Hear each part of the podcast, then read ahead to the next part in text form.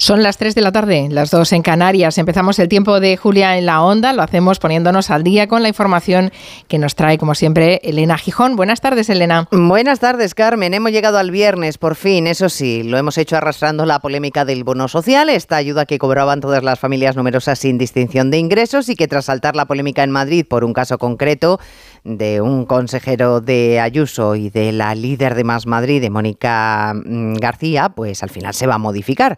Lo que plantea ahora el Gobierno es fijar un límite de renta para poder cobrar la prestación. La crítica que se le hace a Sánchez es que haya cargado contra los que cobran la ayuda sin necesitarla, en lugar de admitir la responsabilidad por haber aprobado una norma sin reparar en sus defectos. Hoy el ministro Escribá se ha justificado en Antena 3 explicando que es que es muy complicado hacer de todo un encaje desarrollar, digamos, un sistema de control y de, reconocimiento de prestaciones con todas estas características no es fácil. Por lo tanto, para las políticas que estaban ya en marcha, como la del bono térmico, eh, no es fácil eh, introducir desde el principio una metodología, digamos, eh, tan fina. Entonces yo creo que era algo que, que estaba pendiente. Estaba pendiente y es ahora cuando el gobierno ha decidido cambiar la metodología, nos ha dicho Escriba. De la política del día a día tenemos CIS de Tezanos, encuesta del Centro de Investigaciones Sociológicas que dice que el PSOE ganaría las elecciones con casi cinco puntos de distancia sobre el PP. A Sánchez no le afecta ni el caso mediador, ni la ley del solo sí, del solo sí es sí, ni las fracturas dentro de la coalición de gobierno. La encuesta dice además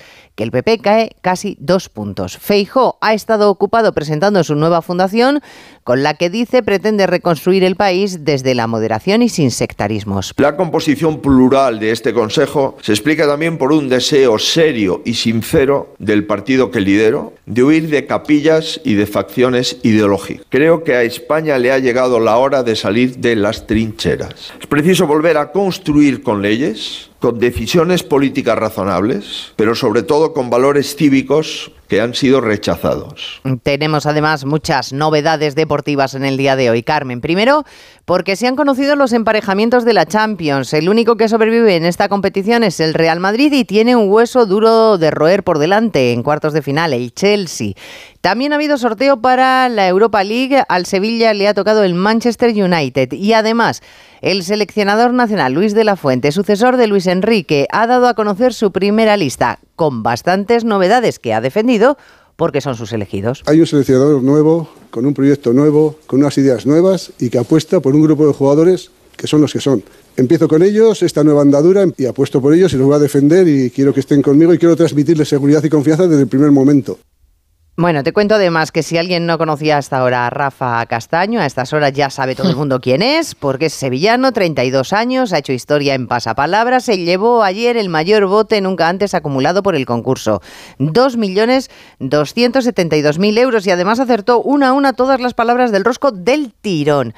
Y otra cosa, la primavera, por cierto, eh, récord de audiencia en Antena 3, eh, un récord, eh, un 37% de audiencia. muy emocionante. Casi 7 millones de personas, espectadores únicos viendo la emisión. Bueno, te decía, la primavera que llega ya mismo en cuatro días, nos lo ha contado la EMET, va a ser más cálida de lo normal. será una estación lluviosa, especialmente en la vertiente atlántica, y nos advierten de que el riesgo de incendio, Carmen, va a ser, pero que muy alto por la subida de temperaturas. Me lo estás explicando y nosotros tenemos un cielo radiante y un sol a estas horas en este mes, que todavía no es ni el Día del Padre, y estamos sudando la gota gorda ya. En fin, ya veremos a ver qué sorpresas nos trae la primavera y esperemos que sea lluviosa también en el Mediterráneo, que buena falta nos hace que nos llueva. Desde luego que sí, pero Gracias, Elena. No, parece, pero bueno, esperar, esperaremos el milagro. Esperemos. Venga, hasta el lunes. Feliz fin de semana. Adiós. Igual.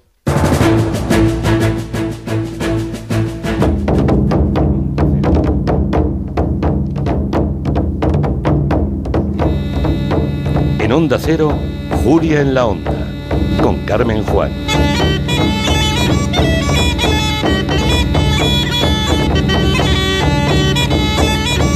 Buenas tardes a todos. Oficialmente ya estamos en Gelo. Es viernes, suenan los tambores del Comanche. Aunque hoy vienen acompañados de gaitas irlandesas y violines, porque es 17 de marzo, es San Patricio. Así que Nuria Torreblanca ha decidido vestirse de verde para preguntarse, ¿pero qué han hecho los irlandeses por nosotros?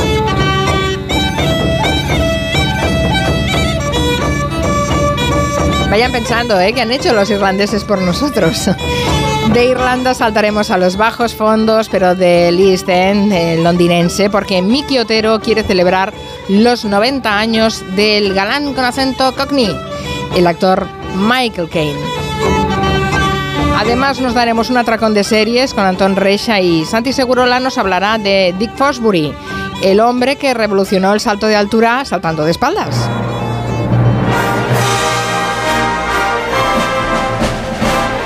Y sacaremos la alfombra roja para hablar de cine y de glamour. Máximo Pradera va a repasar a los eternos perdedores de los premios Oscar, porque de los ganadores ya hemos hablado largo y tendido esta semana, así que nos quedaremos con los perdedores. Noelia Adánez nos hablará de una mujer que no sabría en qué categoría calificarla, es Ava Gardner, y además conectaremos con el Festival de Cine de Málaga, que encara su recta final este fin de semana.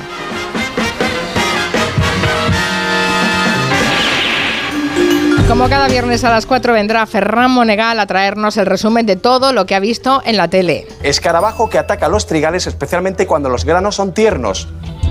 Fabro.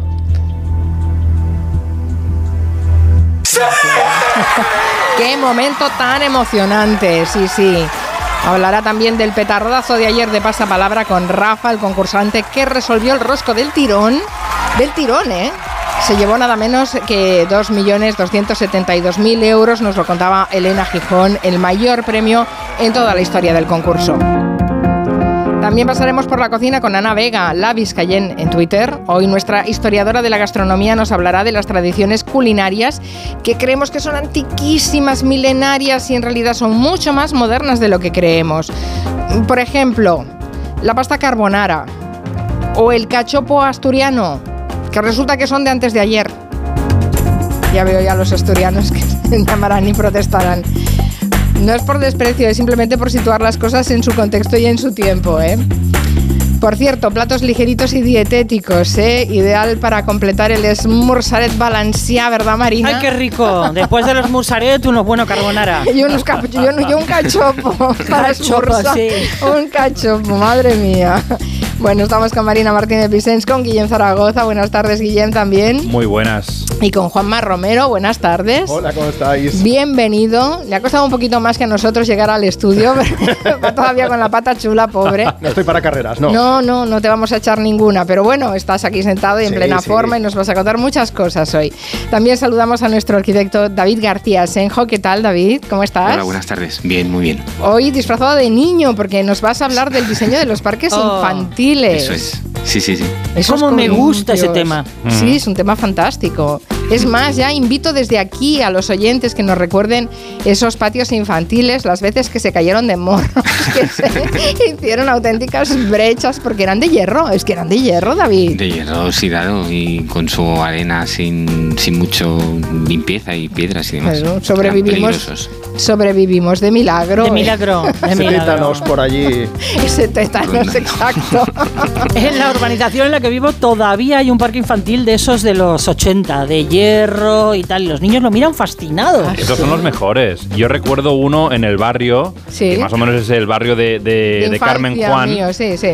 que había un castillo de, de cuerdas, de estos enormes, Sí. de 20 metros o Sí, 30. sí, sí, y sí. los niños se, me, se Sí, te pegaban quemabas, unas- con las cuerdas te Se quemabas. pegaban unas tortas, porque claro, alguna vez caías entre las cuerdas y te pegabas una torta, pero Sí, bueno, sí, te sí. levantabas. Y Bueno. lo que nos reíamos. Hombre, nos claro.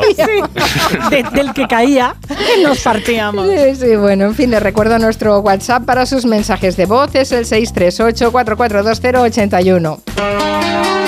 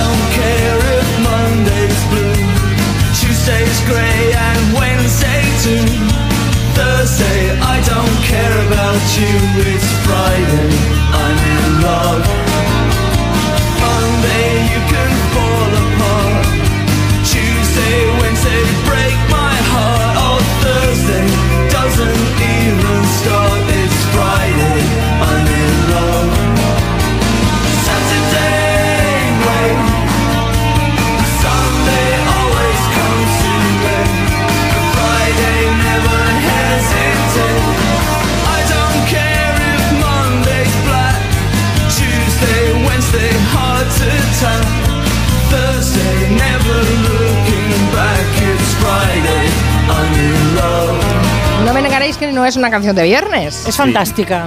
Es brutal y además es una canción de listening de inglés, porque claro, te Los dice días de la lo- semana. los días de la semana y lo que y lo que está pasando ese día. Exacto. Y el viernes nos enamoramos, ¿no? Claro. Estamos enamorados. Y la música es muy de viernes, además. Es una melodía que te vienes arriba y te vas de fin de semana feliz. Lo que yo no sabía, y me lo ha contado um, um, Mar de Tejeda, es que para Robert Smith fue una sorpresa el éxito de esta canción. Incluso llegó a decir que a los que les gusta Friday in, My Love eh, no son verdaderos seguidores de The Cure. O sea Eso dicen que- los, los fanáticos de The Cure, dicen eso, que es una canción súper extraña para los que realmente son eh, los más Demasiado alegre para ellos. ¿no? Va a tener razón, ¿eh? Porque a mí Seguidores yo no, no soy muy de The Cure y esta canción me entusiasma. Bueno, eh, empezamos con esta canción no solo porque sea viernes y porque el ritmo nos guste, sino porque hay un lío con el tema de las entradas que ahora nos va a contar Juanma Romero. Y el, líder de The Cure, Robert Smith, eh, la verdad es que ha hecho un paso al frente y ha dicho, bueno, pero ¿qué está pasando con esto de que haya recargos en las entradas de los conciertos? Sí, porque la banda anunció 30 conciertos en Estados Unidos y Canadá entre el 10 de mayo y el 1 de julio. Y Robert Smith propuso unos precios populares para hacer que las entradas fuesen asequibles para, para todo el mundo. Para combatir la reventa también. Bueno, el caso es que la promotora Ticketmaster modificó los precios para que dependieran de la demanda. Es decir, que a más demanda, los gastos de gestión subían más y más. Y esto, pues, ha acabado por enfadar a, a Robert, que ha escrito una serie de tweets hablando sobre el tema. Lo ha calificado de estafa, textualmente ha dicho Estoy tan asqueado por el fiasco de los honorarios de Ticketmaster como vosotros. Para ser muy claro, el artista no tiene manera de limitarlos. He estado preguntando para ver cómo se justifican y bueno, si tengo algo coherente a modo de respuesta, os lo haré saber. Para, para poneros un ejemplo real, además, de una persona compró cuatro entradas, valían 21 dólares cada una, en total, pues 84 dólares, pero si se le sumaban eh, di- diferentes recargos, tasas multiplicadas además por cuatro, pues hacían que el precio final fuese de 156 dólares. El doble. Vamos, que se ha conseguido lo mismo que con la reventa, inflar los precios. Qué fuerte. Ese es el problema. Eh, y lo que tú decías, Carmen, lo bueno es que Robert Smith se ha posicionado de forma muy clara y al final ha acabado consiguiendo que se devuelvan entre 5 y 10 dólares, dependiendo del tipo de entrada, por cada una de ellas. No está mal. De todas maneras, en Estados Unidos hay abierta, eh, no sé si llamarlo, ¿es un proceso judicial lo que está abierto en Estados es Unidos? un proceso judicial, sí. eh, todo partió a partir, de, por ejemplo, de uno de los conciertos de Taylor Swift. Ha, ha sucedido con muchos conciertos diferentes. Tú intentas comprar una entrada, estás en una cola de estas de espera que son de muchísimas horas y al final te quedas sin entrada. ¿El problema cuál es? Pues que hay bots, hay programas informáticos que están ya directamente diseñados para comprar entradas y ponerlas en webs de reventa al cabo de unos pocos segundos. Se acusa a las promotoras de, de no cortar el acceso a estos bots.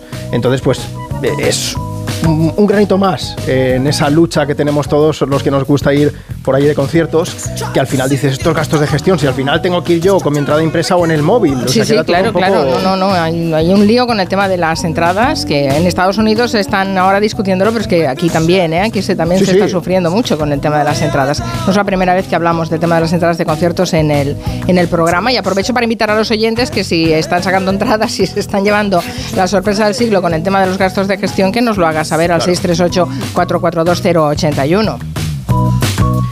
Que digo yo que lo de The Cure, ya que es una pequeña victoria, vas a permitir, Carmen, que escuchemos eh, a Robert Smith, pero bueno, metido en la piel de Joaquín Reyes, algo mítico de Muchachada Nui.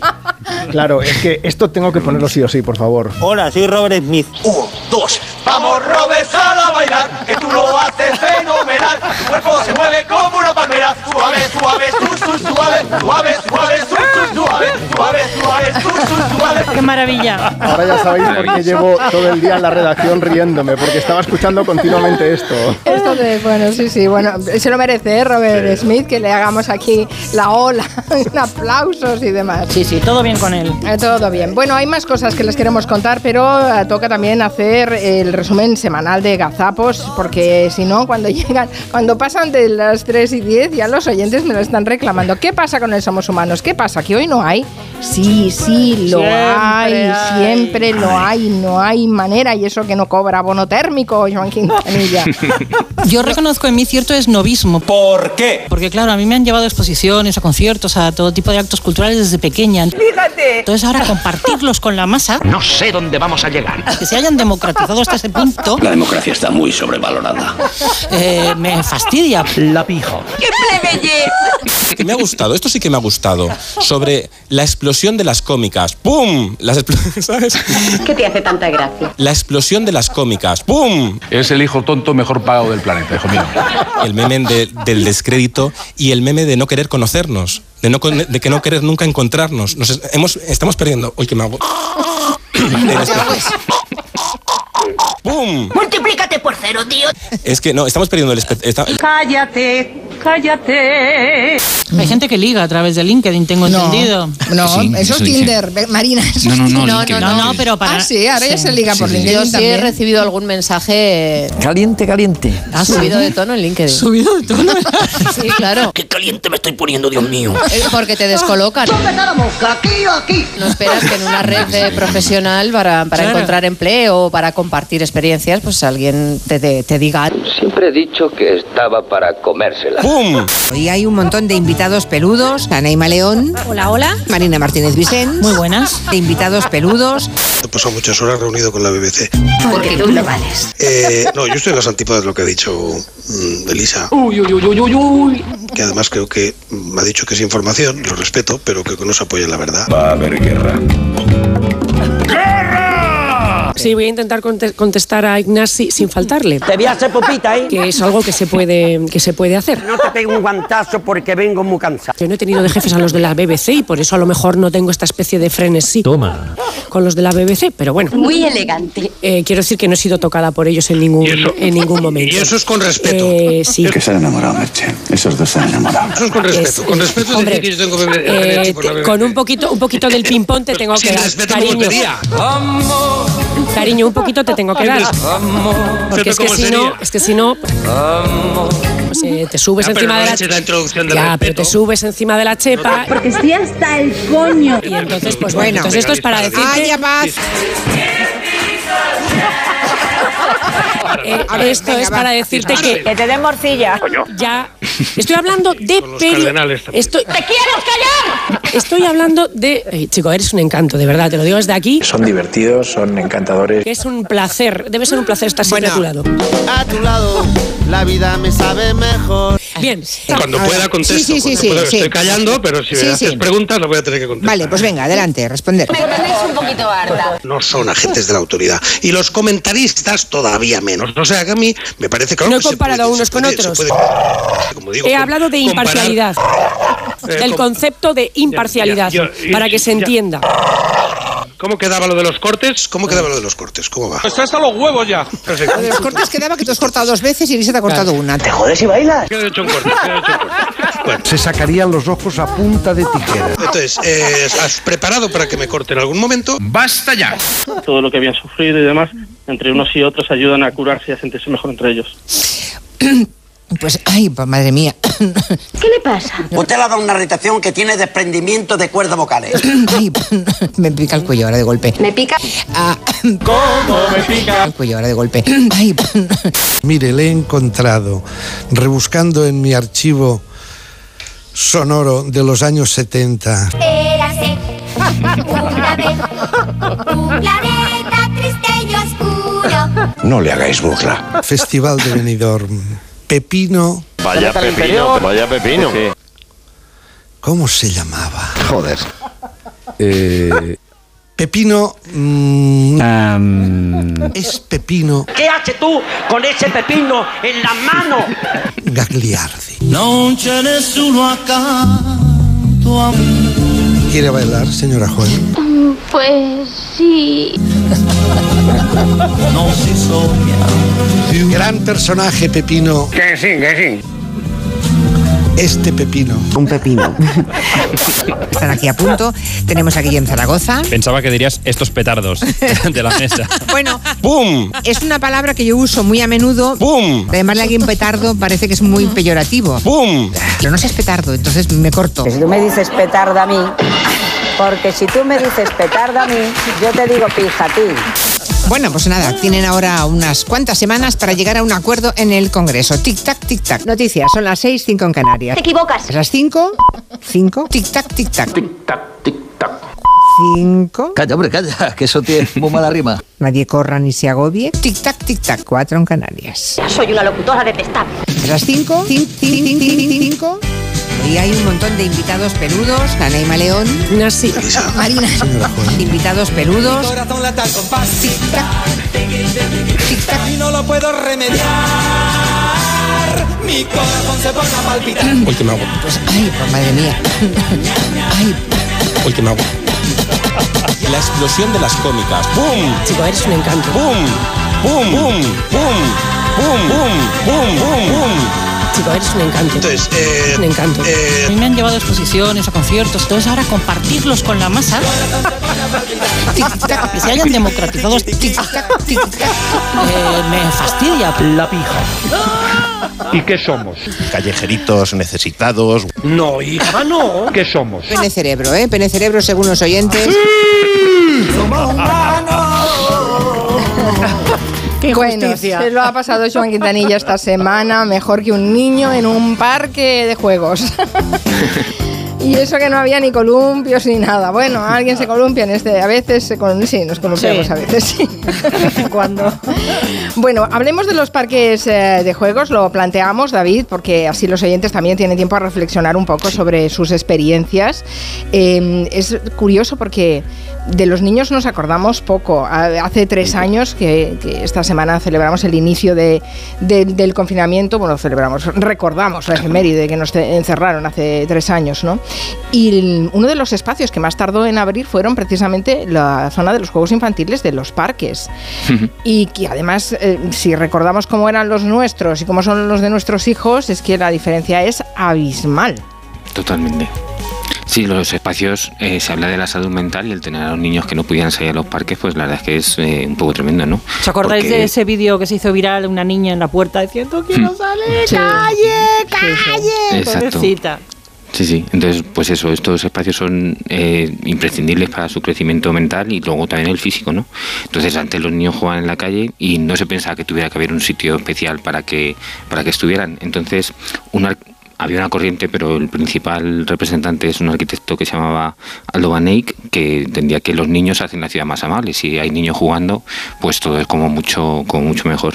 bueno, porque antes pues, se jugaba en la calle, Claro, se donde tiraban podías. a pedradas, Sí, se tiraban Exacto, sí, sí, sí, sí, sí. Es que me río por no llorar, pero es que No, esa ya, era la infancia de nuestros padres, ¿eh? Sí.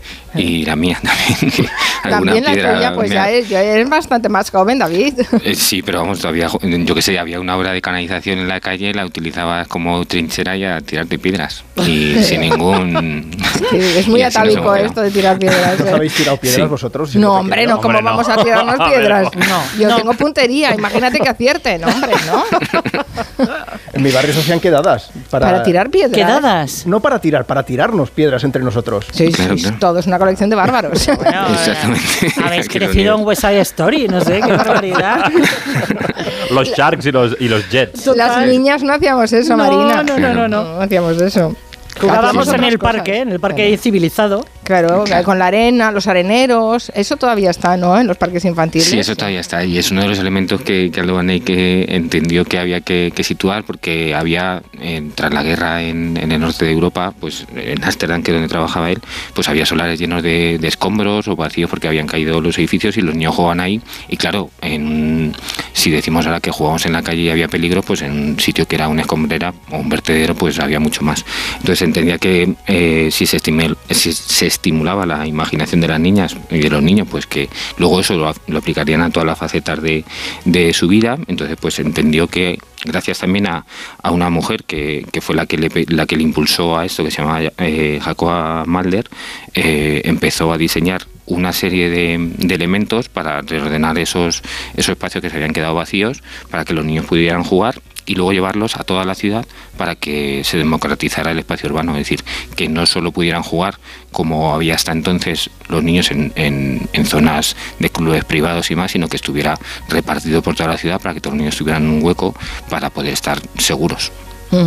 Yo creo que eh, los, los que eran obligados eran en columpios, eso Claro. había en todos Sí. los parques infantiles. Tobogán. El tobogán también había en todos los. Y, y el arco ese metálico. Sí, el arco trepador. eh, sí, sí, sí, que daba un poco de yuyu cuando llegabas arriba y tenías que bajar.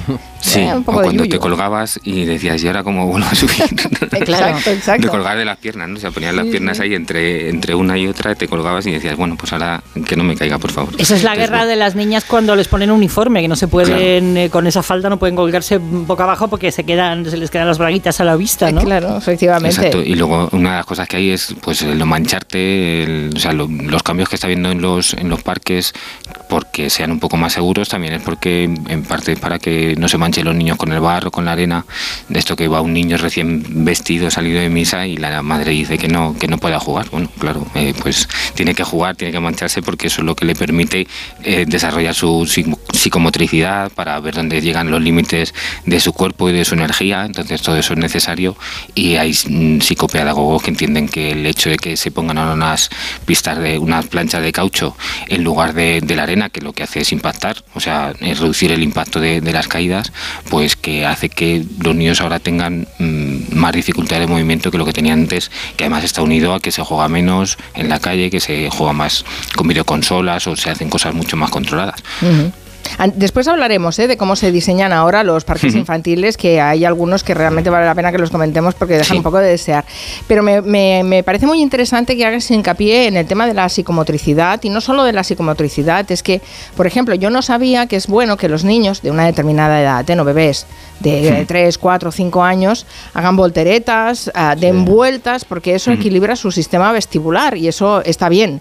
Lo digo porque, mm, por ejemplo, yo no sé si habéis intentado hacer la croqueta muy seguido ya con la edad que tenéis todos vosotros. Sí, en la playa sí. Y no te mareas, pero vamos, horriblemente. Me mareo con mucha más facilidad que antes, claro. Es y, verdad que y sí. cuando me columpio, que todavía me columpio cuando encuentro por ahí que me encanta, cuando llevo varios balanceos, eh, me empiezo a marear muchísimo y de niña podía estar horas. Claro, efectivamente, porque nos hacemos mayores y se- hemos desequilibrado todos los sistemas, en fin. Esto bueno, lo, lo dice Máximo, eh, que, que él tenía una colchoneta en, en su casa que, que dice que te reequilibra todo el todo el, sistema de basal y de líquidos y demás. Sí, sí, efectivamente.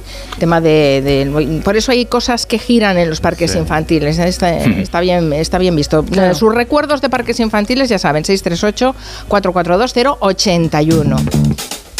Pero eso de que decías de las cosas que giran es verdad. Cuando los niños te dicen, nos das vueltas, y sí. les das unas cuantas vueltas y te caes al suelo. Y ellos... Y te dicen más, Y más. te dicen, "Más". Otra vez, otra vez. Es que no puedo, ahora te doy para el otro lado, ¿vale? Si no te importa.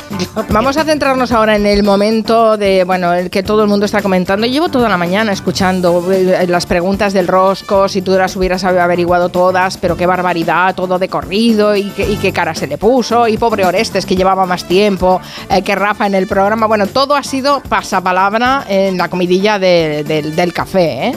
Todo, todo, todo. Eh, bueno, si lo visteis y si no habréis visto el momento cumbre seguro en redes sociales, bueno, pues ayer Rafa Castaño eh, marcaba un hito, hizo historia de la televisión, ganó el mayor premio de la historia de Pasapalabra, más de 2 millones de euros con esta última respuesta que fue con la que concluyó el rosco, contestando una pregunta imposible, con la Z. Escarabajo que ataca a los trigales, especialmente cuando los granos son tiernos. Zabro. Pero a ver, ¿quién conoce la palabra zabro? Sí, Yo no. Ni idea. Ni idea. Increíble. Bueno, pues para alcanzar ese momento eh, tuvo que estar 197 programas compitiendo con Orestes. Estudian, estudian que uno dice, ¿qué estudia? Pues me cojo la enciclopedia, pues la A. Eh, hasta la Z, hasta Zabro, es, es alucinante. Bueno, el esfuerzo es increíble. Pues cuando lo consigue, mientras los demás están, ah, sí, saltando saltos de alegría, felicísimos, Rafa se lleva con parsimonia las manos a la cabeza, se aparta el pelo de la cara y dice: Rafa, ¿cómo estás? Te juro que, mm, bueno, de esto que dice la gente, de no lo he asimilado, no lo he asimilado y pienso mucho en, en Oreste porque se lo merece igual que yo. Vamos a ver, o sea, es, es el hombre tranquilo, es absolutamente impasible, una calma chicha, que es lo que más le ha llamado la atención a un compañero nuestro de Cultura de la Sexta, que se llama José Soto, que hace una reflexión interesante. se nos ha enseñado ¿no? a alcanzar metas, que tenemos que tener un objetivo en la vida, que tenemos que alcanzar ese objetivo, pero muchas veces cuando conseguimos por fin ese objetivo que llevamos tanto tiempo buscando, eh, no sabemos qué hacer después. Puede ser esa sensación de abismo cuando logras algo después de salir de un examen de la selectividad y dices, ¿y ahora? Bueno, o que hay gente que no se manifiesta, no manifiesta la alegría de la misma forma, ¿no? Como esperan los demás de ellos, cuando nos hacen una fiesta sorpresa, un regalo. O sea, yo aprendí a sobreactuar muchísimo con los regalos para reaccionar de la forma en la que la gente quiere que lo, quiere que lo hagas. Porque además viendo a Rafa, el pobre, no dudo, por supuesto, de que no le haga ilusión. Y está todo el mundo súper mm, felicitándole, gritando, súper contento. Y él está todavía procesando y estará haciéndole muchísima ilusión, pero él reacciona de otra forma. De otra forma, de hecho, hay gente en redes sociales hoy diciendo, pero bueno, eso es tongo, eso lo sabía, ¿cómo va a reaccionar así? Pues hay gente que reacciona así. Es una Lo cuestión... normalísimo. Lo ves normal, ¿verdad? Sí, sí, sí, totalmente. Su hermano eh, reacciona igual, o sea que no vamos a creer que sea tongo, sino que es una cuestión familiar, con esa misma parsimonia, con el pulso a 60. Muchísima enhorabuena, muchísimas felicidades. Que eh, estamos, vamos, yo lo que pasa es que soy de natural muy tranquilo, pero aquí mi mujer y mi hijo están pegando voces. Y nada, que, que felicidades y ahora a disfrutar. El hermano, pues a disfrutarlo, dos millones y pico. Sí, pero a mí me hace gracia que Rafa enseguida se acuerda de Orestes, ¿eh? Porque claro, llevan tanto tiempo juntos en el programa que aparte de que tú tengas o vivas un cierto entusiasmo porque has ganado, pero inmediatamente te acuerdas de, de tu compañero, ¿no? Y Claro. que no puede estar en el mismo, con el mismo Es entusiasmo. que no- nosotros vemos ese momento del concurso, pero claro, ellos pasan muchas más horas juntos. Claro, Al final claro. son 197 programas, habéis dicho. Esto es un año y pico juntos. Sí, en- sí, sí, desde junio del año pasado creo claro. que estaban, ¿no? Pero a O mí sea me que- pasaba lo que comentaba este compañero, me pasa muchas veces, cuando me hacen un regalo que me hace muchísima ilusión, pero para demostrar la ilusión yo me- tengo que sobreactuar. Porque, porque mi eh, expresividad en ese momento no es suficiente para conten- contentar al que te está viendo. ¿no? Yo me imagino a Senjo eh, reaccionando, por ejemplo, de una forma bastante parecida, un tío tranquilo. Sí, o sea, abres el, te un regalo, muchas gracias, te, te alegras, pero lo vas abriendo poco a poco porque no quieres romper el papel, o sea, lo haces como con, cuidado. no, eres- Oh. no, eso da mucha rabia, por Dios. Lo siento. eres de esos, David. Soy, soy de esa gentuza. Ay, no rompes el papel. me alegro mucho, pero lo voy abriendo con cuidado. Vas, vas también disfrutando de a ver qué será, qué será, qué será. Y luego también tiene otra- cosa cuando te esfuerzas mucho por algo, es cuando alcanzas el objetivo, piensas, o sea, la decepción sería mucho más grande si no llegaras a él que, que la satisfacción de conseguirlo. Es una cosa muy rara. Claro. Sí, ¿no? Eh, esa sensación de vacío, ¿no? Que, que Hmm. comentaba el, el compañero, esa sensación de decir, bueno, vale, este, este reto ya lo he conseguido y, y- ¿Y ahora y qué? Es como cuando acabas un buen libro y dices, "Mm, ¿y ahora qué? O Yo, me siento película. identificado con Rafa porque yo cuando aprobé el examen de conducir, los tres anteriores habían suspendido, los tres alumnos anteriores. Y claro, cuando me llamaron, has aprobado, no sé qué", Claro, yo no podía mostrar alegría porque estaban los tres pobres ahí, pues un poco tristones y. "Ujú, muy bien. ujú, perfecto. O sea, pero tú no perfecto, tienes genial". sangre, ¿qué te pasa? Claro, y yo, a ver, mm, mm, yo soy un tío hecho de purpurina, ya lo sabes, Es Marina. verdad, de purpurina rosa. bueno, antes de que sigáis por ese camino, eh, les recuerdo que si quieren compartir cómo reciben ustedes sus, las sorpresas o las alegrías, también tienen a su disposición nuestro buzón de voz, el 638-442-081. En Onda Cero, Julia en la Onda, con Carmen Juan.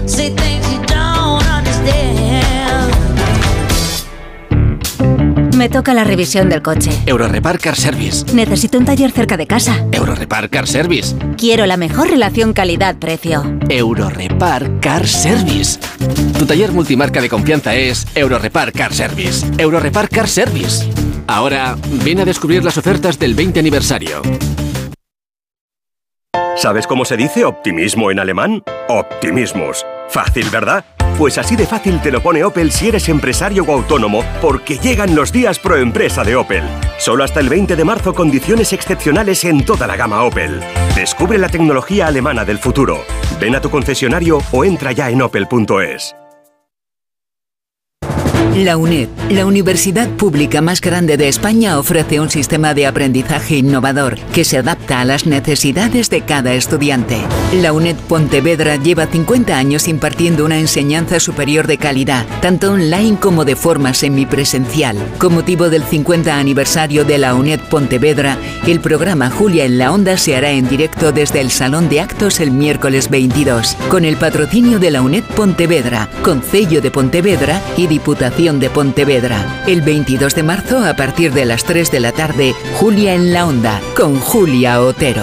Te mereces esta radio. Onda Cero, tu radio. 29. Tus nuevas gafas graduadas de Sol Optical. Estrena gafas por solo 29 euros. Infórmate en soloptical.com. ¿Tu colesterol pasa de 200? Toma citesterol. Citesterol con berberis ayuda a mantener tus niveles de colesterol. Baja de 200 con citesterol de Pharma OTC. Cuando te escapas a tu casa de la playa, es lógico y normal que pienses algo así. Tener una casa para desconectar me encanta, pero está mucho tiempo vacía y que pueda pasar algo sin enterarme me inquieta. Securitas Direct te entiende. Por eso su alarma detecta si alguien intenta entrar en tu casa, activando su tecnología Zero Vision, un humo denso que expulsa al intruso en segundos para que no se quede allí. Porque tú sabes lo que te preocupa y ellos saben cómo solucionarlo.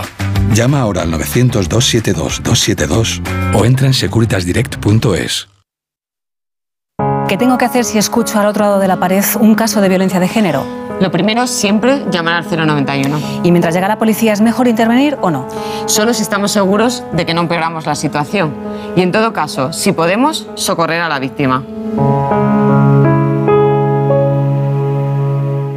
Antena 3 Noticias y Fundación Mutua Madrileña. Contra el maltrato, tolerancia cero. Amantes de la Fórmula 1, ha llegado nuestro momento. Este fin de semana, Gran Premio de Arabia Saudí. Toda la Fórmula 1, solo en Dazón. Onda Cero, Madrid. Testimonios reales. Yo cuando vine aquí a la residencia y yo vi tantas labores y tantas fiestas que nos dan, yo resucité. Esta residencia es mi casa. No he podido ir al colegio, he venido aquí y lo estoy aprendiendo. Yo estoy muy acompañada y muy a gusto y muy bien. Diez años y pico que llevo ya. Mi residencia es mi casa. Comunidad de Madrid.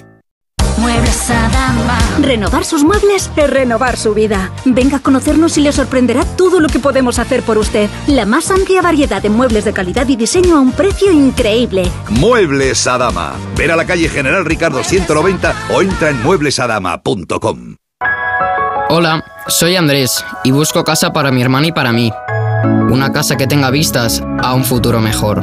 Muchos niños y niñas están buscando una familia que les acoja. Entra en casaconfamilia.com y ayúdales con aldeas infantiles. Campaña financiada por la Unión Europea Next Generation. Plan de recuperación. Gobierno de España. Un día eres joven y de repente, cada año que pasa te empieza a escocer y a escocer y a escocer. Xavi Franquesa llega a Madrid con su monólogo Escocia. Tras cuatro temporadas de éxitos en Barcelona y con una puntuación de 9,6 en Atrápalo, Xavi Franquesa presenta Escocia en la sala de humor Fuencanal de Madrid. A partir del 24 de marzo descubrirás que no es que te estés haciendo mayor, sino que tu vida se ha convertido en una lucha cara de perro contra el envejecimiento. Compra tu entrada en atrápalo.com y no te pierdas el estreno de Escocia de Xavi Franquesa en Madrid. ¿Tienes miedo al dentista? ¿Sufres con tu boca? En Dental Corbella somos líderes en implantología dental. Tus dientes fijos en una sola sesión, incluso en casos de poco hueso. Además, no te enterarás de nada por la sedación monitorizada. Cinco clínicas en Madrid.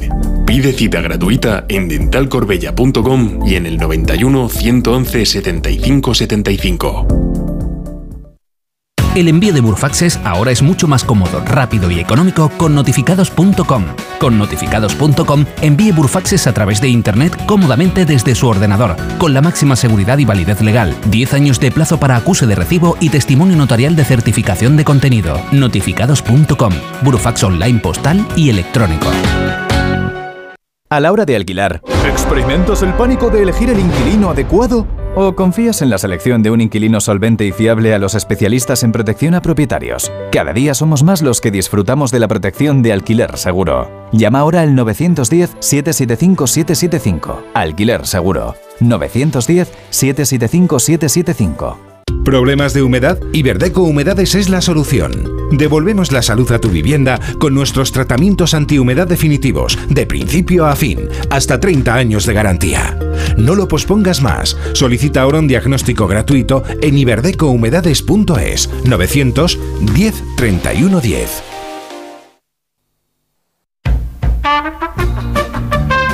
En Onda Cero, Julia en la Onda, con Carmen Juan. En mi caso, en el colegio, cuando éramos pequeñas, eh, venía un camión enorme con conchas pues, de berberechos, de mejillones y todo tipo de crustáceos, eh, así como estaban, tal cual, de, sin desinfectar y sin nada.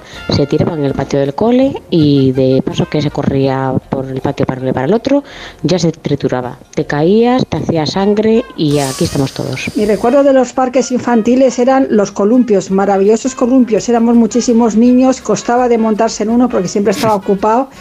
Y era, bueno, es que te daba en algún sitio, te hacía mucho daño, no como ahora que están diseñados para que no te hagan daño. Está bien, pero yo creo que antes no se moría nadie de los golpes, aunque eran fortísimos. Nosotros también éramos niños muy fuertes, creo. Que, a ver, cuando te montabas en un columpio de estos era una maravilla, era a gozar. Yo tengo 43 años y cuando yo era pequeño había en los parques infantiles unas pirámides, de lo que es arriba la punta de la pirámide o de la bola, yo creo que habrían como unos 2 metros de altura o incluso más. Que daba hasta vértigo subirte hasta arriba. Yo no sé cómo dejaban que los críos se subieran allí. Es más, yo tengo una niña de 10 años y me encuentro eso ahora en un parque infantil y yo ya os digo que a mi hija, que mi hija no sube. Siete años, tarde de julio, mi madre me había cambiado de ropa tres veces porque me había manchado. Me tiro de un tobogán de estos enormes de hierro y cuando me estoy tirando veo que en medio del tobogán hay un charco de agua y pienso, me voy a volver a manchar. Intenté echarme a un lado para no mancharme y la cosa acabó en fractura de cúbito y radio. La peor fractura de brazo durante muchísimos años. Mi radiografía pasó por un montón de congresos médicos. Salió volando. Se fue por el lado. Para no mancharse. Por favor, que se manchen todo el tiempo los niños. Oye, por cierto, nos recuerda Martis que en el Parque Bruil de Zaragoza había una, una osa que se llamaba Osa Nicolasa que estuvo en una jaula, era un parque infantil como los que hemos contado, ¿eh? Sí. Había una jaula con una osa dentro. ¿Ah, sí? ¿Qué dices? Estuvo abandonada hasta el año 84 que la llevaron al Río León Safari de- del Vendrell. Qué barbaridad. Qué barbaridad. Bueno, qué cosas Tremendo, más ¿eh? raras se encontraban en los parques infantiles. Yo, yo tengo una pregunta para hacer a, a David García Senjo y después hablamos del diseño de los nuevos parques infantiles. Es por qué siempre se utiliza la zona con mayor insolación para poner las- los juegos de los niños. Claro, porque ¿quién no se ha quemado el culo en un tobogán? Claro, sí, decía el oyente este que se tiró el tobogán en verano, pues mm, vamos, si no se quedó pegado ahí por, por quemarse la piel. Eh, la verdad es que no, se pone cuidado porque habría que cubrirlos con toldos, porque claro, con árboles ah, para que quepan todos estos aparatos, pues muchas veces no, no podría ser, pero la verdad es que es un problema que, es- que no se tenga en cuenta la sombra para, además, en la época que, que viene, que cada vez va a hacer más, más calor. Claro, efectivamente. Pues sí, fíjense, ya verán que en los parques las zonas de juego de los niños están en la parte más soleada. Donde hay sombra hay una terraza de un bar, seguramente. Eso es, un bar para los padres. Eh, alguien comenta que en los parques de Utrecht, esto me ha encantado, eh, se dejan muchos de los juguetes allí siempre para que lo usen todos los niños. Un cochecito de uno, una moto, un tractorcito, y se queda siempre allí para compartirlo. Porque con, con el tema del compartir he tenido muchísimas broncas yo de parque. También. Sí, bueno, en Utrecht también se dejan las bicicletas en la calle y nadie te las toca. O sea, Sí, sí, claro. O sea, claro. Imagínate que aquí dejas los juguetes de los niños en el Sí, parque, lo que aquí, duran, ¿no? Aquí había en los poblados eh, de, de absorción de las afueras de Madrid, en uno que se llama Caño Roto, eh, diseñaron eh, Ángel Ferrán, que era un artista plástico estupendo, diseñó unos juegos de madera para que los niños pudieran jugar. O sea, te- claro, tenían areneros y demás, pero todavía no había dinero para hacer estos eh, eh, eh, muebles de metal y tal. Entonces hicieron los eh, unos, unos muebles de madera, unos juegos de madera y los tenían que guardar todas las noches porque se dieron cuenta que, que volaban Madre y mía. los tuvieron que ya definitivamente retirar y hace poco en la Escuela de Arquitectura de Toledo mm, lo volvieron, encontraron los planos y lo volvieron a, a- a fabricar para que se viera como era, pero eso lo tienen que quitar porque es que no, eh, lo que en Asterán hubiera sido o en Utrecht impensable, pues aquí también era otra, otra sociedad, ¿no? Pero... Sí, Pena. Eh, tenemos que aprender mucho todavía. Um, hablamos de despistes ahora, si les parece, que yo no sé si alguien ha salido de casa alguna vez eh, con alguna pieza de ropa al revés o con un mm. zapato cambiado, bueno. Con una bota de cada color, del mismo modelo, he salido yo. Sí, vaya, o sea que no eres... John Cortagerena, el actor no es el único que tiene estos despistes. Sí, bueno, el actor estaba en la cena posterior a la gala de los Oscar y cuando llegó a casa se dio cuenta de su error. Se había puesto un zapato distinto en cada pie. Lucía, mira, me acabo de dar cuenta de que me he probado los zapatos antes de salir, la bota y el zapato, y he estado toda la noche con una bota. Bueno, eh, esto eh, nos ha hecho pensar en otra confusión mítica. ¿Os acordáis de lo que le ocurrió a la gran Carmen Sevilla? Salió al plató en zapatillas y al darse cuenta pues le dio un ataque de risa. Sin, esto que no te has puesto, vamos, que estás igual de guapa y que no hay ningún problema. Además, son de las caras, Carmen. Por favor, por favor, cámara, que he tenido un pequeño despiste, pero por favor, no me lo saques. Tengo los zapatos ahí, ¿no? Hombre, supongo. Bueno, entonces se apartó un, poco del foco, se fue a cambiar los zapatos y, volvió al cabo de, de un minutito. Por cierto, esta noticia tiene doble participación porque volviendo al caso de John Cortajarena, antes en la gala de los Oscars se había puesto un traje blanco que resulta que era el mismo que el que se había puesto el cantante Asher y se hicieron una foto para inmortalizar el momento. Yo no sé si os molesta cuando vais a un evento y, os encontráis con alguien que va exactamente vestidos igual que vosotros. Si le queda mejor, sí. Si no yo, te digo una cosa. claro. normalmente los tíos, si vemos a alguien que va vestido igual que nosotros, nos hace mucha ilusión pero no sé si a todo el mundo le pasa lo mismo. Pues no lo sé, lo preguntaremos. Y si alguien ha salido de casa en zapatillas y no, porque por un descuido también, eh, que nos lo cuente al 638-442-081. Dice Ángel Castrillón que en Oviedo también hubo una osa durante años en el Parque San Francisco, la osa Petra. O sea, ya tenemos en Oviedo y en Zaragoza. No tenía ni idea de que esto, de que esto existiera. Y Corto Maltés nos envía foto de tres eh, de los eh, juguetes que hay en, en, las, eh, en los columpios que están en, en, su casa. Hay uno que es giratorio. dice que en el cumple de su hijo de tres años, en el cumple de su hijo hubo tres heridos. Todos felices y deseando volver. Los heridos, los primeros. Por fin un poco de diversión. Exacto, por fin, ¿no? Un poquito de diversión. Bueno, en fin, ahora cómo se construyen los, los parques infantiles. Debe haber normativas de todo tipo. Hasta tienen ese suelo de, de corcho, o no sé qué, de qué de es. Caucho, de caucho. Que, que rebota si te caes. Sí, eh, hay toda una normativa para impedir que, pues eso, lo que decíamos antes de que pudieras hacerte daño con cualquier cosa, pues se intenta evitar que haya cortes, que haya golpes con elementos metálicos. Entonces se suelen diseñar con, plásticos, con, maderas, con unas cuestiones como muy que tienen que estar muy establecidas.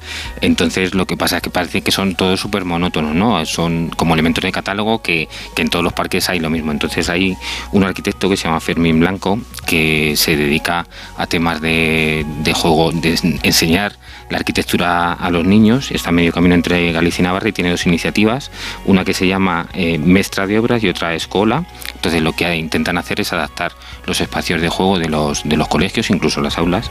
Y en, Galicia se han encontrado que el ayuntamiento les cedía a, a la Asociación de Padres de un Colegio una pisonadora y dijeron, bueno, pues estaría muy bien poder utilizar esta pisonadora para entender que los niños entiendan cómo eh, algunos de los trabajos que son pues para hacer las carreteras, hacer las calles, que esté ahí como el vestigio de la máquina y hay o sea, una, pisonadora de, verdad, no una pisonadora de juguete, una pisonadora de verdad. Sí, sí, sí. Entonces la, la, cogieron, la limpiaron, estudiaron la normativa para ver cómo se podía que se podía adaptar. Entonces esto pues eh, los materiales eh, las alturas las caídas todos estos elementos luego una empresa lo certificó y ya la tienen en el colegio y qué bueno juegan en ella. Y juegan en ella claro hemos subido alguna alguna foto y está perfectamente adaptada con toda la cumple toda la normativa y están claro es una forma de que al trabajar con, con esos elementos los niños empiezan a entender que pueden modificar eh, eh, el espacio en el que juegan, que pueden, que tienen que reaprovechar cosas que, que, han quedado en desuso y que se pueden destinar a, a un nuevo a un nuevo a un nuevo uso. Entonces eh, y que ahora los niños pues es que al, haber participado ellos, sus padres, todas las familias en eso, pues sienten el patio del colegio como propio y juegan de otra manera. Tengo una compañera en la universidad que se llama Almudena de, de Benito, que tiene un grupo que se llama Chiquitectos, en el que enseñan a los niños a esto, a entender que el espacio se puede transformar, a que, a que entiendan cómo con, con mobiliario, con telas, con, con cartones pueden hacer juegos y pueden eh, entender que el, que el espacio es de, de otra manera y que donde se- si el espacio es mejor se siente más a gusto y eso hará que cuando sean mayores pues reclamen eh, esa calidad en la arquitectura. Qué buenas Qué iniciativas, bueno. sí, sí, qué buenas Buenísimo. iniciativas. Eh, eh, sí, la verdad es que, a ver, seguridad cero no, no, no- existe. imposible. No. Es Claro, absolutamente claro. imposible. Tienes que Claro. tener un cierto nivel de tolerancia que tu hijo se pueda caer, raspar la Claro. rodilla, hacerte un corte o romperte algo. Porque quien Sí. no se ha roto a un, un hueso alguna vez en, Sí, lo que pasa en su que vida, que pero de eso a, a- a ponernos una burbuja. Claro, hay que intentar pues que no te cortes con el propio elemento, o sea que sea que tú pasas la mano y que no te no haya una astilla, no haya cosas así. Algunas cosas son inevitables, pero intentar que no sean eh, oxidables, porque yo he jugado durante años en columpios que pusieron y que no se volvieron a mantener. Entonces, bueno, pues eh, Fermín me comentaba que eh, confiamos mucho en este caucho que se pone en el suelo, pero que si no lo limpias y que con el tiempo se acaba deteriorando y que al final es casi tan duro, no casi tan duro como el hormigón, ¿no? pero que al final no funciona. Entonces, eh, un problema que tienen los, todos los espacios públicos, hablamos hace una semana de los árboles, también pasa con, con el mobiliario urbano, que si no lo mantienes se acaba deteriorando y al final eh, va a hacer más, un- pones una cosa que va a hacer más daño que si, que si lo has mantenido de una forma más o menos estable. Claro, sí, sí, efectivamente. Cerca de mi casa hay un parque bastante reciente que tiene una plataforma bastante grande de estas giratorias y el entretenimiento es poner a los niños más pequeños dentro y los mayores dar vueltas hasta que los niños salen despedidos. Los padres fuera cogiendo. Y el que no se ría que se vaya del pueblo, ¿no? Exacto. bueno, y les encanta a los niños, es lo que decía Hombre, antes claro. en, en, Sí, Twin, claro. ¿no? Decía, los tres heridos los primeros en volver. A lo mejor han puesto limitación tener dientes de leche por lo que pueda pasar. Claro, tienen que ir con protectores como los boxeadores. Bueno, hoy además de ser el Día de San Patricio, del que hablaremos en, en el territorio comanche, es el Día Mundial del Sueño. No sé qué tal llevan ustedes lo de dormir. Aquí todos dormís bien, ¿no? Sí, esta semana- Bastante bien. Bien. Sí, sí.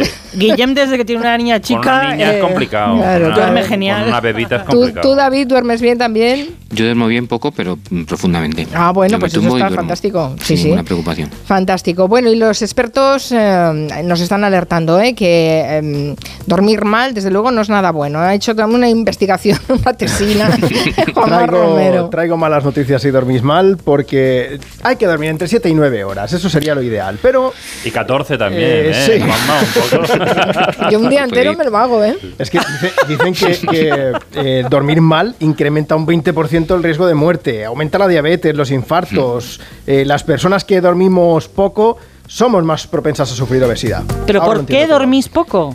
Eh, bueno, yo en mi caso pues yo no lo sé. La Ah. vida, las series, es un poco un Ah, de vale, cosas. vale, vale. El perro que quiere salir a última hora. Es voluntario. Eh, no, eh, no, en mi caso no.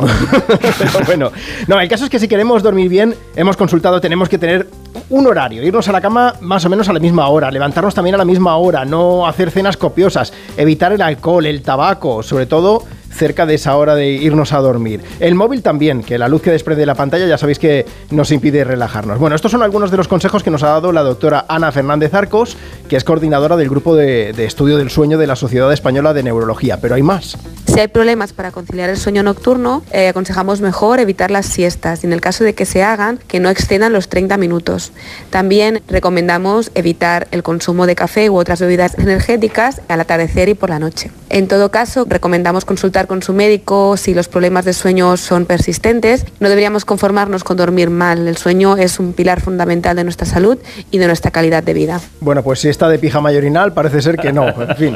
Eh, bueno, la falta de descanso puede provocar accidentes laborales, como os podéis imaginar, y ya ni hablamos de lo que supone la conducción. Según la DGT, entre el 15 y el 30% de los accidentes de tráfico se deben eh, de forma directa o indirecta al hecho de quedarnos dormidos al volante. Pero ¿qué podemos hacer para evitarlo? Bueno, pues Albert San Andrés es periodista especializado en el mundo del motor. Nos lo cuenta. Descansar es lo más evidente. Evitar conducir por las noches o de madrugada. Parar cada dos horas un viaje para romper un poco esa monotonía de, de lo que pueden ser muchas carreteras. Adecuar la temperatura es, es ideal porque el calor nos produce más sueño. También tomar bebidas energéticas, bebidas azucaradas sobre todo, que nos mantengan bien hidratados. Comer un chicle, por ejemplo, un caramelo. Y luego hay trucos bastante más, más evidentes y más sencillos como poner, encender la radio y ponernos a cantar, que, que nos despierta. Que parece, puede parecer una cosa muy simple, pero que nos, que nos, de- nos mantiene despiertos. Claro que sí, es imprescindible Claro, estar sí, viajando y con la radio puesta, todo. claro. Eso siempre, Esto, eh, si lo hacéis en el coche, esto está muy bien, pero cuando lleguéis al, eh, al semáforo,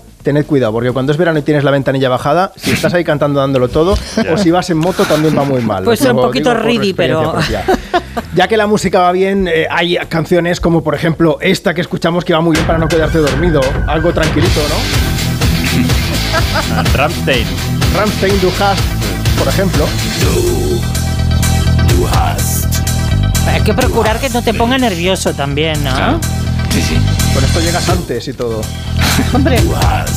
Ahora, yo no estoy de acuerdo con la doctora Fernández. ¿eh? Si la siesta no dura mm, tres horas o más, no es siesta. No, no, no, no. 20 minutos como mucho, si no Ah, después no- te levantas no. Esto no es nada. Para eso ya duermes todo el día, Claro. es la otra opción. A ver qué dicen los oyentes. Sobre lo que estabais comentando de la excavadora, eh, los cincuentones de Valencia tenemos el recuerdo todavía de una máquina de tren, de las antiguas de vapor, que había en el parque infantil de los viveros. Eh, he pasado horas gloriosas en esa, en esa máquina de tren que estaba llena de aristas, te cortabas, te caías, era divertidísimo. Todavía sigue en el mismo sitio, lo que pasa es que a los niños no les dejan subir, muy mal por parte del, del Ayuntamiento de Valencia. Claro, no quieren responsabilizarse de... Claro, hablando de responsabilidades, dice Pepo que en Estados Unidos se sorprendió de ver que en los parques infantiles hay unas placas con textos amplios donde se advierte de los posibles peligros, que la lista no es breve y que además se exime de responsabilidad a los fabricantes. Ah, para evitar los juicios, claro, como allí claro. en cuanto te resbalas eh, te querellas. Claro. Si al final la normativa, aparte de para proteger a, a los niños o a los usuarios, también es para proteger a los técnicos que han desarrollado el trabajo. O sea, los arquitectos, no, yo lo he hecho según la normativa, si usted se ha caído, pues es su problema. Claro. Estoy pensando en el Parque de la España Industrial, que hay un tobogán que sigue existiendo, es un dragón gigante, metálico, que además pintan de color negro, con lo cual el sol, imaginad lo que puede provocar allí, y lo, lo forraron un poco porque cuando, cuando yo era pequeño recuerdo que te quemabas el culo, lo que hablábamos antes, y ahora lo tuvieron que forrar, y de hecho de vez en cuando le ponen algún tipo de sustancia para que no queme tanto. Otro tobogán aquel de Estepona, ¿no? Que, Sí. que eh, dice, he visto parques infantiles contemporáneos que parecen zonas de maniobra de entrenamiento de marines, que quizá David García Senjo pueda comentar algo, porque tienen muchas cuerdas para trepar. Al final es intentar hacer el máximo movimiento posible y con los mm, pues eso con los brazos con las piernas con de, distintas maneras. Eh, y la cuerda también es un elemento barato y que no hace no hace daño. Bueno no sé que te pueda quemar las manos y tal pero que por lo menos no no es un instrumento con el que te pueda golpear Mi hija mayor eh, practica muchísimo la escalada porque dice que es lo más parecido que hay a los parques infantiles que tanto le gustaba, ¿no? Desde que tiene, desde que levanta un palmo del suelo, se trepa por todas partes. que la, la experiencia de subir de estar de contemplar el espacio desde lo alto pues como los humanos pues no volamos pues es como un- Es una forma de entender el- la ciudad de una forma distinta entonces eh, por eso tenemos ese afán de, de intentar subir Por eso nos gustan las alturas. A ver, ¿qué más dicen los oyentes? He tenido mellizos, eran muy pequeños y salí con ellos a comprar. Y era pleno mes de julio, pujando el carrito de los niños, otra niña agarrada al carro de la compra. Subí a casa, tal, lo estaba asfixiada, me quité el pantalón y me quedé pues en calcetines y tal. Pues me bajé a la, porque los chicos tiraron una cosa por la ventana y tuve que bajar a por ello. Y bajé en bragas. No me acordé de ponerme pantalón. bueno, vaya despiste tan tonto. bueno, Eso vamos a pasa. acabar con una buena noticia que conocimos esta semana. Eh, el chef Jordi Roca, ya saben, es uno de los hermanos Roca, el experto en los postres y los dulces, que ha recuperado la voz. Sí, llevaba varios años sin hablar como consecuencia de una distonía y el responsable de la repostería del sello de Gan Roca eh, ha compartido la buena noticia en su perfil de Instagram. Se me ha quedado de locutor de radio de las 2 de la mañana. Tengo, bueno, desde hace, sabéis, muchos, desde hace 7 años. ocho. Bueno, ha aprovechado para agradecer todo el apoyo recibido en estos años, aunque también ha advertido que no sabe si mañana tendrá voz o no, ya que la distonía es una enfermedad poco común que saca- eh, se caracteriza por movimientos involuntarios de los músculos y que en cualquier momento te puedes quedar sin voz otra vez. Sí, sí, no- es una manera de visibilizar una enfermedad rara, pero agradecemos mucho que nos haya dado la buena noticia de que ha recuperado la voz, a pesar de que evidentemente la enfermedad la sigue eh, padeciendo y han sido muchos años de tratamiento y de trabajo. Así que enhorabuena por Jordi, por Jordi Roca, nos alegramos mucho por él.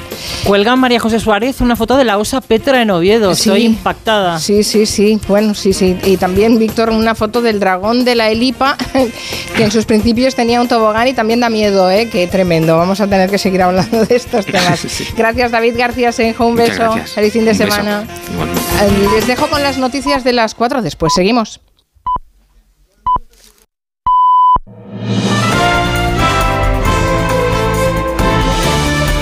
Noticias en Onda Cero. Buenas tardes. Más de un tercio de los casos de depresión en España se evitarían con un empleo estable. Es una de las demoledoras conclusiones del primer informe de un gobierno europeo sobre el impacto que tiene la precariedad laboral en la salud mental. Caridad García. Sí, es el informe PRESME elaborado a petición del Ministerio de Trabajo por una comisión de expertos y con datos de 2020 concluye el estudio que de las 511.000 depresiones diagnosticadas entre la población activa española, 160.000 pudieron evitarse con un empleo estable. Añade el documento que el impacto sobre la salud mental el- es 2,5 veces mayor en los trabajadores más vulnerables. El coordinador de la comisión, Joan Benac, alerta sobre la normalización de este problema. El malestar, el sufrimiento psíquico o la medicalización permanente para aguantar la jornada laboral son hoy una respuesta normalizada donde buena parte de la población además se siente culpable de su sufrimiento, sin ser plenamente consciente de las causas estructurales de la precariedad. Entre las recomendaciones de la comisión se cita la necesidad de elevar el gasto en atención primaria destinado a la salud mental. Ahora mismo en España se emplea el 14% del presupuesto. La OMS recomienda el 25%. Un informe que han presentado hoy el líder de Más País, Iñigo Errejón, y la vicepresidenta Yolanda Díaz. Ambos han compartido foto y sintonía en plena crisis en Podemos y sin acuerdo para concurrir a las elecciones junto a la nueva plataforma que presentará Yolanda Díaz previsiblemente a finales de este mes. Acto conjunto entre Errejón y Yolanda Díaz y elogios mutuos. No quiero poner a la vicepresidenta en un compromiso, pero no siempre pasa con todos los ministerios de este gobierno, pero con este ministerio en concreto da gusto trabajar. Eh, y se ha trabajado bien, y hemos trabajado con compromiso, y hemos trabajado con complicidad. La política es esto, y no me voy a cansar de decirlo. La política va eh, de hablar de la vida de la gente. La política no va de ruidos. Los letrados de justicia volverán a reunirse para seguir negociando con el Ministerio la semana que viene, tras el encuentro que han mantenido hoy y del que no se había informado previamente a los medios. Han desconvocado la concentración prevista para mañana frente a la sede del Partido Socialista de Vallamazares. A punto casi de cumplir dos meses de huelga indefinida, Ministerio de Justicia y Comité de Huelga desbloquean el punto muerto en que habían entrado las negociaciones para la adaptación salarial de los letrados judiciales. De entrada, los letrados renuncian a manifestarse como tenían previsto mañana en Ferraz para dar visibilidad al conflicto, coincidiendo con el Comité Federal del PSOE. Será o no para evitar esa foto, pero el Ministerio se ha avenido a volver a sentarse presencialmente con el comité después de haberle pedido negociar por correo. Hoy el encuentro ha sido con la secretaria de Estado de la Función Pública y con el secretario general de la Administración de Justicia. Según el comité, ha sido el principio de la negociación y continuará el próximo miércoles. El Ministerio de Sanidad ha añadido otras dos marcas a la lista de firmas con aceite inmovilizado en Extremadura, con lo que la alerta alimentaria por un posible fraude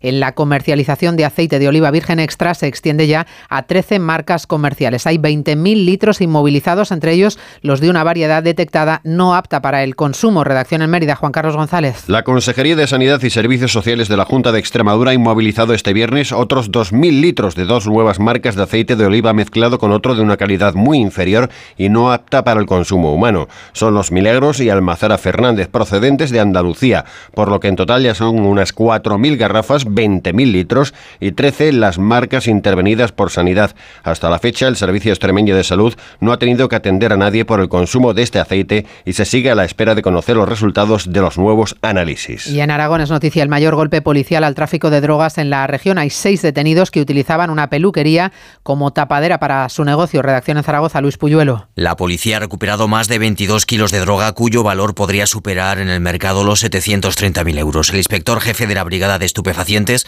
Carlos Gracia, destaca el trabajo realizado para combatir ese tráfico de drogas con esta operación. Zaragoza es un lugar de paso, tiene gran capacidad logística, pero en este caso eh, se trata de droga que iba directamente dirigida al mercado de Zaragoza. La policía ha incautado sustancia adulterante, prensas mecánicas, incluso dos armas de fuego, además de tres vehículos en los que transportaban la droga escondida en caletas. Y el deporte con Esther Rodríguez. Ya hay fecha confirmada para la ida de los cuartos de final de la Champions. El Real Madrid recibirá al Chelsea el 12 de marzo en el Bernabéu. La vuelta se juega el 18 en Stamford Bridge. El Sevilla se enfrenta en cuartos de final de la Liga Europa al United, Verdugo de Betis y Barça. Antes tenemos una jornada de Liga que abren hoy Valladolid y Athletic de Bilbao y que tiene el domingo un partido clave por el título. Un Barça-Real Madrid con llamamiento previo a la afición de Joan Laporta. Alfredo Martínez, buenas tardes. Buenas tardes. El presidente, que no comparece en rueda de prensa, sin embargo, ha pedido unidad a los aficionados y lanza un mensaje de autodefensa y de crítica sobre la campaña de desestabilización al club.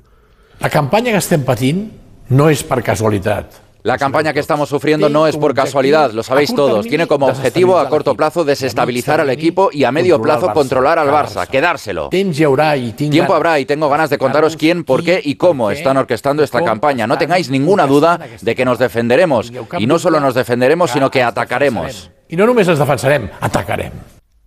Contundente mensaje del presidente que eso sí huye de las ruedas de prensa. Por cierto, malas noticias para el Barcelona en la última sesión preparatoria del día de hoy en la que Pedri ha tenido malas sensaciones y está prácticamente descartado para el choque del próximo domingo frente al Real Madrid. Importantes novedades en la primera lista de Luis de la Fuente como seleccionador de la absoluta para los partidos de clasificación de la Eurocopa ante Noruega y Escocia. Regresan Iago Aspas y Nacho, además de Kepa, entre los debutantes José Lu, David García y Zubimendi. Y Verstappen manda en la primera tanda de entrenamientos libres del Gran Premio de Arabia Saudí de Fórmula 1 con Fernando Alonso tercero y Carlos Sainz séptimo. Actualizamos toda la información a las 5, las 4 en Canarias.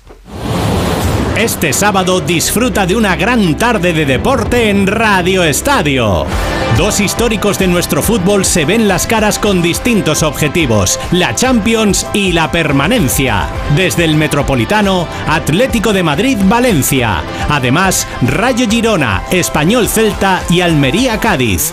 Con la última hora del clásico del domingo en el Camp Nou, las paradas en los estadios de Segunda División, la Liga ACB de baloncesto y los entrenamientos del Gran Premio de Arabia de Fórmula 1.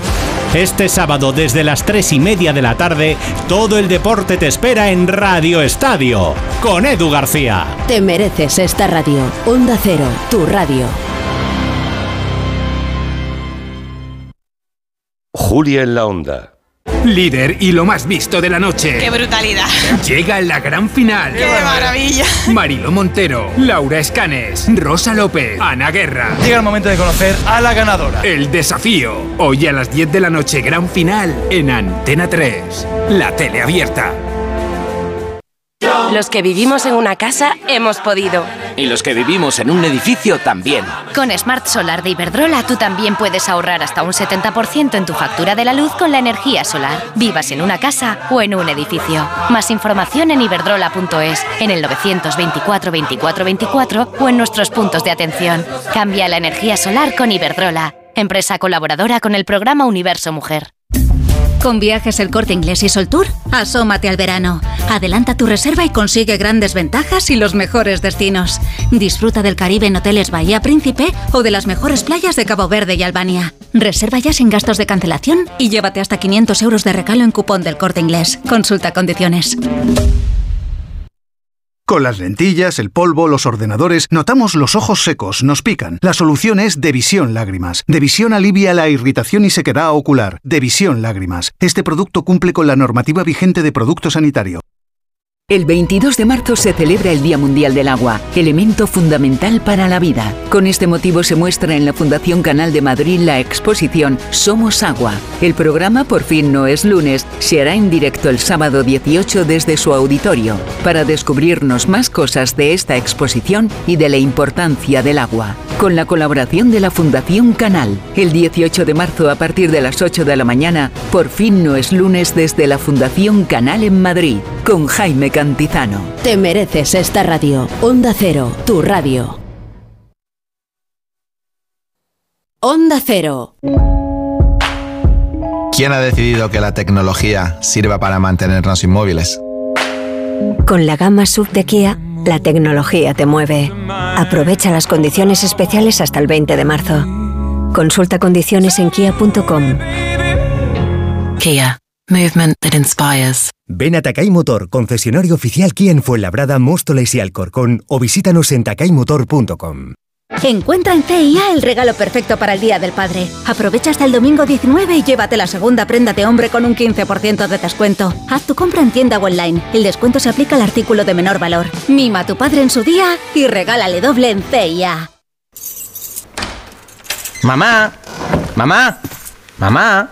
Nada, que no hay manera de pillarte en casa. Se nota que moverse por Madrid ya no cuesta nada. Ahora el abono transporte para mayores de 65 es gratuito, porque hoy se sale, y mañana, y pasado. Consorcio Regional de Transportes, Comunidad de Madrid. Las vacas Angus y Wagyu del Ganadería Organic comen pastos naturales reforzados con una mezcla de higos secos y pasta de aceite de oliva virgen extra. Es una carne increíble. Y como queremos que la pruebes, te llevamos del campo a tu casa dos solomillacos de 300 gramos, un chuletón de un kilo y cuatro hamburguesas de 150 gramos por solo 69 euros. Todo Angus Eco de Organic. Haz tu pedido 910 2010 910 2010 o en carneorganic.com.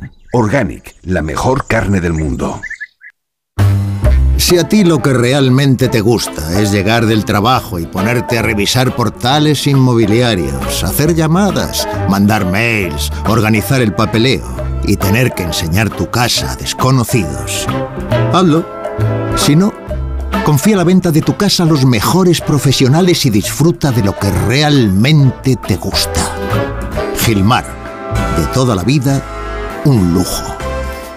Un día eres joven y de repente, cada año que pasa te empieza a escocer y a escocer y a escocer.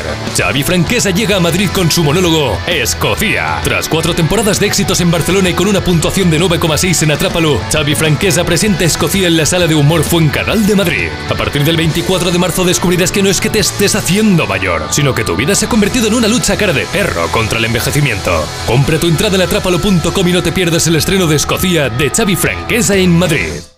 Si tienes averiado tu cambio automático, dale una segunda vida.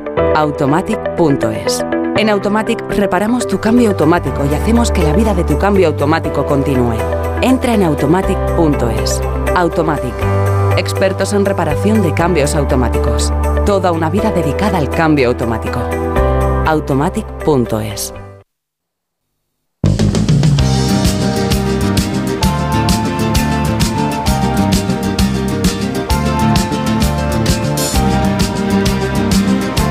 En Onda Cero, Julia en la Onda, con Carmen Juan. Son las 4 de la tarde y 12 minutos. Abrimos la segunda hora de Gelo. Ya saben, es la hora eh, en la que vemos la tele a través de los ojos de Ferran Monegal, que ya está aquí puntual como siempre. Señor Monegal, buenas tardes. ¿Qué tal? ¿Qué tal? Buenas tardes. Y también saludaremos eh, dentro de un ratito a nuestra historiadora de la gastronomía, Ana Vega. Los que la siguen en Twitter saben que es la Vizcayen, que hoy nos propone hablar de todas esas recetas que nos parecen como muy tradicionales, muy antiguas, con mucha solera, que son parte de nuestra historia gastronómica gastronómica y que son de antes de ayer, que nos las hemos sacado de la manga, que a lo mejor tienen 30, 30 años, 40 años, que es nada dentro de la historia de la gastronomía. Por ejemplo, el cachopo. Había un oyente de Asturias que decía, puedes criticar el cachopo lo que quieras, porque ya sabemos que es gastronomía asturiana serie B, que lo nuestro es la fabada, no el cachopo. Me ha parecido que tenía un ánimo muy deportivo. Bueno, pues hablaremos después de, de todo eso. Pero vamos a la tele, porque ayer vivimos un momento absolutamente emocionante y esto nos gusta mucho comentarlo porque la tele nos tiene que despertar emociones. Sí, señora, y además, un bombazo. bueno, un bombazo. El- Un el- bombazo. una cuota de pantalla del 37,4, o sea, es que todo el mundo estaba viendo ese rosco de pasapalabra. Más de 4 millones y medio Sí. de personas. Sí, sí. Y además ante un evento que mm, no hay maldad. No, todo lo contrario. Antes hemos comentado pues, un poco también el- el- el- la amistad que se forja en estos programas de tanta duración Claro. y, y el cariño que se tienen los propios concursantes. Estamos hablando de Rafa Castaño, es el concursante que junto con Orestes Barbero han estado 196 programas juntos compitiendo y al final resulta que eh, Rafa, Rafa Castaño, creo que sevillano, creo que tiene, es, él es periodista y creo que tiene una librería. Tiene una librería, la librería caótica, sí. Y de repente empieza el rosco, A, B, C, D, F, G, todas las letras del abecedario y las va contestando. Además, es un, es un concurso que no es el concurso habitual de pregunta-respuesta porque es de, un, de una trepidación brutal. Yo lo sigo en casa y lo sigo con, también con mi canario flauta Papitu y somos incapaces De ir a esa velocidad. de ir a la velocidad que tienen que ir para las respuestas, ¿no?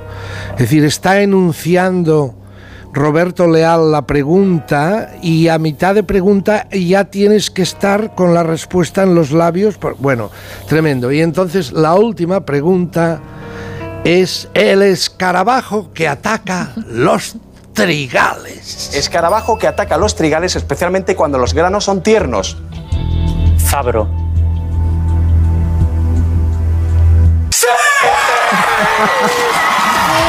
Roberto Leal se deja las cuerdas vocales en ese sí, Sí. de entusiasmo.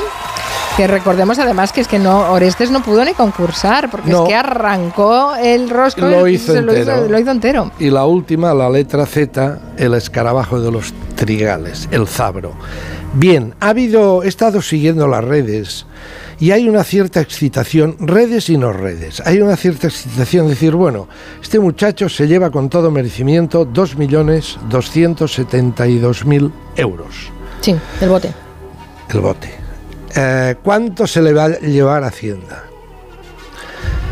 Claro, depende de la comunidad en la que esté residiendo. No sé si depende de la comunidad en la que reside no, o si le pagan o se le pagan en Madrid. eh, No, eh, esto es tributación del Ministerio de Hacienda, creo que es un 20%, ¿no? Lo que se llevan. no, ¿No? No, no, no, no, no, no. Es decir, a partir de una cierta cifra, cuando usted hace la declaración de la renta de todos, ahora vendrá del mes de junio del año anterior, le computan todos los ingresos de vengados que usted ha recibido. Claro, no, no, pero. usted entra pero, a ver, con, es que con el conce- esta cifra. El concepto es un incremento patrimonial.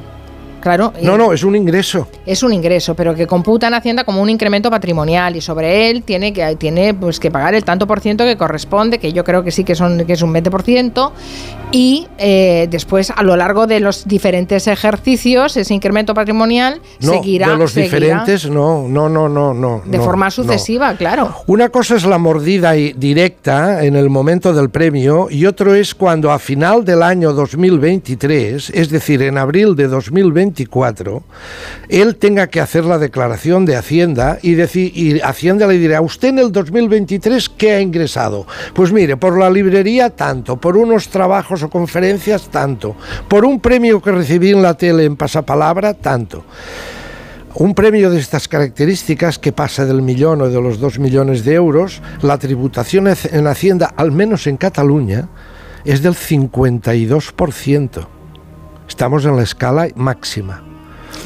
Entonces yo quisiera aquí hacer una reflexión Me, me acerca... hace, me hace dudar, ¿eh? No, Porque, no, claro, no, una- seguro. Una, cosa es lo que, Seguro. tributa, lo que tributa el patrimonio, el incremento patrimonial, y otra cosa es lo No, que no, tributa la ingre- renta al trabajo. No, que- no, los ingresos, los ingresos En Cataluña, si pasas de una cierta cifra, vas al máximo, que es el 50. Pero que, tengo aquí, aquí en Zaragoza que, se lo está estudiando. Mira, aquí, aquí, según datos de TaxDown, que es la web especializada en, este tipo de tributaciones y demás, pone que eh, tributará por un 47% en total. Hay una ah, parte que es un 24,5% que es la escala estatal y luego hay un 22,5% que es la de la comunidad autónoma, que en este caso como Rafa mm, reside en Sevilla. Claro, pues si fuera si residiera en Cataluña pagaría más. Eso es el IRPF cuando haga la declaración, de, la, renta. O sea, nos vamos ya al 47 y pico. Mm. Sí, exacto. Yo había dicho un 52 que es lo que pagaría si residiera en Cataluña. Cataluña.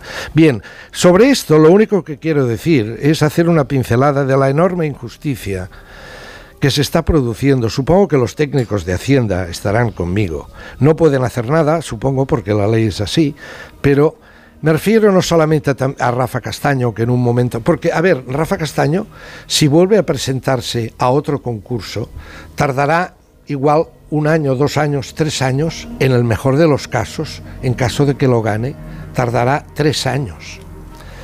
Eso es lo mismo que los actores o los y las actrices, por ejemplo, ¿no? que tienen un año en donde ruedan tres series o dos y luego están tres años en el dique seco que no les llama nadie. Es una enorme injusticia no es lo mismo que un trabajador por cuenta ajena que, que, cobra regularmente cada mes un sueldo durante años y años y años. Estos, estos Pero un actor, una actriz es, es, su trabajo. Eh, un concursante de un programa de televisión, eh, también. Mm, bueno, sí, se, se están profesionalizando, pero, no es su trabajo. Pero quizá no, no, no, me he explicado. Es decir, ¿a dónde pues voy? Yo no lo he entendido. Voy a que en estos casos, en donde un actor o una actriz de repente el año 2023 hace dos series que le reportan pues mucho dinero, un millón de euros, y luego está el 2024, 2025 y 2026 que no le llama nadie, no se le puede imputar en un solo año porque de esto, de este dinero del 2023 vivirá tres años. Ya, sabe que, tendrían que hacer planes quinquenales. Sabe que se ha presentado una ley, el, ah, gobierno ha presentado una ley del artista, lo, aprobó en Consejo de Ministros, estará en tramitación parlamentaria. Lo celebro. Mm, precisamente para, para, evitar eso. Para evitar eso, ¿no? Claro, claro. Bien, continuemos. Eh, otra excitación que ha habido muy hermosa. Usted sabe que esta semana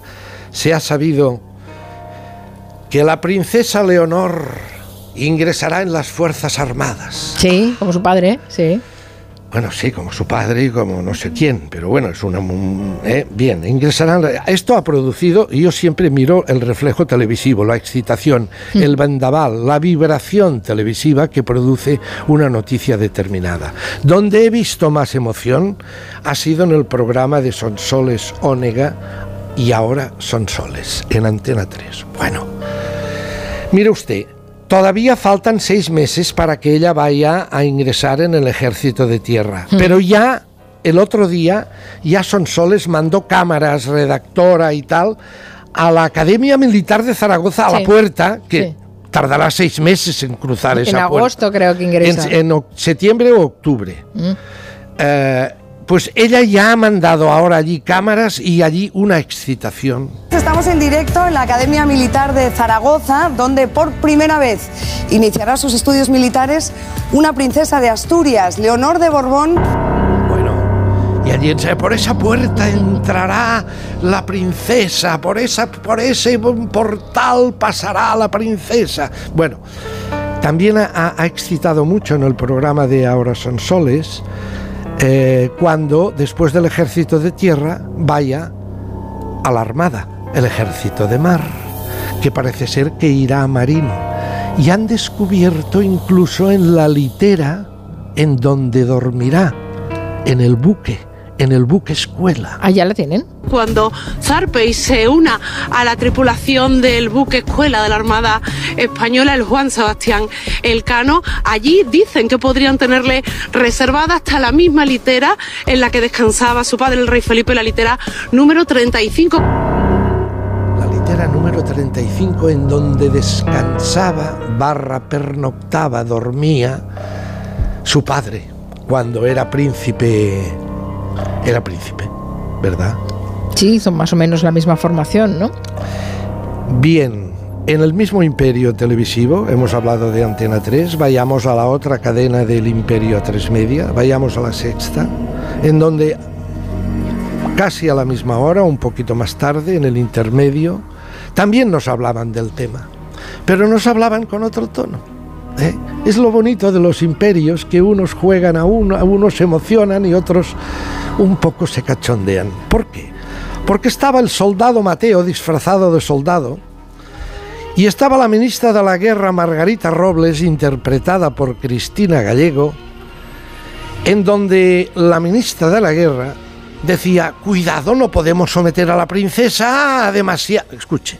No podemos someter a la princesa a estos entrenamientos tan duros. No se puede relajar un poco ese protocolo, por favor.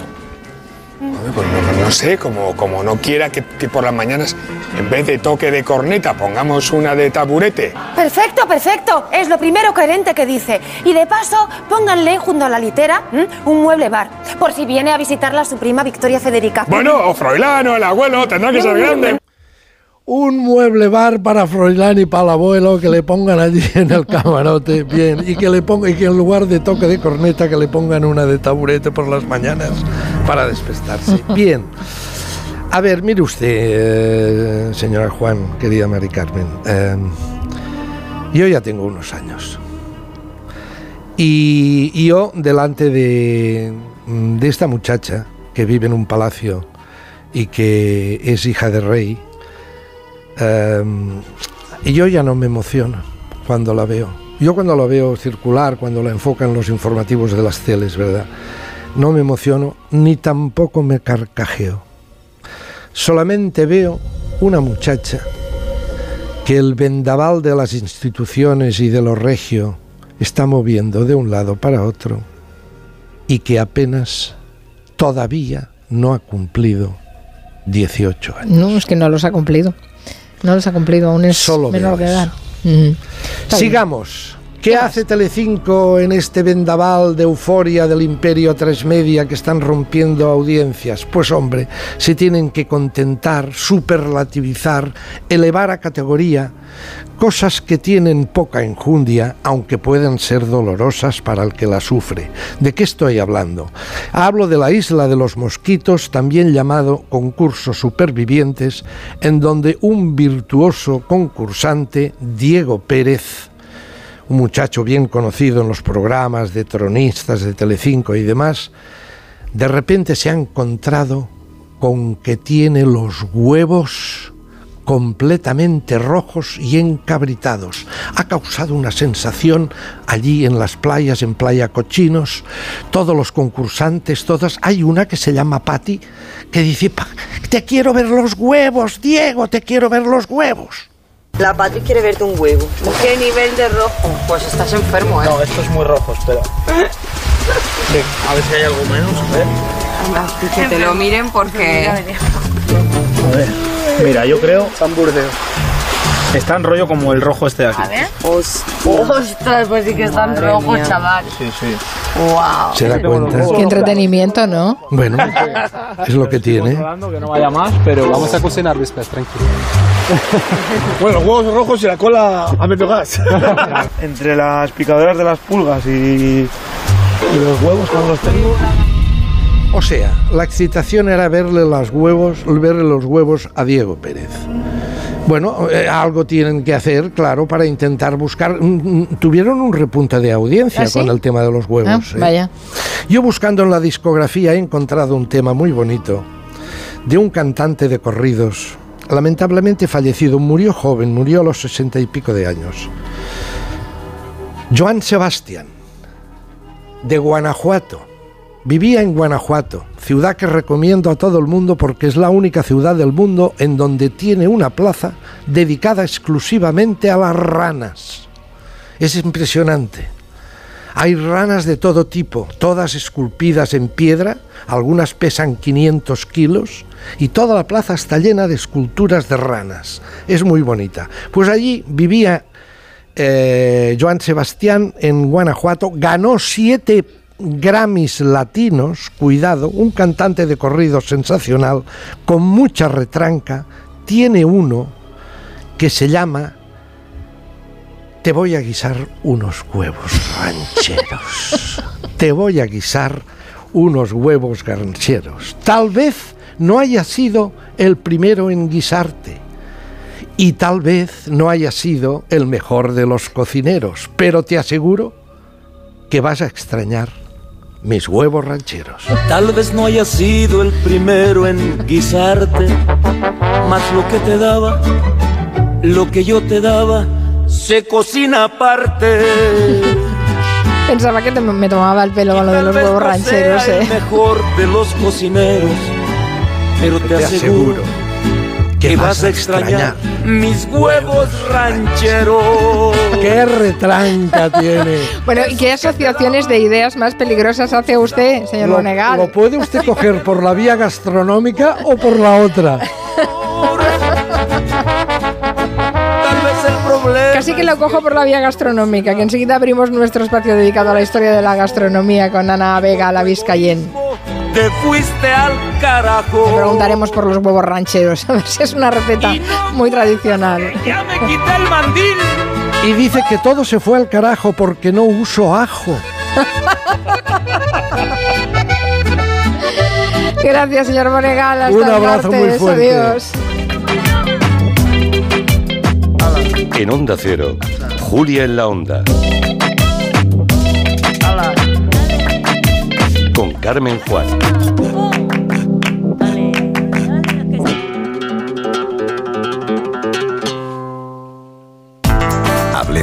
Hoy hablamos de autoconsumo con Emilio Russo, director general de Factor Energía. Bienvenido. Gracias. El autoconsumo producido por las placas solares contribuye a frenar el cambio climático. Representa una energía a coste cero, 100% renovable, pero aún hay reticencias en instalarlas. ¿Por qué? Sobre todo por lo que la gente cree que cuesta. Esta es una inversión que se recupera en el plazo de entre 3 y 5 años y sobre todo una vez amortizada te proporciona energía a coste cero durante 30 años. Sin embargo, la gestión puede hacerse cuesta arriba, ¿no? Por eso desde el Departamento de Placas Solares de Factor Energía lo gestionamos todo. Financiamos, tramitamos subvenciones, hacemos el diseño y la instalación. Es un verdadero servicio llave en mano. Gracias, Emilio. A vosotros. Los Lion Days de Peugeot incluyen VPST, ventajas por ser tú.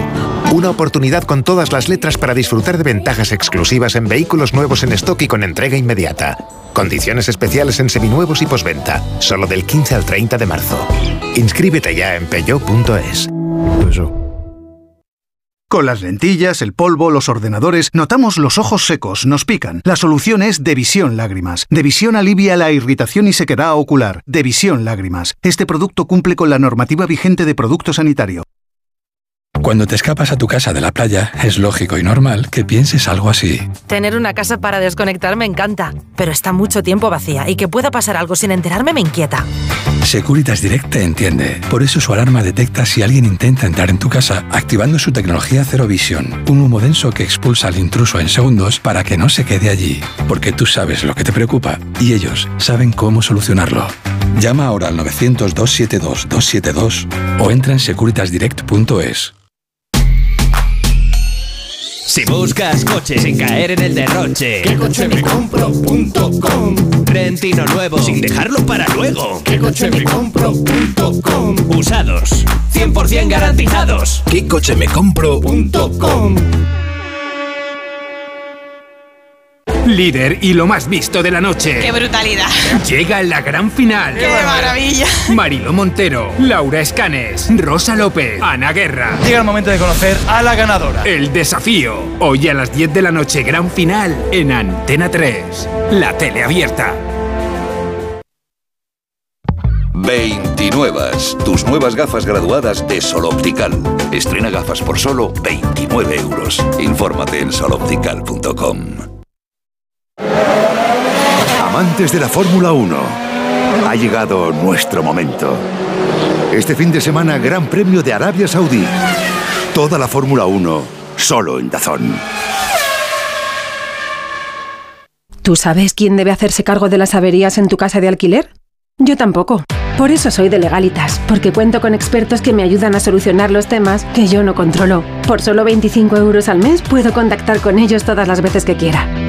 Hazte ya de legalitas. Y por ser oyente de Onda Cero, y solo si contratas en el 900 100 661, ahórrate un mes el primer año. Legalitas. Y sigue con tu vida. Vecina, ¿damos un paseo? Uy, gracias, pero he quedado. Me he bajado la app de Madrid Te Acompaña y pido compañía de voluntarios del ayuntamiento para ir al cine, a la compra, al médico. Si tienes 65 años o más, descárgate Madrid Te Acompaña o llama al 900-777-888. Ayuntamiento de Madrid. Todos nacemos con un qué, un algo que si se descubre y potencia a tiempo puede marcar la diferencia en tu carrera profesional. Nuestro objetivo es ayudarte a encontrar y desarrollar tu qué. Por eso ofrecemos una experiencia que combina nuestros MBAs, másters y grados con un plan de desarrollo profesional. Infórmate en eaemadrid.com. EAE Business School Madrid, where true potential comes true. El regalo perfecto para el Día del Padre está en Las Rozas Village. Explora las colecciones recién llegadas de firmas icónicas como Hackett London, Diesel o ray y encuentra el detalle con el que acertarás seguro. Más de 100 boutiques con hasta un 60% de descuento sobre el precio original te esperan todos los días, incluidos los festivos en Las Rozas Village.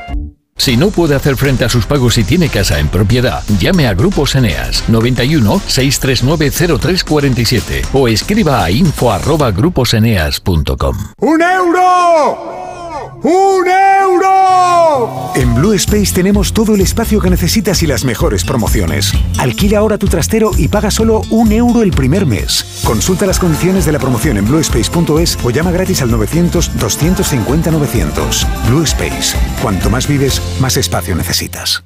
Tiendas Omnium, tiendas de descanso. Ven a las tiendas Omnium y date el gustazo de dormir en un nuevo colchón. Cuidamos de tu descanso, cuidamos de tu salud. Flex, Tempur, Bultex, Picolín, los mejores colchones a los mejores precios. 15 tiendas Omnium en Madrid. Encuentra la tuya en la tiendasomnium.es. Bricolaje Moraleja, la mayor exposición de vestidores y armarios en Madrid que te puedas imaginar. Vestidores con diseños espectaculares y armarios con puertas correteras y abatibles. Brico oferta. Armario lacado 240 por 60 modelo Bruselas, 65 euros. Solo en Bricolaje Moraleja, calle Galileo Galilei 14 de Getafe. bricomoraleja.com. Te compra tu coche, te compra tu carro, te compra tu buga. Te compra tu furgo, te compra tu moto, te compra tu auto, caravan. ¿Te han hecho una oferta? Te la mejoramos. Has oído bien. Mejor precio garantizado y compromiso de pago en 24 horas. Ven a vernos. ¿Sabías que en Madrid tenemos la mejor escuela de negocios de España y la tercera de Europa, según el mejor ranking del mundo, el del Financial Times, con seis campus en Europa? ESCP Business School es la escuela de negocios número uno de España y la más internacional. ESCP Business School, somos la número uno. Infórmate en somosescp.com. Somos escp.com.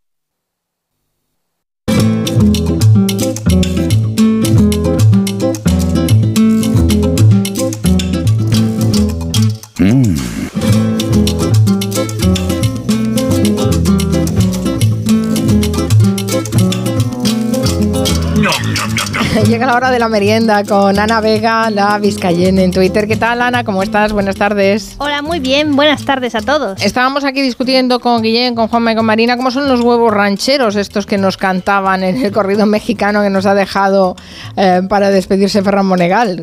¿Tú tienes Oh, pues- receta de eso?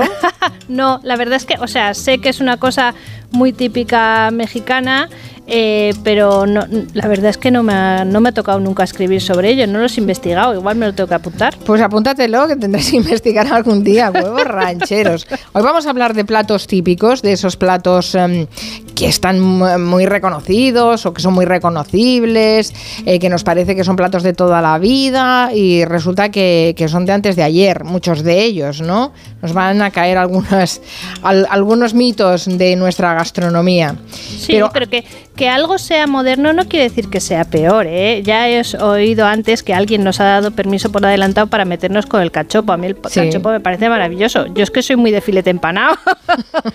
pero eh, que algo sea mm, nuevo o que, o que no sea arcaico y antiquísimo y tal, no tiene menos mérito. Pero es verdad que a veces nos, nos empeñamos en darle como una pátina ahí, como de viejuno a algo, porque creemos que si es antiguo tiene más mérito. Claro, a eso vamos. O sea, un poco, en cierta forma, somos nosotros que somos un poco tontos de coger y Pues decir, sí. bueno, eh, esto es buenísimo, pero para que la gente lo considere igual de bueno que nosotros, vamos a decir que tiene mil años de historia.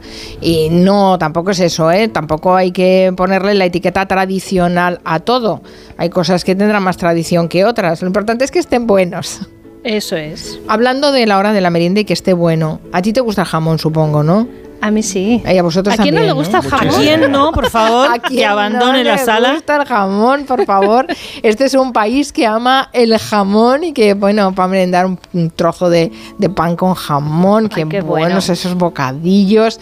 Bueno, vengo a hablarles del jamón de Teruel con denominación de origen, que es un jamón eh, que a, a mí me gusta mucho porque tiene un método de curación que es, está marcado por el frío y tiene un sabor como más, más fino, porque cuanto más frío hace, pues menos sal necesita para curarse ese jamón.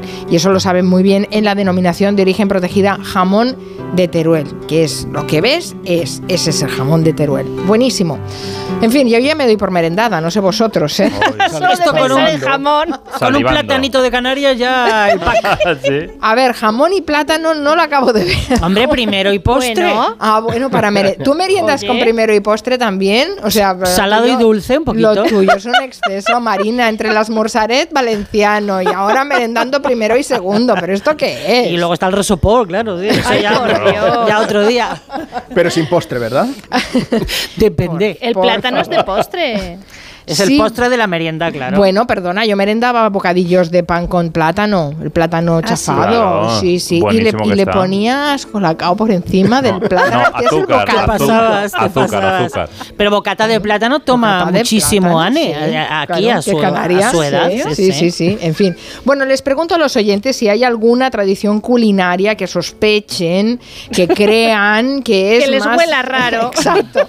Que es más moderna de lo que parece y que no es tan tradicional porque hoy nos va a despejar algunas dudas Ana, Ana Vega, nuestra vizcayena en Twitter. De todas maneras, antes tenemos que hacer un tenemos que hacer una rectificación, Ana. Vamos a aprovechar y hacerla hacerla ahora Sí, porque- vamos a hacer un mea culpa. Sí, bueno, un- un- sí, eh, al Un menos poner, chiquitín, eh, eh, vamos a poner las cosas en su sitio, porque la semana pasada, no, la, la- cuando hablamos hace dos Hace semanas, dos semanas. de la olla a presión de otros inventos, claro, la olla a presión, que fue de un inventor eh, aragonés, Camilo Belvis, también atribuimos a este señor lo de la fregona, que también es un invento maño, la fregona. Eso es. Pero eh, no fue él, sino que el creador fue Manuel Jalón. Manuel Jalón. Sí, Manuel Jalón, hijo, escribió al programa para contarnos eso, que su padre es el auténtico inventor de la fregona, eh, maño de adopción. Bueno, Manuel Jalón, Jalón Corominas era ingeniero aeronáutico y oficial del Ejército del Aire y a principios de los 50 hizo un viaje a Estados Unidos. Y estando en Boston vio como unos operarios de la base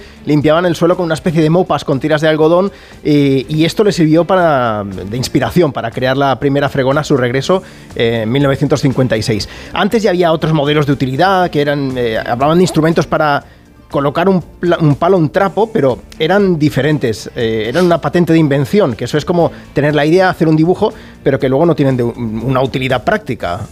Vamos a escucharlo. Una patente, eh, digamos, no puede venir derivada de un modelo de utilidad. Tiene que tener eh, incluso, en el caso de la fregona, trataron de anular esa patente diciendo, bueno, miren, fueron a un juez a decirle, ya hay cosas previas, ya hay eh, lavasuelos previos. Y el resultado fue muy contundente de que era distinto a todo lo que había y que merecía ser patente de, patente de invención. Hemos escuchado a Manuel Sí. Jalón, hijo. que Manuel. Jalón, que además ha, ha- ha peleado mucho porque se le reconozca el mérito a su padre. Sí, tal Claro, sí, sí, sí. Y, y Manuel Jalón fue el primero que pante- patentó en 1964 la fregona moderna, como la entendemos hoy en día, que es de plástico y es un buenísimo invento, precisamente porque al ser de plástico es muy útil, no rompe lo que es el mocho. y antes de eso hubo otras cosas que se llamaban modelos de utilidad, que no, en teoría no son tan rompedores o tan innovadores como una patente, pero ya había alguna que es bastante similar a, a la fregona, pero claro, mucho más antigua, porque eran de metal y de madera. Y una de esas fregonas o protofregonas eh, la inventaron dos señoras asturianas que, es, Sí. que le mando muchísimos besos a Manuel Jalón, pero déjeme decir los nombres de estas dos señoras que eran madre e hija, que eran Julia Muntusé y Julia Rodríguez Maribona. Y inventaron este, o no, bueno, registraron este modelo de utilidad que es anterior un poquito a la fregona en 1953. Pero la fregona tal y como la conocemos está Eso es, la, fre- patentada. la fregona de hoy en día es la de Manuel Jalón. La de Manuel ¿vale? Sí, es muy importante lo que dice Ana Vega porque, porque Manuel Jalón lo que aprovechó también fue el uso del plástico. También eh, mejoró el cubo para, para escurrir, que no, no tenía paredes rectas, sino que eran para adentro, porque así era Eso es, mucho es como más. un cono. Eso es, más- se es podía más hacer mucha más fuerza. Cuando llegó este modelo que reducía el precio a más de la mitad, que era mucho más fácil de embalar, a partir de entonces todos los que ha habido en, adelante tienen las características del que, del que hizo mi padre. Y de ahí la importancia de, de esa patente de invención. Eh, no basta solamente con fabricar un prototipo, sino que tiene que ser viable y Ujú. luego tienen que, tiene que hacerse rentable. Bueno, y desde pues que, 2008 que ya sepan, de, está exacto, desde 2008 que haya una sentencia en firme de, de la- de- del Tribunal de Justicia de, de Aragón, eh, de un juzgado de Zaragoza, que lo reconoció ya eh, en firme para que no haya ninguna duda, porque esto fue un litigio larguísimo, nos Bueno, contó Manuel Jalón. sí, fue de bastante años, complicado. de años. Que antes decía Juanma que fue maño de adopción y en tontería dice, hombre, decid que Rioja, no que somos pocos, ya Eso que somos es, nacido en La Rioja, sí señor. Vale, nació en La Rioja, pero criado en Aragón. Bueno, en fin, vamos a hablar de los platos. Dice Carlos Palomeque que ah, los huevos rancheros son huevos estrellados sobre una tortita de maíz frita y bañados en salsa roja o verde y acoplados de frijoles, frijoles refritos. Bueno, pues... Qué rico, Y eso qué es para ligero, qué desayunar. ¿eh? ligero, yo, sé- claro. yo sé que los huevos rancheros son para desayunar. Y o sus sea que- jalapeños no pueden faltar, tiene que picar eso. En fin, bueno, no está mal, no está mal. eh, las de cosas que aprendemos. Em, a ver, ponnos eh, sobre la pista. Yo antes decía, el cachopo es reciente. La salsa carbonara también es reciente, no me lo puedo creer. ¿Con nata o La- sin nata? Esto me tiene a mí al Bueno, traer. lo, ¿eh? de, lo, de la, lo de la nata, bueno, lo vamos, vamos a entrar en ese, en ese berenjenal enseguida. Vale, vale. Pero eh, es uno de los ejemplos, incluso la baguette, eh, los macarrones con chorizo, cosas, a ver, quizás de los macarrones con chorizo no presumimos, pero hay otras recetas que sí que se han, eh, se han convertido un poco como en identitarias, ¿no? No le toques a un italiano la carbonara, por favor, No, es- claro. es que se ofenden, ¿no? Además, eh, son bastante, a ver, no beligerantes, pero, pero sí que... intentan- Pasionales. son pasionales y, y si haces eh, una receta, ya sea la carbonara u otra, que, es tra- que ellos piensan que es tradicional suya y la haces de otra manera, es como que les sienta mal, se ofenden un poco, bueno, ¿vale? Como a nosotros nos puede pasar, sobre todo a los valencianos con la paella, ¿vale? Entonces, lo entendemos todo, porque la cocina, la cocina es, es amor, es dedicación, es cultura, es arte, pero a veces también despierta pasiones encontradas. Mm, No es es muy fácil ponerse a discutir amigablemente, normalmente, eh, acerca de si la tortilla es mejor poco o muy hecha, si tiene que llevar cebolla, sin cebolla, si la paella admite X cosas o no, ¿no? Entonces, la, cocina hay muchas veces que nos define como individuos, depende de, nuestros gustos y de lo que solamos cocinar, pero también nos define como miembros de una comunidad, ¿vale? Que puede ser regional, nacional, eh, local, incluso si en nuestro pueblo es muy típico hacer una receta de cierta manera. A mí me ha sorprendido mucho saber que la baguette, sí señor, Sí. la baguette francesa, que se ha convertido en patrimonio de la humanidad y símbolo de la cultura francesa, pues que no es tan no, no está tan antigua como nos pensamos. No, ¿qué, qué va? ¿Qué va? No es, na- no es tan antigua y tampoco es tan inofensiva como podría parecer. Os lo voy a explicar. Bueno, este año se habló mucho de la baguette porque hace pocos meses la UNESCO la, la declaró como Patrimonio Inmaterial de la Humanidad. Y resulta curioso saber, cuando uno investiga un poco en la historia de este, de este pan, que en realidad eh, aunque nosotros identifiquemos la baguette con el estilo de vida francés, como, como muy pausado, de, ir por la calle en bicicleta y de ir a una pequeña panadería, boulangerie, y a, comprar tu, tu baguette o tu barrita de pan, ¿no? Parece todo como muy idílico. En realidad la baguette nació gracias a los modernos procesos industriales de la panadería eh, y a las prisas de la gran ciudad. Y, y de hecho lo que pasó cuando la pasión eh, por la baguette eh, uniformó de tal manera las panaderías francesas que desplazó a otros tipos de panes que hasta entonces habían sido tradicionales y que se han dejado de hacer por culpa de la popularidad de la baguette.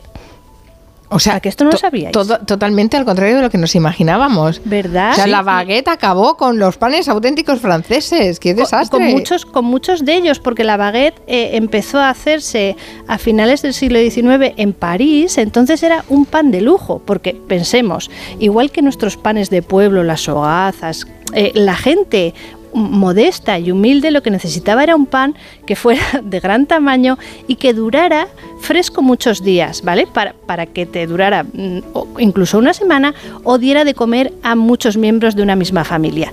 La gente rica no necesitaba panes tan grandes, podía ir a comprar pan fresco todos los días y recién hecho.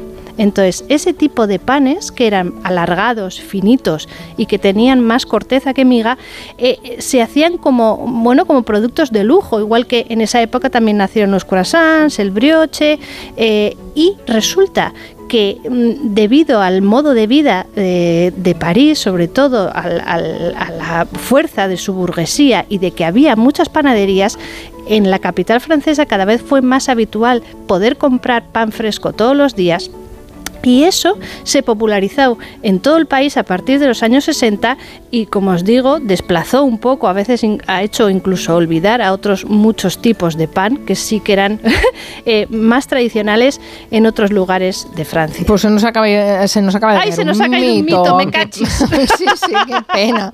Bueno, lo de la carbonara que tiene tan entretenida Marina. Bueno, Cuéntanos lo, de la, carbonara. Lo de la carbonara es muy fuerte porque eh, justo esta misma semana ha habido, bueno, si la gente que nos oye utiliza Twitter, igual le ha llegado un vídeo muy entrañable, súper bonito de una señora mayor italiana, como nos las imaginamos, completamente maravillosa, es una nonna, eh, y ella explica cómo hace la carbonara, ¿no? La hace a su manera y tal. Y ha ha habido un poco de polémica porque hay gente, no, así no se hace, no, es que es mejor con no sé qué o con no sé cuántos, en fin. Eh, nadie debería refutar nada a ninguna abuela, sea italiana o sea de Calasparra, ¿vale? Pero eh, es verdad que la carbonara es muchísimo, muchísimo más moderna de lo que podemos imaginar. De hecho, no hay ninguna referencia a un plato así denominado hasta el año 1950, que fue anteayer, básicamente, ¿vale? Entonces, ¿cuál es la cuestión? En Italia existían ante- anteriormente a esa fecha eh, había recetas hechas con, eh, de pasta con queso y huevo. Eh, os recuerdo que en teoría la carbonara lleva solamente pasta, eh, huevo que puede ser entero o solo yema, eh, queso pecorino normalmente, guanciale que es eh, algo como papada, un tipo de tocino y pimienta. Vale, no lleva nada más. No lleva leche. Es- no lleva leche. Entonces, esta que os estoy diciendo es la fórmula perfecta. Es cierto, es la fórmula ideal que han desarrollado los italianos y tienen razón en que es la mejor forma de hacerlos. A ver, están buenísimos, de, hechos de esa manera.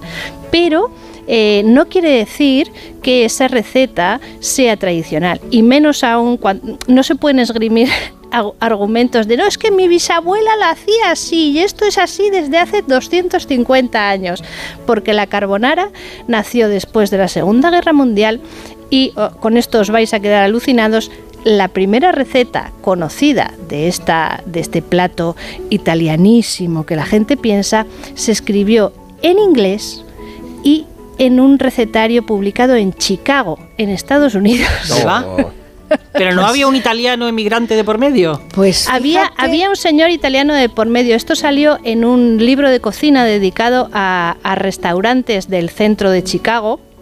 Y en uno de los capítulos hablaban de un, de un restaurante que se llamaba Alfredos eh, y supuestamente ellos proporcionan esa receta. Pero en el mismo año, que es 1952, hay otra receta también muy similar de pasta a la carbonara que la escribe una señora inglesa. Es decir, es, es muy curioso que eh, fuera una receta que se hizo mm, viral o por lo menos famosa eh, antes fuera de las fronteras italianas que dentro. ¿Por qué? Porque eh, aunque existen diversas teorías, la más razonable es que en la pasta de la carbonara naciera en esa época eh, precisamente para satisfacer los gustos de los soldados eh, norteamericanos y de los turistas que, eh, bueno, que muchos de ellos se instalaron en Roma a partir del final de la Segunda Guerra Mundial. Todos los turistas que iban a, las tratorías estas del Trastevere, que son tan bonitas y como, como tan mm, folclóricas, bueno, pues en, eso, en esos restaurantes fue seguramente donde nació la pasta a la carbonara, incluyendo el bacon, que por aquel entonces eh, eh, formaba parte de la ración de los soldados aliados. Pues fíjate que yo no tenía ni idea de esta historia, pero siempre he pensado que la carbonara es una salsa que me parece poco italiana. Y a mí especialmente no me gusta. No, porque yo no, sé, identifico, asocio las salsas italianas que tienen tomate. No, pero hay, hay muchas que no lo tienen. ¿eh? Pues mira, no sé, yo ya la veía rara. No, ya la veía rara. No hay que, a ver, de todo esto que he contado no hay que sacar la conclusión de que no es italiana. es una receta de base italiana que posiblemente, bueno, oye, eh, hay que buscarse la vida y en aquella época, que era justo la posguerra, hicieron un, bueno, una renovación de, de ciertas fórmulas para adecuarse a los gustos de gente que entonces tenía dinero para, para poder ir a la hostelería italiana. Dice Felipe Alonso a través de Twitter que a él le contaron en Italia que la carbonara la hacían después de la guerra con leche en polvo. Eh, esa es una de, las, de las teorías, aunque eh, tenemos que decir, si alguna vez os vuelven a sacar los colores, que esto es muy típico de, es que no se echa nata en la carbonara. Bueno, vale, no es lo ideal, yo creo que queda mejor sin, pero podéis decir que en varios recetarios italianos y bastante famosos de los años 60 y 70 se utilizaba nata en la carbonara. O sea, la cuestión es que la receta, como es bastante reciente, se ha ido refinando, se ha ido perfeccionando y ahora hay una fórmula, por así decir, canónica e ideal, que está muy rica, pero no nos deberíamos pegar porque la gente la haga de otra manera. Es que, bueno, yo, yo no soy nada... Eh, Fundamentalista, ¿no? No, para nada. La del huevo, que yo creo... Marina? a ver, yo si lo voy a comer inmediatamente la hago con huevo eh, con un huevo batido que retiras del fuego la cazuela y se lo echas en ese momento, ¿no? Pero si la voy a tener que reciclar o la quiero dejar hecha para que luego alguien la recaliente y tal, entonces le pongo nata porque me parece que la del huevo no aguanta un calentón. No sé si la habéis No, no, claro, es que no, es que no lo aguanta. Es que es, una receta para comer en el momento, se enfría muy rápido, eh, es cocerlos, yo aquí contando cómo lo hago yo en casa. Hombre, claro, queremos, cueces los espaguetis, yo cuezo los espaguetis y es rayar bastante queso. A ver, eh, si no tenemos pecorino, si no tenemos parmesano, pues yo creo que un buen queso de aquí que esté curado también nos puede servir. Bastante queso, bastante, bastante pimienta negra, tiene que saber a pimienta negra.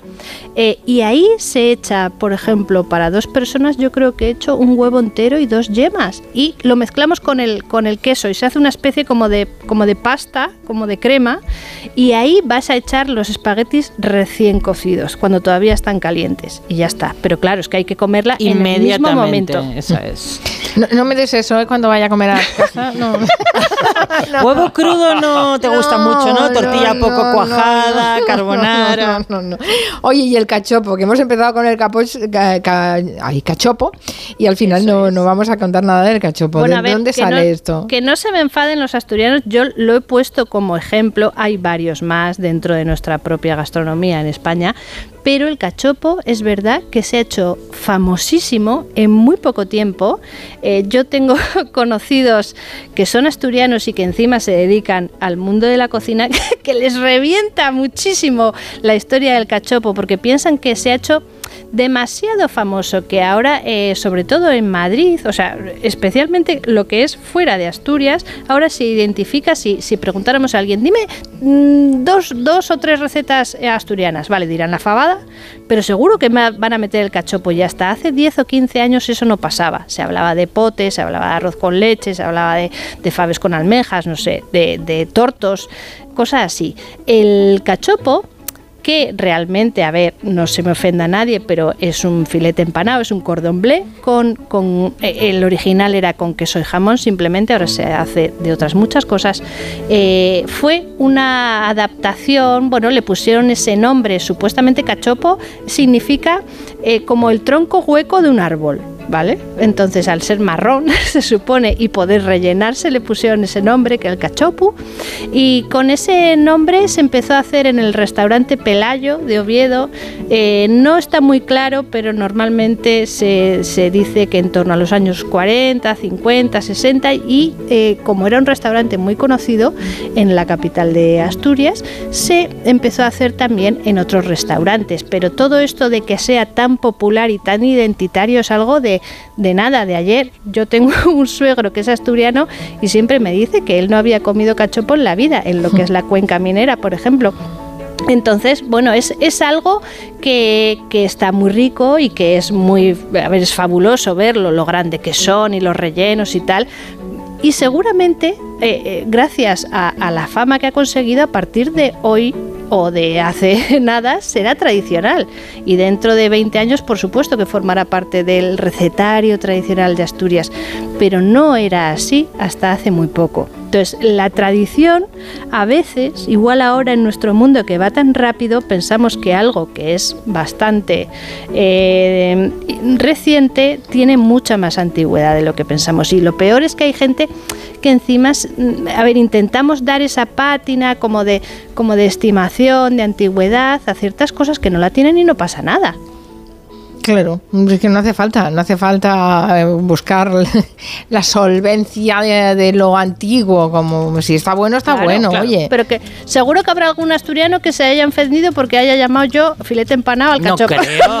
No, no, no, no, creo. no. Creo que no- nuestros oyentes asturianos son, son muy. son- la verdad es que son, más, más, no sé, bastante racionales, no se llevan Eso espero. por esas emotividades de la cocina patria. O sea que no, no.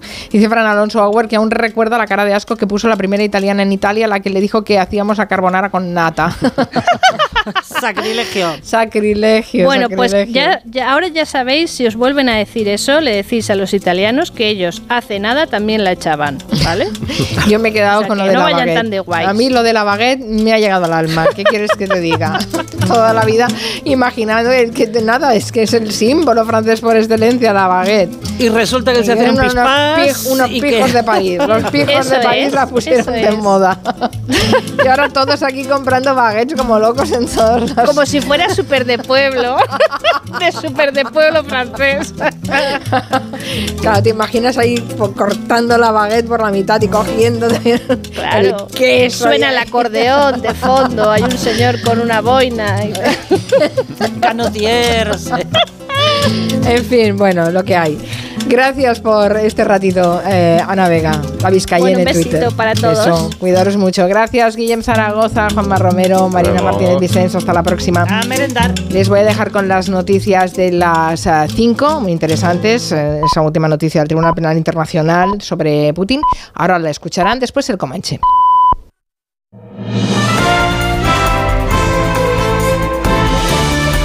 Noticias en Onda Cero.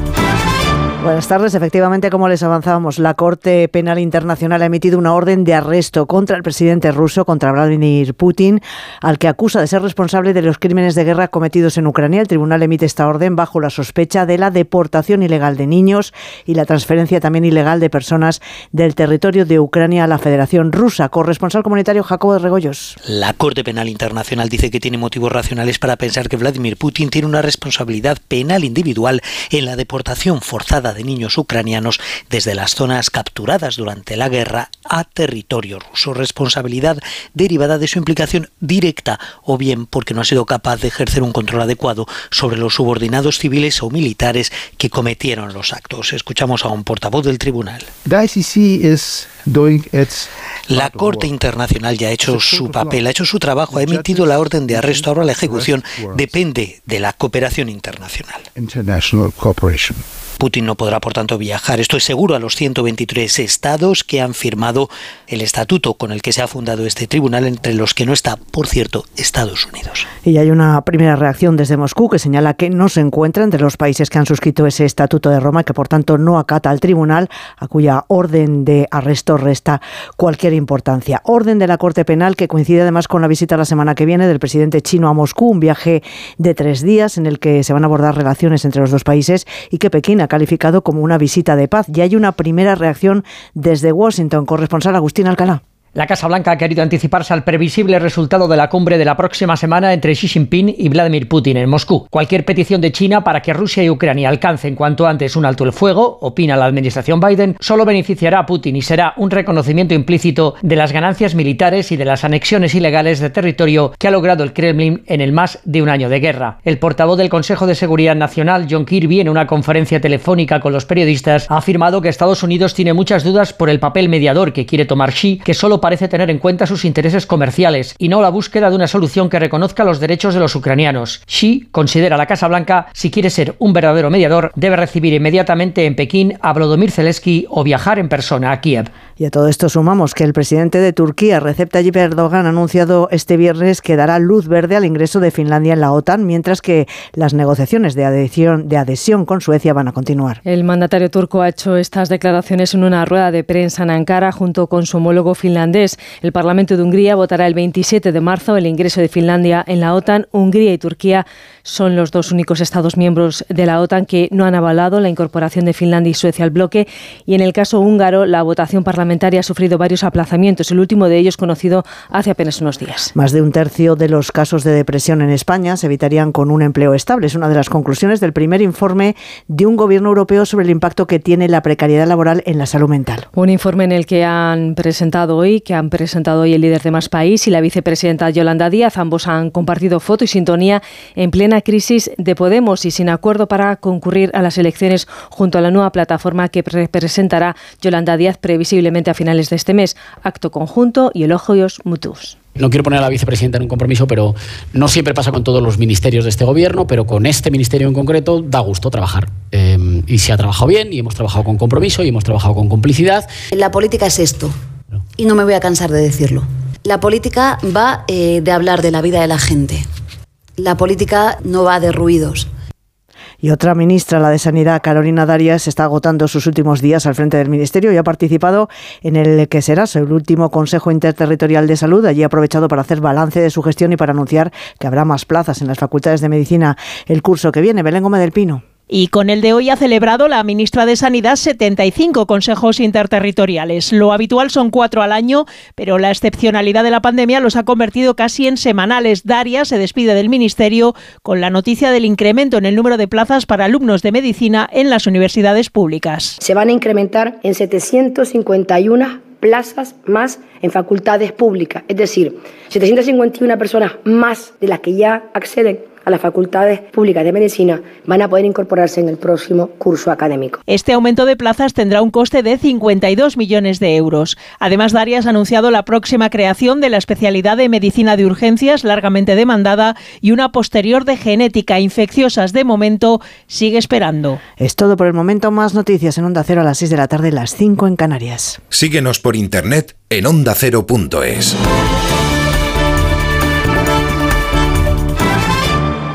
Julia en la onda. Y de repente empiezo a ponerme nerviosa con el regalo. Ya lo tengo y quiero dárselo ya. Me acerco y pienso, ¿le gustará? Me fijo en cómo rompe el papel en sus ojos cuando lo ve. Y entonces le digo, felicidades, papá. Regalar siempre será más grande que cualquier regalo. Feliz Día del Padre. El corte inglés. Se interna por el dormitorio, entra en la cama, centra Energisil. Vigor, vigor, vigor, vigor, vigor, vigor. Energisil, vigor. El paraíso existe y está en el este de Mallorca.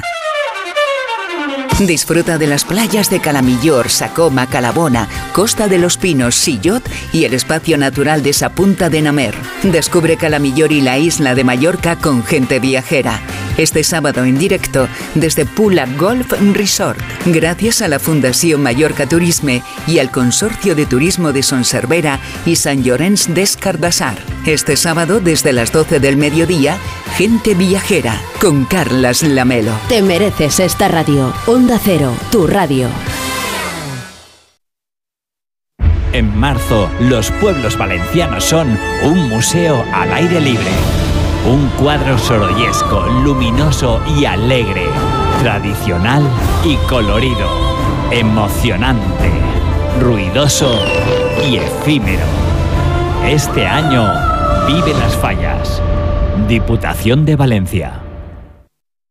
Miles de empresas de menos de 50 empleados ya están implementando las soluciones de digitalización del programa Kit Digital. Óscar Correa, gerente y fundador de la empresa barcelonesa Tecout, nos cuenta su experiencia. En nuestra mente ya estaba la idea de poder digitalizar la compañía porque era una opción de futuro y el programa nos ayudaba a sufragar ese coste económico que no tenía Tecout. Hemos implantado tres soluciones. La primera hemos mejorado la web, la segunda es la gestión de redes sociales y la tercera es una ayuda en la gestión y automatización de reclutamiento. Estamos muy satisfechos con la implantación del kit digital porque nos ayuda a mejorar el rendimiento, ahorramos en costes económicos y podemos dedicar más tiempo a hacer otras cosas más importantes para la compañía. Kit Digital es una iniciativa del Gobierno de España gestionada por Red.es y enmarcada en el plan de recuperación. Únete al cambio digital. La transformación que tu empresa necesita es posible. Infórmate en el 900 909 001 o en www.acelerapyme.es. Colabora Cámara de Comercio de España, financiado por la Unión Europea. Next Generation Plan de Recuperación. Gobierno de España.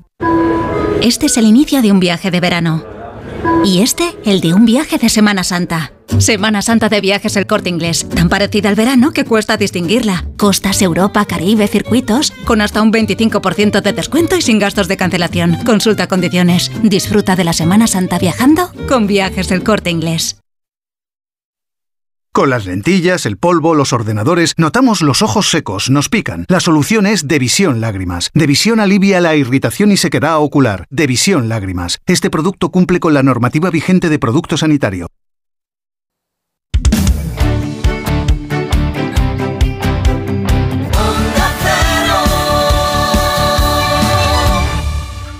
El Servicio 012 de Información y Atención al Ciudadano de la Comunidad de Madrid lanza nuevos canales de contacto. Accede ahora a toda la información que necesitas a través de tu canal preferido. Teléfono, WhatsApp, chat, mail, web. Servicio 012. Un número para todo y para todos. Comunidad de Madrid.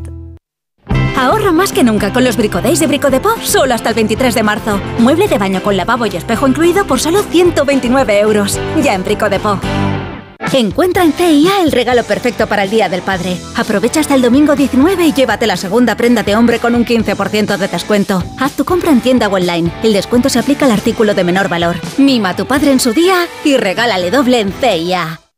¿Cansado de perder pelo? Llama al 900-696-020 y pide tu diagnóstico gratuito en Insparia, el grupo capilar de Cristiano Ronaldo líder en trasplantes capilares. Si buscas un resultado natural y definitivo, confía en su exclusiva tecnología Botger Ultra Plus y en sus 14 años de experiencia. Infórmate en el 900-696-020 o en insparia.es. Colaboran con Decorman, armarios y vestidores Disdor, Fontalcala Fontanería, Yo Cocino Cocinas y Lifestyle Electricidad 91 609 3370 o decorman.es. Esta primavera el espectáculo florece en Espacio Ibercaja Delicias con el Festival Internacional de Artes Escénicas. Deja volar tu imaginación en pleno centro de Madrid con los mejores shows internacionales como la percusión callejera de Stomp, la innovadora danza clásica del Ballet Trocadero de Montecarlo, Les Sijo Invisible de Victoria Chaplin y Nuda, el teatro acrobático del creador de Lucía del Circo del Sol. Del 20 de abril al 4 de junio. Entradas en ¡Un euro! ¡Un euro! En Blue Space tenemos todo el espacio que necesitas y las mejores promociones. Alquila ahora tu trastero y paga solo un euro el primer mes. Consulta las condiciones de la promoción en bluespace.es o llama gratis al 900-250-900. Blue Space. Cuanto más vives, más espacio necesitas.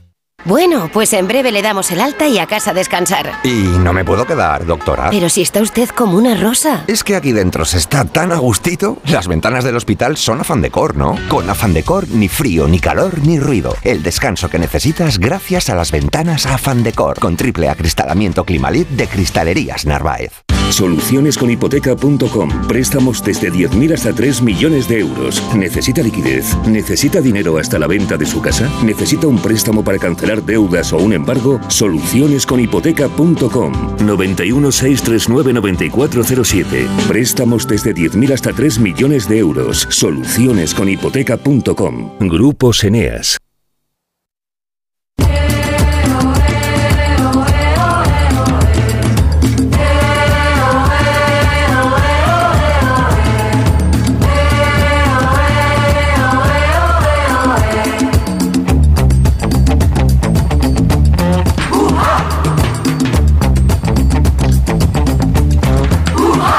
5 de la tarde y 11 minutos empieza el territorio Comanche, desde ahora y hasta las 7 de la tarde. Hoy es un día que eh, celebramos muchas cosas, es el día del sueño, es el día de San Patricio, que ya nos hablará Nuria Torreblanca de los irlandeses. Pues sí. También celebramos el día del cómic y del tebeo, eh, que recordáis, todos hemos leído el tebeo. El gobierno eligió esta fecha porque coincide con la publicación precisamente de esta mítica, de este mítico cómic, el tebeo. Yo quiero un TVO, yo quiero un TVO.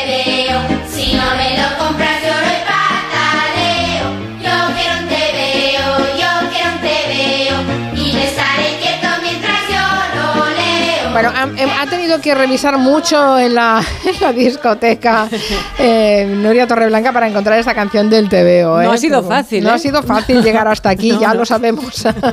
Vamos a saludar a los co- comancheros que parecen también personajes de cómic que están en Madrid. Máximo Pradera, buenas tardes. Muy Máximo. buenas tardes, aquí con... ¿Con Santi Segurola? Con ansiedad por Segurola que no llegaba, sí. No- ah, pero ya ha llegado. Sí, sí. He llegado, Sí. pero con un parón entre Fuencarral y Tres Olivos en el tren que me ha dejado con taquicardia. Ay, pobre, bueno, pues eh, relájate, relájate. Ahora ya estás, ya estás en casa. Yo era de pulgarcito, ¿eh? Tú eres de pulgarcito y, Sí, la, y la 13 había- rueda del percebe, Eso por es. Dios, qué maravilla. Te veo yo creo que es un poco antes. de Es la anterior, sí. E incluso el tipo de textura de la página era muy diferente. Ah, es que soy más joven. Era un poco más papel elefante. Papel elefante, bueno. Papel elefante, esto Bueno, ya es Bueno, alguno ya sabrá lo que es. alguno, alguno eh, lo recordará. Miki Otero, buenas tardes, Miki. Buenas tardes, ¿qué tal? Bien, Miki, Miki lo tenemos al pobre eh, en- rodeado, está cercado por el, el- el- la COVID. ¿Otra vez? Sí, pero él, él- tú de momento te estás Yo no, salvando, yo- ¿no, Miki? Pero tienes a la resisto, yo estoy familia. Bailando por el comedor, estoy, Ay, estoy pobre. bien. Pero, pero bueno, sí, sí, está, estoy acechado. o sea, Estoy O sea en que la COVID, la, co- la COVID existe. Existe Nos- todavía. nos Existe no. todavía, es como que lo recibes con sorpresa, ¿no? En plan, esto no era del siglo pasado, ¿no? La viruela. Sí, sí. Suena. Ah, Sí, ah, Solo hace tres años eh, que, que- que empezó todo y el confinamiento. Sí, Lo sí, hemos sí. celebrado esta semana tres años. Parece que haya pasado mucho más tiempo y casi nos habíamos olvidado de que Yo existía. no lo he olvidado. No. Eh, pero, pero sí, sí, hoy cuando, cuando hemos sabido de los positivos familiares de, de Miki hemos pensado, Sí. hay que, Sa- hay ¿sabes que lo que nos- recordarlo de vez suena, en cuando. suena, ¿eh? suena como nostálgico, como, como Claro. la canción del TVO, ¿no? Sí, plan, oh, un ¿Sabes lo que me de- olvidó de aquel día, del ¿Quién? día del decreto? ¿Mm? Una noticia que se produjo a las 8 de la noche, que apareció como noticia en medio de- del decreto, de todo el mundo muerto de miedo, el apocalipsis se nos eh, venía encima, y ese día se pasó como de soslayo, el día que el eh, actual rey eh, eh, pues eh, se negó a recibir la herencia del, del rey emérito. Es verdad. Y eso pasó inadvertido. Creo que, 13 de fu- marzo. que- creo que estuvo muy bien colocado o muy, o muy interesadamente colocado Claro, claro, en sí, medio sí. del chaparrón. Se abrió una ventana de oportunidad ahí para colocar la Colocarlo ahí, noticia. sí. ahí o el día de la final de la Champions o de un Mundial, eran las dos opciones que tenían. No, pero yo recuerdo que hubo reacciones bastante contundentes porque dijeron que no valía para nada, que era una era postureo, ¿no? Mm, sí, Que- Sí, pero pasó bastante solamente desapercibido, Al ¿eh? fallecimiento del del emérito podía tener valor el- esa renuncia, ¿no? pero no mientras estuviera en vida. Pero de alguna manera se proclamó que, bueno, se proclamó, se deslizó a través de un comunicado que el, el príncipe- el rey Felipe, pues eh, se, se negaba o que rechazaba la posibilidad de, de la herencia. Lo que hubiera sido un asunto político de primer orden se quedó en nada. Bueno, es que claro, se quedó en nada porque eh, con el notición de que nos confinaban a todos por una pandemia mundial, es que ante eso cualquier cosa palidece, evidentemente. Bueno, en fin, vamos a hablar de Oscars. Eh, hemos, empezamos la semana hablando de los grandes triunfadores de los Oscars. eh, y de esos momentos emotivos que, que- que vimos, ¿no? Brendan Fraser recogiendo su estatuilla, el niño de Indiana Jones abrazando a Harrison Qué imagen Ford, qué majos bonita, todos. sí. Eh, y, y Máximo Pradera enternecido, porque a veces se enternece, aunque no lo parezca, por esos momentos, ha elaborado una lista de todos aquellos candidatos al Oscar que nunca lo ganaron. Así que empezamos con los triunfadores y acabamos con los perdedores. Es una playlist muy cruel lo que vamos a repasar ahora, porque realmente hay gente con un talentazo impresionante que ha sido nominada siete, ocho veces, que dices, pero ¿cómo es posible esta, esta, esta, este sadismo de la academia, ¿no?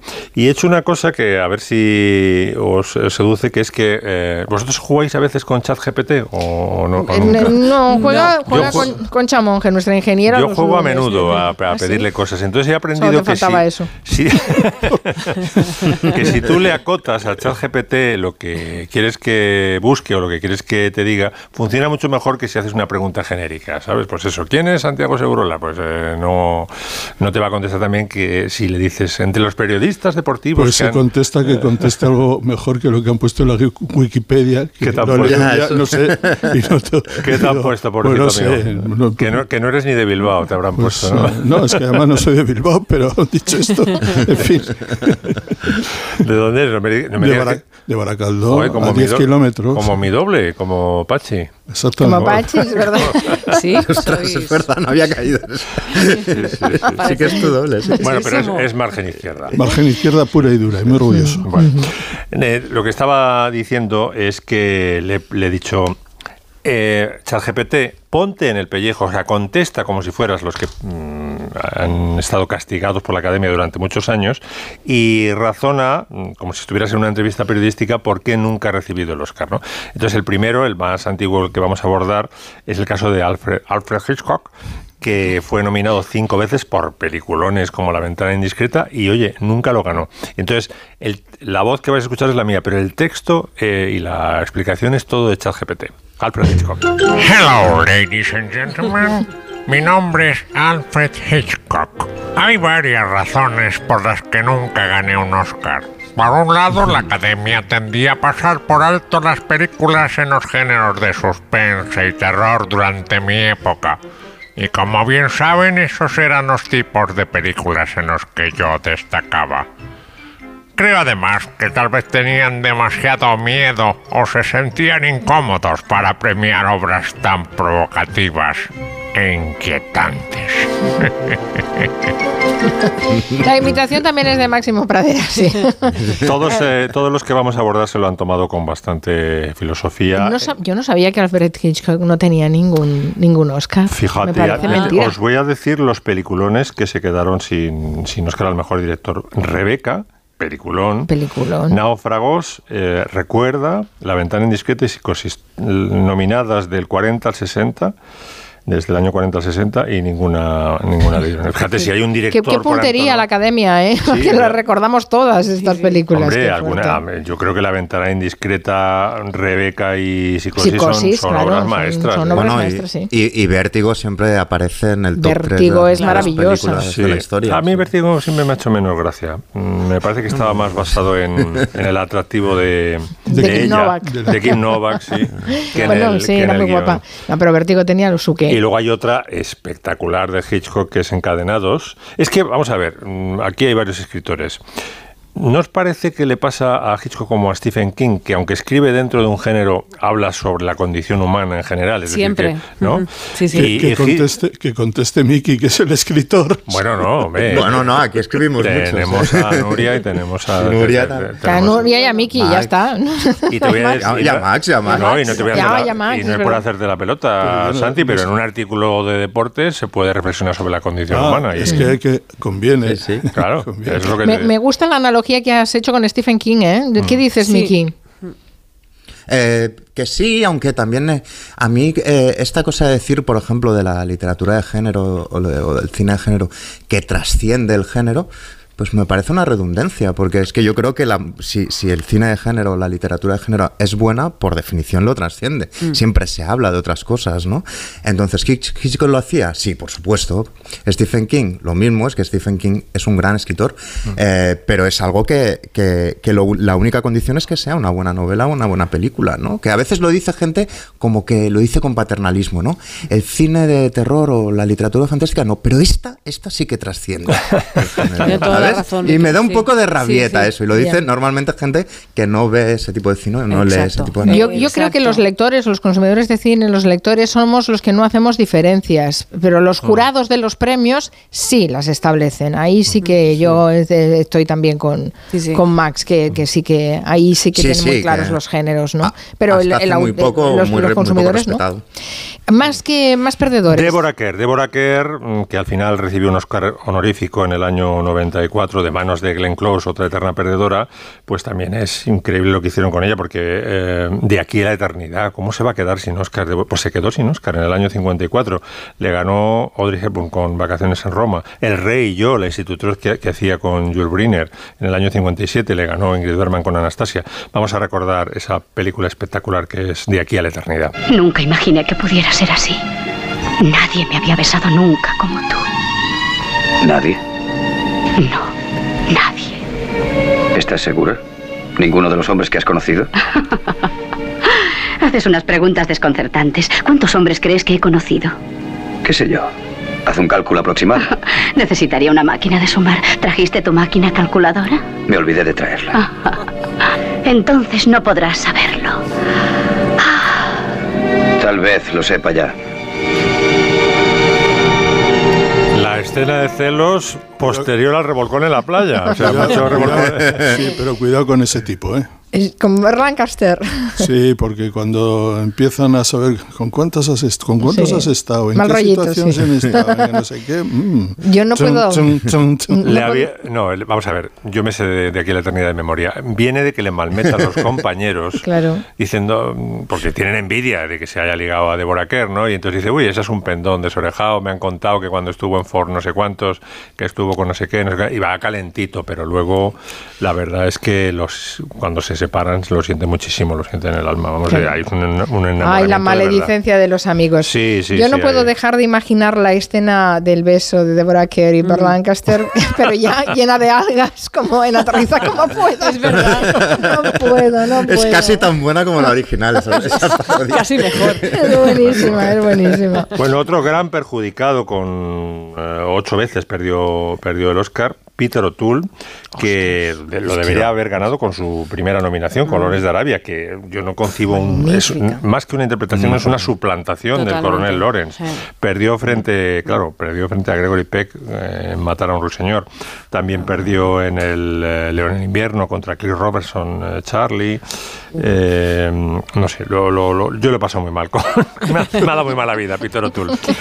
Perdió en el 82 con mi año favorito frente a Ben Kingsley en Gandhi. En fin, vamos a recordar a- al coronel Lawrence. Está muerto. Sí. ¿Por qué? Este pozo es mío. Yo también he bebido de él. Te doy la bienvenida. Él era mi amigo. ¿Eso? Sí, eso. ¿Este arma es tuya? No, suya. Ninguno de mis amigos es un asesino. ¿Estás enfadado, inglés? Los asemitas no pueden beber de nuestros pozos. Él lo sabía.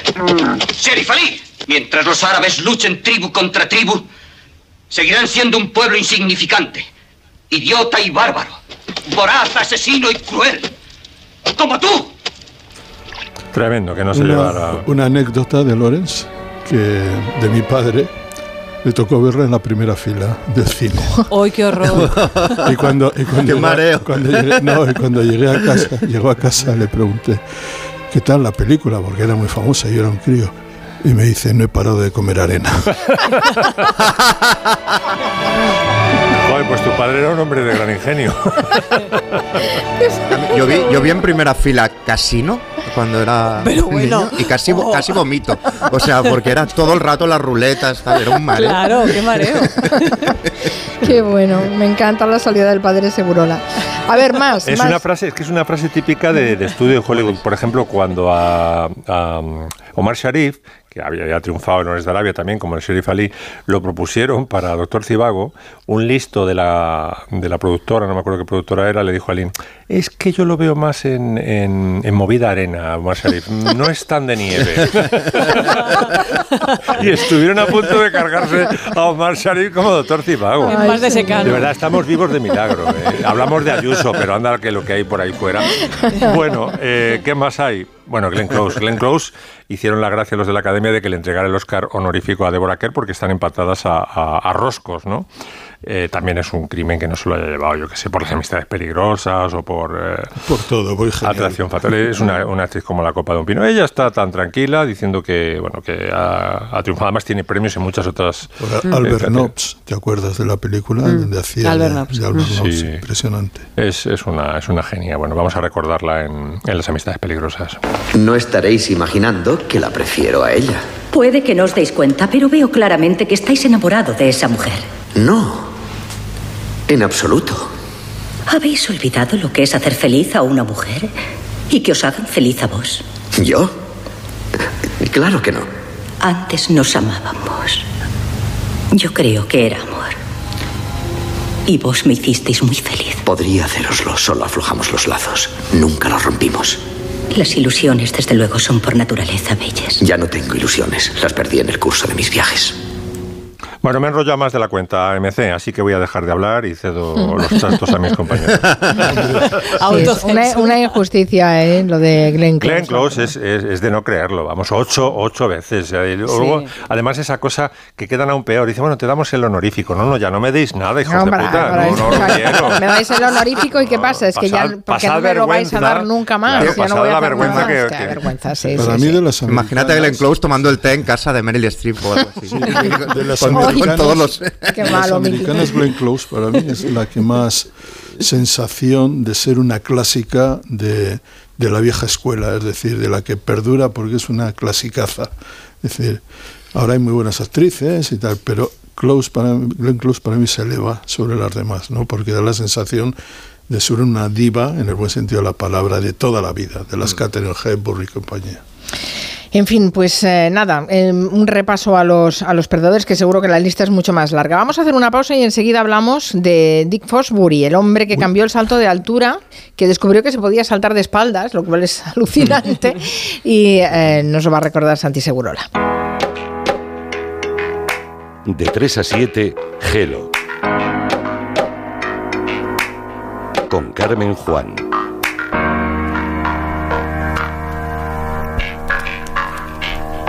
¿Sabes cómo se dice optimismo en alemán? Optimismus. Fácil, ¿verdad? Pues así de fácil te lo pone Opel si eres empresario o autónomo, porque llegan los días pro empresa de Opel. Solo hasta el 20 de marzo condiciones excepcionales en toda la gama Opel. Descubre la tecnología alemana del futuro. Ven a tu concesionario o entra ya en opel.es.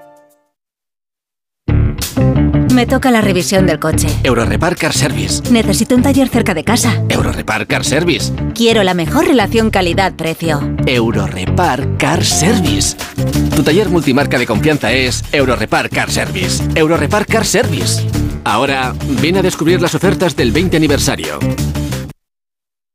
Buenos días, soy la doctora Cantanaya. Le voy a explicar el procedimiento que vamos a realizar. No, no, eh, no se preocupe. Tiene usted toda mi confianza. Porque para mí es como si fuera mi hija. Que lo sepa. Mi hija. mm, ya. Va- vale. Extra Día del Padre de la ONCE. El 19 de marzo, 17 millones de euros. No te quedes sin tu cupón. Cómpralo ya. Extra Día del Padre de la ONCE. Ahora cualquiera quiere ser padre. A todos los que jugáis a la 11, bien jugado. Juega responsablemente y solo si eres mayor de edad. Papá, ¿y este año para el Día del Padre qué quieres? Jamón, jamón, jamón de tu jamón directo. Jamón, jamón, jamón de tu jamón directo. Bueno, pues no sé, lo que tú quieras, cualquier cosa vale. ¿Pero en serio no habías pensado en nada? Jamón, jamón. Bueno, eh, Regálale jamón, si lo está pidiendo. Tujamondirecto.com 984 1028. jamón, jamón de tu jamón directo.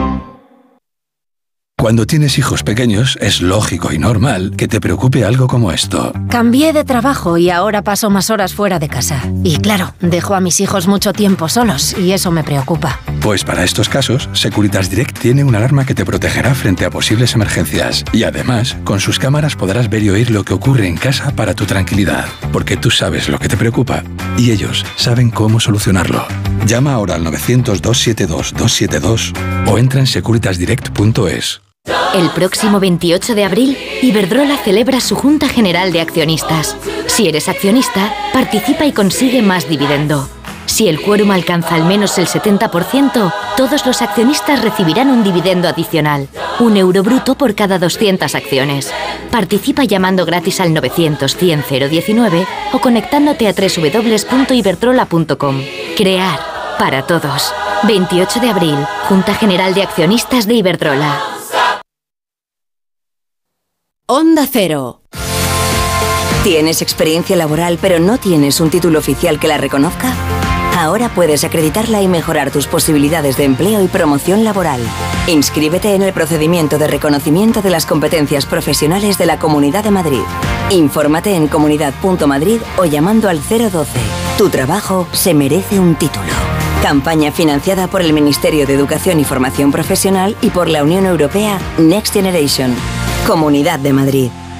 ¿Alguna vez has soñado con ser más alto? Con los zapatos másaltos.com podrás crecer hasta 7 centímetros sin que nadie sepa cómo. Diseño, calidad y comodidad de altura. Solo tienes que visitar www.masaltos.com y elegir los que van más con tu estilo. Recuerda, ya puedes ser más alto sin que nadie sepa cómo. Masaltos.com ¿Comprarías una prótesis de cadera por internet y dejarías que te la colocara alguien que no sea médico? No, ¿verdad?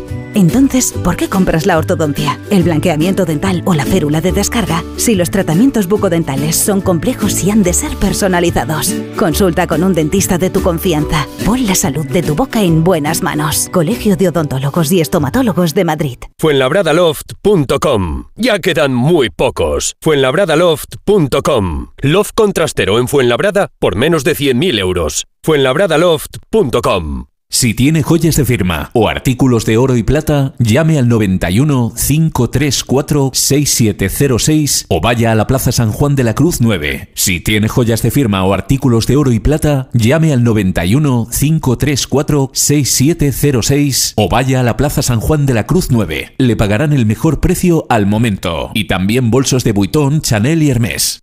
En Seniors somos más que cuidados, somos confianza. Mejoramos la calidad de vida de personas mayores y dependientes gracias a nuestros cuidadores y cuidados a domicilio. Estamos acreditados por la Comunidad de Madrid para la solicitud del cheque servicio. Contáctanos en seniors.com, seniors con doble N, en el 91 934 1944 o ven a visitarnos a la calle Arapiles 17. Cambia tus ventanas viejas por unas nuevas por un precio increíble en Bricolaje Moraleja. Disponibles 30 medidas en stock. Bricoferta ventana de PVC 1,20 por un metro por solo 230 euros, con cristal Climalit y persiana de aluminio incluidos. Además, ventanas con certificado Passive House. Consulta condiciones solo en Bricolaje Moraleja en Getafe, calle Galileo Galilei 14. bricomoraleja.com. Te compra tu coche, te compra tu carro, te compra tu buga. Te compra tu furgo, te compra tu moto, te compra tu auto, caravan. ¿Te han hecho una oferta? Te la mejoramos. Has oído bien. Mejor precio garantizado y compromiso de pago en 24 horas. Ven a vernos.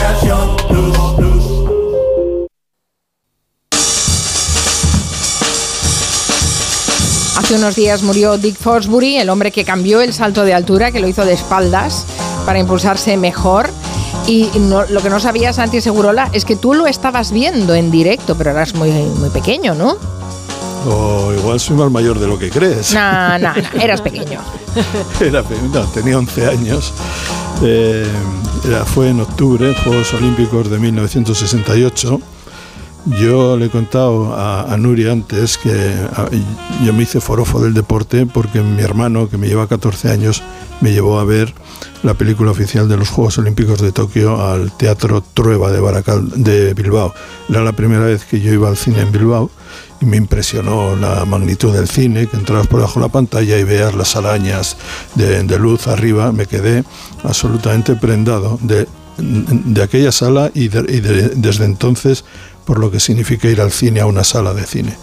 Se ofrecía aquella película y claro, yo vi todas aquellas maravillas de- del 64, porque la película fue extraordinaria, la película oficial de Kin Ichikawa, y ya por el 68 se transmitieron los juegos en directo, por primera vez. Claro, el decalaje horario no nos favorecía a los que teníamos que ir al cole, a primero, era, segundo era bachiller. México, México 68. México 68, claro, era pues las pruebas eran entre las 11 y la 1 de la madrugada y a mí mi madre Uh. eh, me, me enviaba a la cama a las 9 después del telerín, ¿no? Eh, ¿Qué es lo que ocurría?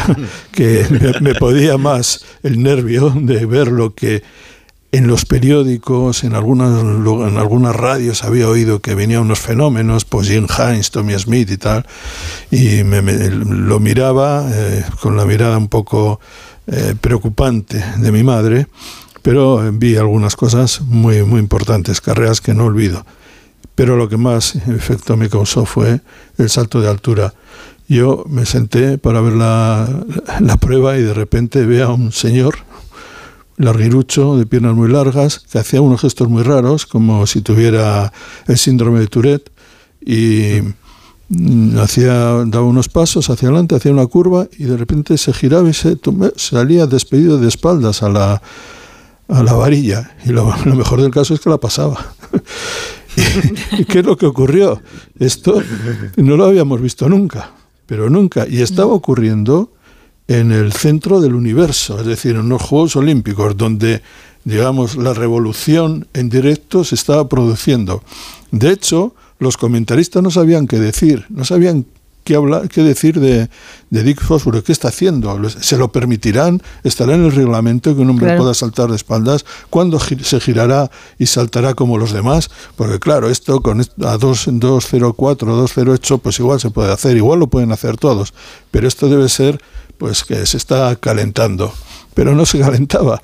De hecho, iba subiendo las, eh, las, las alturas eh, y en 2.22 se quedó él con otro americano que saltaba el estilo tradicional, que se llamaba rodillo ventral, el que practicaba el ruso Valery Brummel, que tenía el récord del mundo. Y en 2.24 Dick Fosbury en el tercer intento saltó 2.24, batió el récord olm- el, de olímpico, ganó la, la medalla de oro y ese día transformó como ningún otro deportista, yo creo, en la historia, ha logrado eh, modificar, revolucionar una, una disciplina. Desde entonces ya no se salta así. Un estilo heterodoxo y espectacular convierte desde el primer momento a Richard Fosbury en centro de atención en la competencia de salto de altura. Ha superado ya la marca olímpica. Ahora pide que suban la barra hasta 2 metros 29 en el intento de vencer la marca mundial. Dick Fosbury gana la medalla de oro, pero no consigue su objetivo. La marca mundial continúa vigente.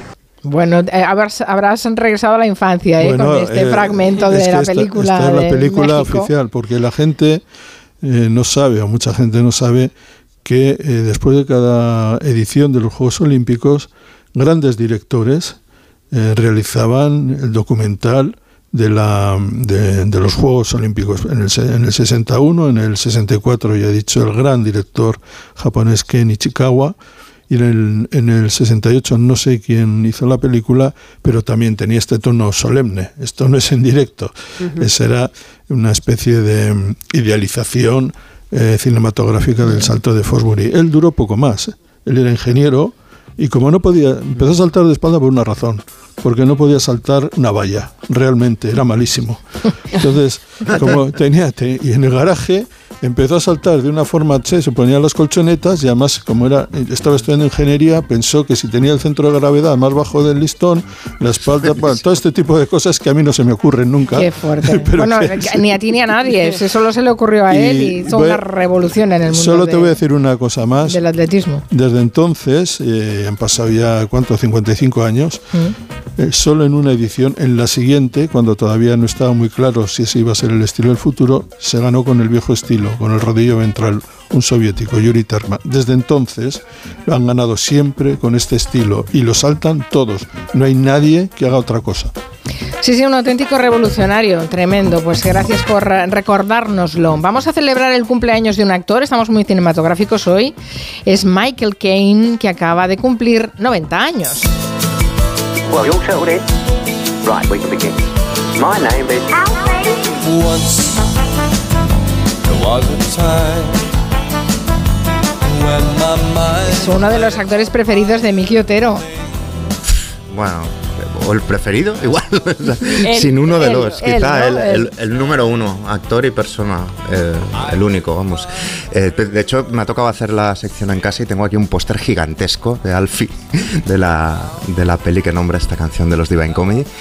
Y, y sí, eh, acaba de celebrar los 90 años. Fue el otro día y de hecho Tom Cruise, también quizá porque se esperaba que no le darían el Oscar, fue a celebrarlo. Esto me lo enviado Nuria el link con él el cumpleaños. O sea que eso demuestra la buena compañía que es Michael Caine.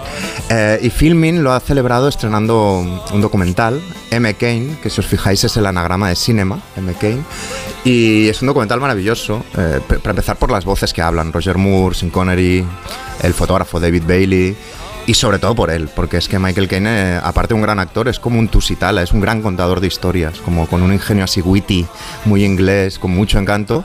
De hecho, recomiendo mucho sus libros, sobre todo los autobiográficos, tiene otros de claves para la interpretación. Es un muy buen escritor, muy, muy divertido. Y, y bueno, es este personaje que hizo muchas pelis buenas, hizo muchas pelis malas, a mí me gustan hasta las malas, y, y él, él solía decir eh, que, que lo bueno de las pelis malas es que nadie las ve y cobras igual.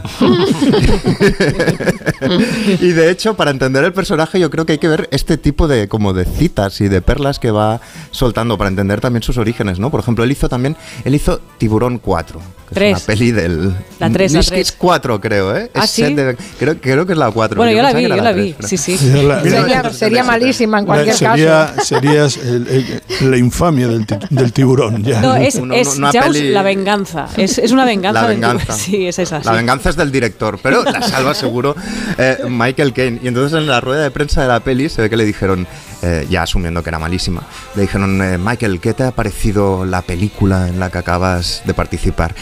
Y él contestó, te lo diré cuando me llegue el cheque. Diciendo, si es grande me parecerá buenísima.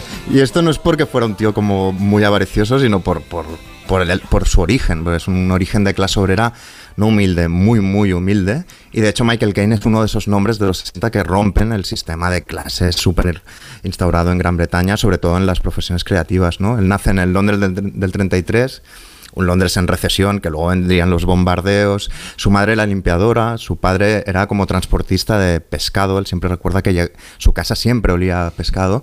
Y cuando Michael Caine no era Michael Caine todavía, porque el nombre se lo cambió después, eh, fue como el último que tenía cogido la mano de su padre, que murió como a los 58 años, ¿no? Y cuando falleció en el hospital, su padre, muy joven, a los 50 y pico, eh, él revisó el dinero que le había dejado después de toda una vida trabajando rodeado de pescado. Y eran tres chelines y ocho peniques. Esto parece como una anécdota de Charles Dickens, como de, de- de- de personaje típico de Dickens. Y en ese momento él jura que no, sería, que no sería pobre jamás y que sería rico y encima haciendo lo que más le gustaba, que era actuar. Y no le salió mal porque unos años después estaba en el jet de, de Frank Sinatra, ¿no? Y, y la, la cuestión es que lo que le gustaba, con lo que se quería ganar la vida, eh, este tipo con como estos tirabuzones eh, rubios como de querubín que tenía y estas gafas como enormes que siempre ha usado, era actuar. Pero es gracioso como explica cómo se metió en el mundo de la actuación porque como con muchos grandes inventos, eh, los cereales, cualquier cosa, fue por azar. Se ve que el tipo en realidad jugaba baloncesto, pero como las chicas guapas hacían el club de teatro, el tío estaba ahí, metía una canasta y se iba todo el rato a la puerta del club de teatro. Y en una de estas, en una escena muy Michael Caine, muy de cine, eh, la puerta se abre y él cae de bruces dentro de la sala de teatro y él y la tía que hacía el club de teatro le dice, pasa, pasa, que no tenemos ningún hombre en el grupo. Y se metió y a partir de entonces eh, decidió, desde siendo un niño, decidió ser, ser actor. ¿no? Él empezó como por lo mínimo, es decir, mirando los anuncios en la contraportada de un, periódico, los anuncios de pequeños papeles en, en el teatro más de circuitos alternativos. Luego se fue ganando la vida como actor de reparto, de estos que se aprenden el, el guion de un día para, para el otro, lo cual le desarrolló una memoria brutal. Y luego ya empezó con sus papeles más serios, por ejemplo, las, las pelis de Harry Palmer, que es este espía que es todo lo contrario de James Bond, porque es, gafotas, es, cocinitas, hace la compra él mismo, es lo contrario de su amigo, además Sean Connery, que es muy amigo suyo eh, de James Bond. Luego hizo- participó en Zulu, que es una peli en la que lo cogieron porque los, los- los directores ingleses no, no le querían porque tenía acento cockney, tenían acento como de clase obrera. Pero como el director era yankee, no lo notó y entonces lo cogió para el papel, ¿no? Hasta que llegó su gran primer éxito, que es eh, la- el título que aparecía en la canción y que es esta película, Alfie. Well, you all settled in? Right, we can begin. My name is Alfie. Alfie. Alfie, bubbles with impudent humor and ripe modern wit, says the New Que York es esta peli como del mito del Don Juan, pero el mito del Don Juan en una Inglaterra que se abre por fin a la sexualidad, que hay unas nuevas costumbres sexuales. Es un devorador, pero también encantador a su manera.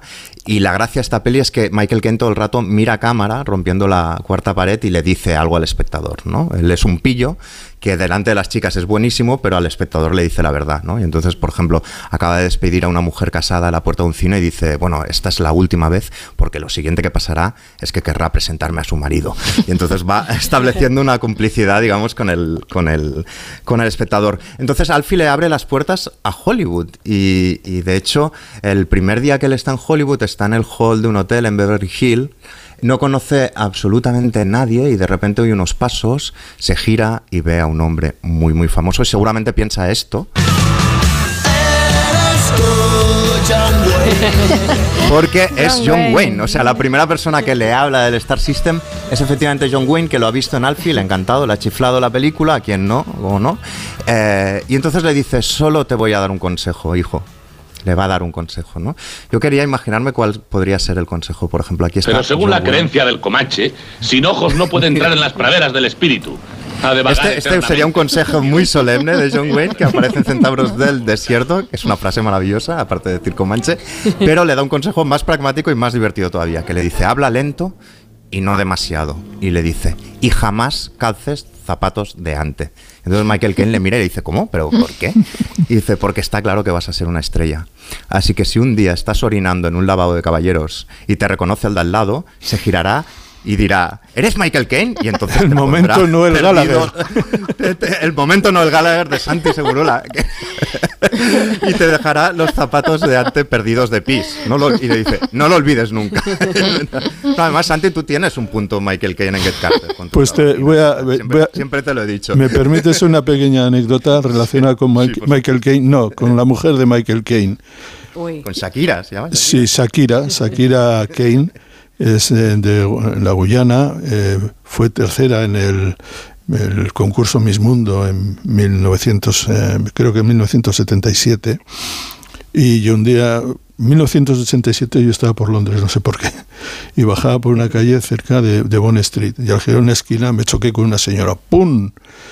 Y, ah, y yo me quedé, está, yo aturdido, pero aturdido de, de, de lo que vi delante, que era una señora, Del bellezón. ¿no? una belleza total, iba con una- un abrigo de pieles, era, hacía frío, y me miró con, una, una- un- con unos ojos donde decía, este tío, ¿dónde va? ¿Qué le pasa? Y era la señora de Michael Caine. Entonces No creo que fuera la primera vez que la miraran así, ¿eh? no, sí, no, pero chocarse con ella y que hacer el ready, oye, también tiene su mérito. Y la verdad es que a veces me pasan cosas muy raras. De hecho, Shaki, esta Shaki, eh, Shakira, la que se cruzó con Santi, es la única vez, ap- aparece solo una vez, porque era también, eh, fue actriz un tiempo, aparecieron, la única vez que aparecieron juntos con Michael Caine fue en un peliculón, que es El hombre que pudo reinar, que hizo con su amigo Sean Connery. ¿Os acordáis? Espera, espera. Que ganó- Estás pero que muy bien, no lo niego. Pero el contrato dice que la parte contratante de la primera parte, que es Dani, y la parte contratante de la segunda parte, que soy yo, no tendrán contacto con partes contratantes de la tercera parte. Esto es porque Sean Connery y Michael Caine en la peli se prometen a ellos mismos no beber alcohol y no tener sexo con una mujer mientras no sean reyes de este territorio. que Menuda pareja los dos, sí, sí. Qué fuerte. Peliculón increíble. ¿Os acordáis de Italian Job en la escena de los el, el- el autobús es enorme lleno de lingotes de oro? No os mováis. que está a punto de caerse. Y no, no en la huella. movimiento. Que nadie se mueva de donde está o nos iremos todos abajo. Y ahí se queda el autobús en el precipicio. La que dice Santi, probablemente mi favorita, que es la huella y que además es Michael Caine, es como el acto, como el personaje de la película, porque el personaje de la película es un tipo de clase más o menos humilde que aspira a quedarse con la esposa de un aristócrata escritor de novelas de misterio. Y esta peli de Mankiewicz es una peli perfecta. A mí me Tengo un salón de peluquería en South Kensington. Tiene usted un sentido del humor de lo más británico. Tengo entendido que te follas a mi mujer.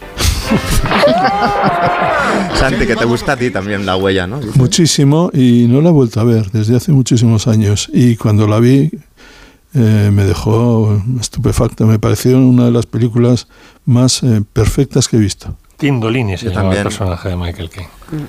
Sí, exactamente. Es maravilloso. Además, luego le hicieron al revés. Cuando Michael Caine se hizo mayor, hizo de Laurence Olivier en una especie de, de remake. Bueno, y aparecen Hannah y sus hermanas, que con esta ganó el Oscar, ¿no?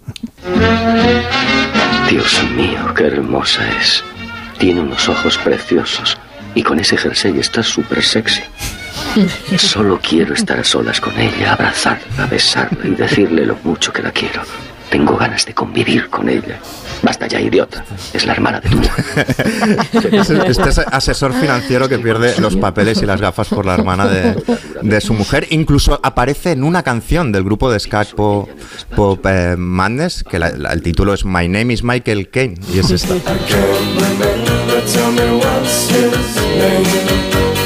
My name is Michael Caine. Que es él quien dice My name is Michael Caine porque su, su hija era muy fan del grupo y se lo pidió por favor. Bueno, la cuestión es que Michael Caine, ya para acabar, que a mí me parece como que lo valioso que tuvo es, aparte de este encanto en pantalla, es como que rompió verdaderamente esta brecha de, de- de clase en, en Inglaterra y no fue el único, claro, que- porque igual no suenan los Beatles, ¿no? el grupo más famoso de la historia. David Sí. Hockney, que es mi pintor favorito vivo, pero es que es el más cotizado a día de hoy. Y has mencionado también a, Connery a Sean Connery, claro. Lo que sí. no, lo que no rompe, lo que no se rompe es eh, la clase política. Es verdad que yo creo que en el arte, Sigue en igual, cine, sí. pero en la clase política hay un libro fabuloso ahora de Simon Cooper, se llama Chums, donde retrata la conexión Oxford de toda la clase dirigente, de sobre todo el partido Tory, pero también hay en el Labour, que es, eh, que es yo creo que ya muy dañina para, para los ingleses. Están todos, todos y todos se colocan entre ellos. Bueno, aquí también podríamos rastrear, ¿eh? En Sí, Cataluña esa, y Madrid. esa- sí, esa endogamia nodriza y, en, y en Francia también, que todos salen del mismo sitio, sí. Sí, sí, bueno, pues feliz cumpleaños, Mr. Kane. Qué bien. Que sí, nos ha dado grandes, grandes momentos. Me ha recordado un poco, en, en algunas de sus respuestas me ha recordado un poco a, a Hugh Grant en la, en la alfombra de los Oscars. No, pero eso es aún muy británico, eso es muy Yo- yo de- británico, de, ¿eh? de verdad que os recomiendo sus libros. Además están editados en castellano algunos. Sus, tiene varias autobiografías y son súper divertidos. Y Carter, Carter, ese personaje, Mickey. Ed Carter, claro. Carter es sí, sí, bueno, es que no podía. Vamos no a celebrar San buenas Patricio, va, no os enredéis, que vamos a celebrar San Patricio, que salga la cerveza, que salga la... Yo ya voy vestida de verde. ¿Sí? Esto es para, para compensar un poco lo de Sidney O'Connor de la semana pasada. Claro, es que Mickey nos contó la, es que es tan triste la historia de todo lo que le pasó a Sinito Connor que nos quedó ese puntito de Irlanda, el convento de las Magdalenas y todo, que digo, esto vamos a hacer un spin-off, Mickey, si te parece bien, de esa historia. Hombre. Y ya que San Patricio, pues lo celebramos, ¿no? Porque seguro que tenéis un pub irlandés cerca, probablemente a estas horas ya estarán todos los pubs colapsados de gorritos verdes, tipo bombín y pintas, y, y eso celebremos ese día grande de Irlanda. Preguntándonos un tema, que es, ¿qué han hecho los irlandeses por nosotros? Eso, ¿qué han hecho los irlandeses? Bueno, pues muchas cosas, por ejemplo, películas como The Commitments, estamos escuchando Mustang Sally, eh, o el que es la misión titánica de sacar adelante un grupo de soul en la Irlanda de principios de los 90. Hay películas que nos llevan a Irlanda, por ejemplo, El hombre tranquilo, En el nombre del padre, Dublineses. A los irlandeses, amigos, les debemos la jeringa, el torpedo guiado, la sismología o los pubs irlandeses, evidentemente. ¿Qué sería de Enrique Vilamata sin Irlanda? Pues no celebraría el Bloomsburg ni hubiese escrito, por ejemplo, Dublinesca o escenas que sin los irlandeses no se habrían rodado. La de Jack y Rose antes de chocar contra un cascote de hielo gigante que se lo pasaban muy bien bajando al sótano en Titanic y bailando con todos esos irlandeses de la tercera clase.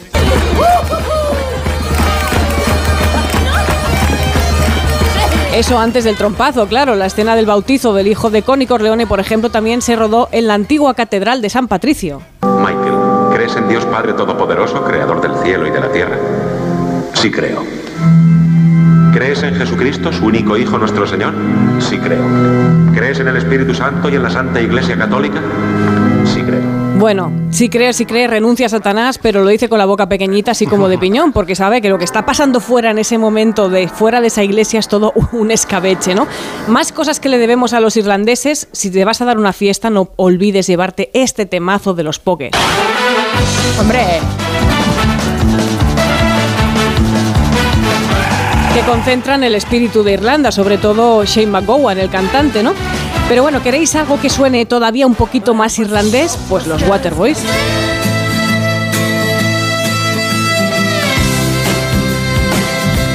que son músicos que provienen de Escocia, Inglaterra e Irlanda, así que ya entran, nos valen, ¿no? Y además esta canción es del último verano en Escocia, que es una película que nos gustó mucho en su momento. No tan dulces eran los Peaky Blinders, pero que, que tenían sus aliados y enemigos eh, en los irlandeses del IRA, ¿no? El actor Cillian Murphy, por ejemplo, es irlandés, el protagonista. Pero, por ejemplo, ¿vosotros se os ocurre alguna boy band irlandesa?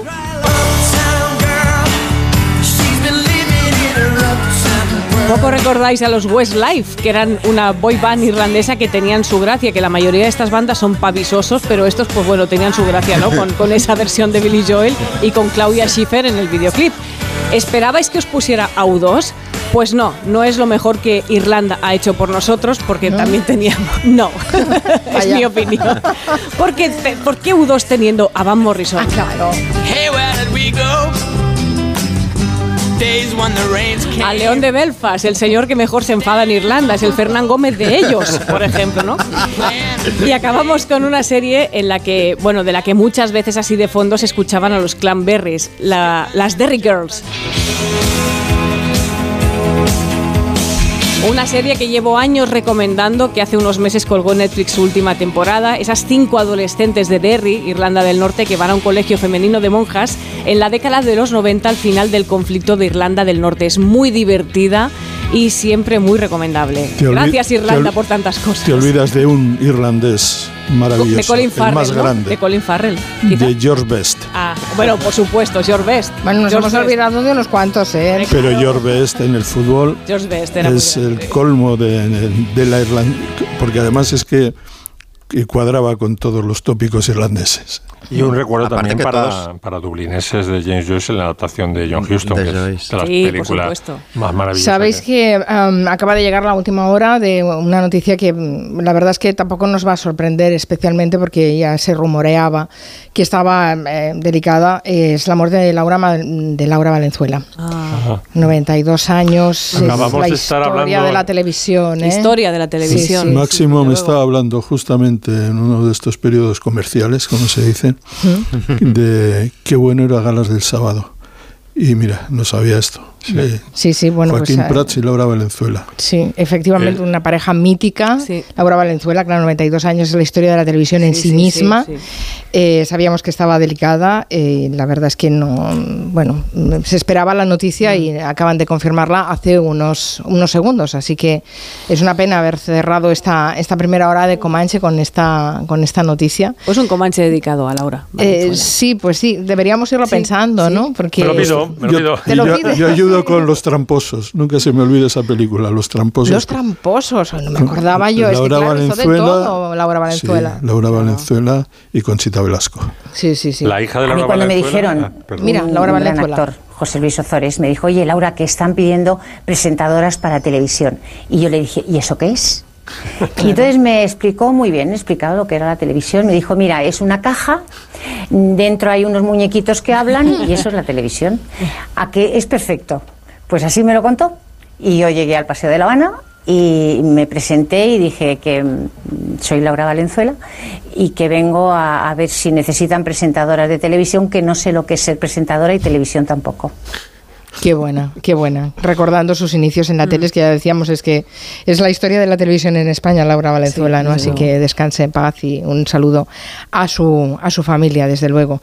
Eh, pues sí, vamos a hacer un Comanche especial eh, dedicado a Laura Valenzuela. Max Pradera se lo ha pedido, los demás lo Pues venga. redondearemos. ¿Os parece bien? Perfecto. Eso ya la semana que viene. Me Gracias, eh, Santi Segurola. Nos quedamos sin eh, valorar la selección, la, la lista del nuevo seleccionador, que Tendremos, son las ten- noticias. tendremos tiempo de sobra. Sí, ya lo hablaremos. Gracias, Max. Gracias, Miki. Noticias de las seis. Después seguimos.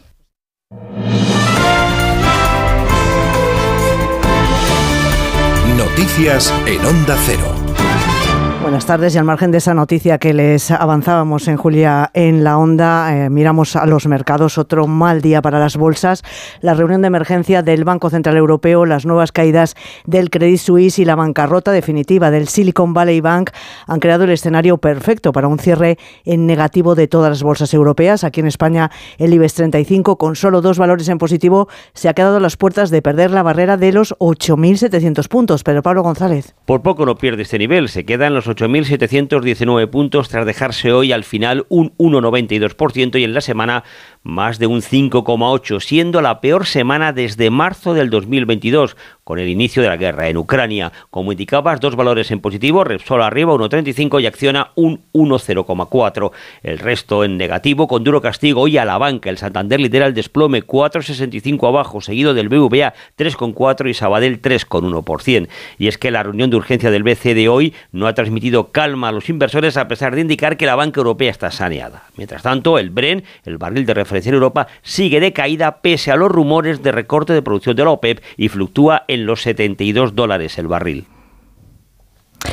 La Corte Penal Internacional ha emitido este viernes, este viernes, una orden de arresto contra el presidente de Rusia, contra Vladimir Putin, bajo la presunción de crimen de guerra por la deportación forzada de niños ucranianos desde zonas capturadas durante la guerra de Ucrania a territorio ruso. La Corte Penal también ha emitido una orden de arresto por el mismo motivo contra la comisaria presidencial de los derechos de la infancia de la Federación Rusa.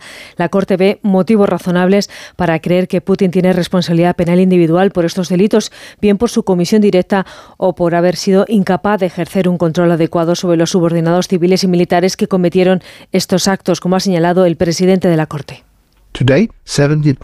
Hoy, 17 de marzo de 2023, la Corte Penal Internacional ha emitido dos órdenes de arresto por la situación en Ucrania para Vladimir Putin, presidente de la Federación Rusa, y para María Levovava, comisaria presidencial de los derechos de la infancia, responsable de la deportación forzada de niños a territorio ruso desde las zonas capturadas. Y hay respuesta de Rusia que considera que esta decisión de la Corte Penal Internacional no tiene sentido. Corresponsal en Moscú, Sabicolás. Tras conocerse la noticia, Rusia ha dicho que la orden de arresto emitida desde La Haya contra el presidente ruso es irrelevante incluso desde el punto de vista legal. La portavoz del Ministerio de Relaciones Exteriores de Rusia, María Sajarova, ha recordado que Rusia no es parte del Estatuto de Roma de la Corte Penal Internacional y que, por tanto, no tiene ninguna obligación en virtud de la misma.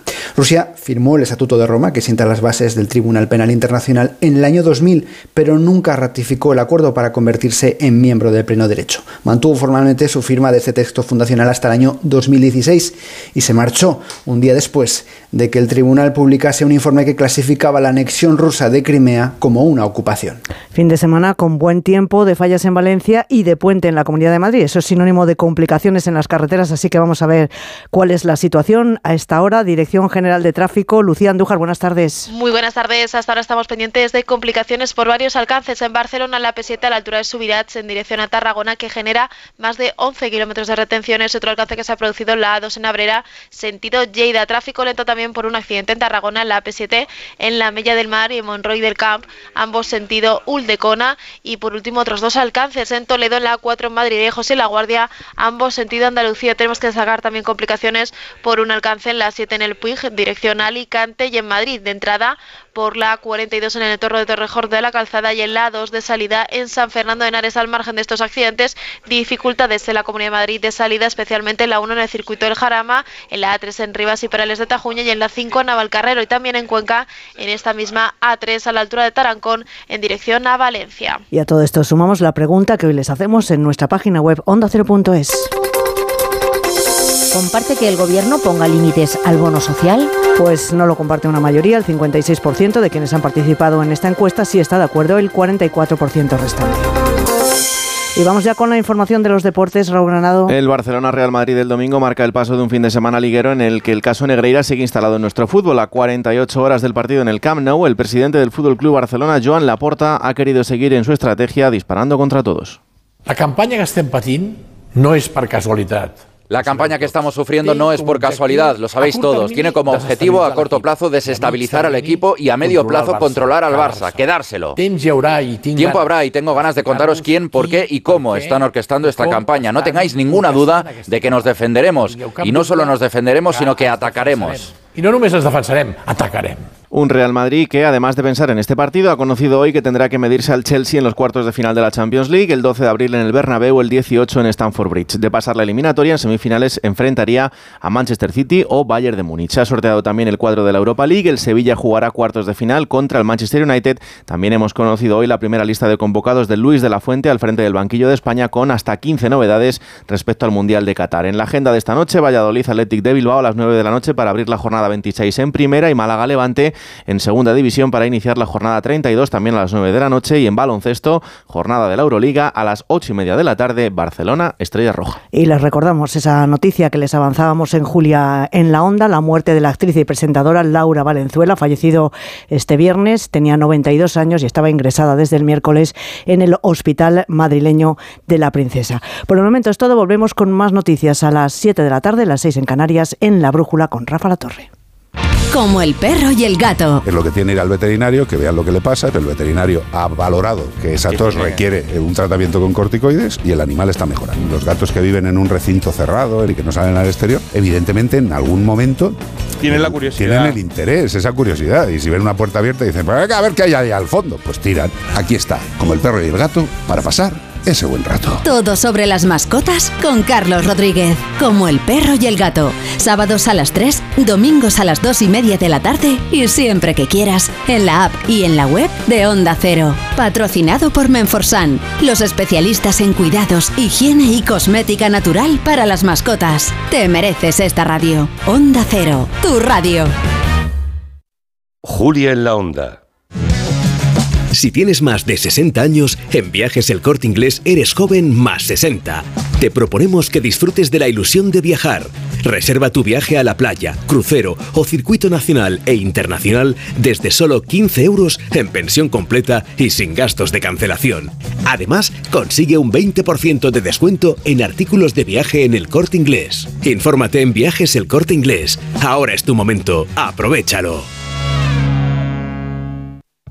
29. Tus nuevas gafas graduadas de Sol Optical.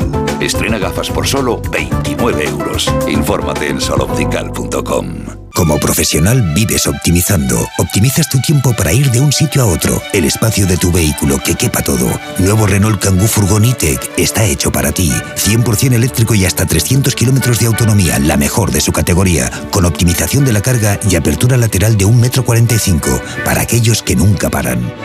Nuevo Renault Kangoo Furgon E-Tech 100% eléctrico, con la mejor autonomía de su categoría. Ven a probarlo a la red Renault, empresa colaboradora de la Andalucía Valderrama Masters. La UNED, la universidad pública más grande de España, ofrece un sistema de aprendizaje innovador que se adapta a las necesidades de cada estudiante.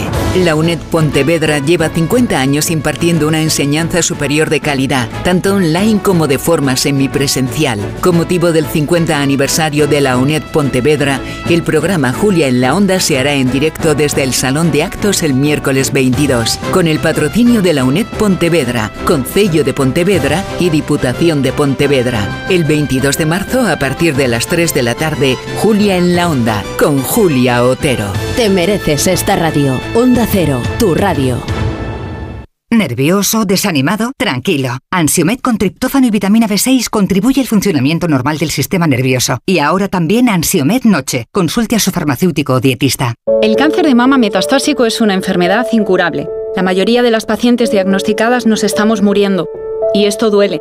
Ponte en mi piel. Porque yo antes era como tú, y tú mañana puedes ser como yo. A pesar de esto, amo la vida. La vida mola. Danos vida. Hazte socio. Cancermamametastásico.es ¿Sigues sin saber quién debe hacerse cargo de las averías en tu casa de alquiler? Hazte de legalitas en el 900 100 661 y un experto te ayudará a resolverlo. Y ahora por ser oyente de Onda Cero, ahórrate un mes el primer año. Legalitas y sigue con tu vida. Con las lentillas, el polvo, los ordenadores, notamos los ojos secos, nos pican. La solución es Devisión Lágrimas. Devisión alivia la irritación y sequedad ocular. Devisión Lágrimas. Este producto cumple con la normativa vigente de producto sanitario. Onda Cero, Madrid. Testimonios reales. Yo soy Marciana. Yo soy Lali y somos amigas. ¿Cuánto que nos conocemos? Mucho tiempo, ¿verdad? Hemos ido a todos los sitios juntas. Y luego, al, al cabo de los 20 años, nos hemos encontrado Nos hemos aquí. vuelto a encontrar. La residencia del Chapó. Me cogieron a mí aquí así. Y desde entonces, feliz. Pero no puedo hablar porque me emociono. Mi residencia es mi casa. Comunidad de Madrid. Pedro Lanceros Reformas. Reformas integrales. Pedro Lanceros Reformas. Rehabilitación de edificios. Pedro Lanceros Reformas. Le ayudamos a hacer de su casa su hogar. Lanceros Reformas. Nuestra experiencia y su fidelidad, nuestro éxito. pedrolanceros.com. Reformas. ¿Comprarías una prótesis de cadera por internet y dejarías que te la colocara alguien que no sea médico? No, ¿verdad? Entonces, ¿por qué compras la ortodoncia, el blanqueamiento dental o la férula de descarga si los tratamientos bucodentales son complejos y han de ser personalizados? Consulta con un dentista de tu confianza. Pon la salud de tu boca en buenas manos. Colegio de Odontólogos y Estomatólogos de Madrid. En abril abre sus puertas el Real Teatro de Retiro. Descubre el nuevo teatro en Madrid para disfrutar en familia de espectáculos junior del Teatro Real.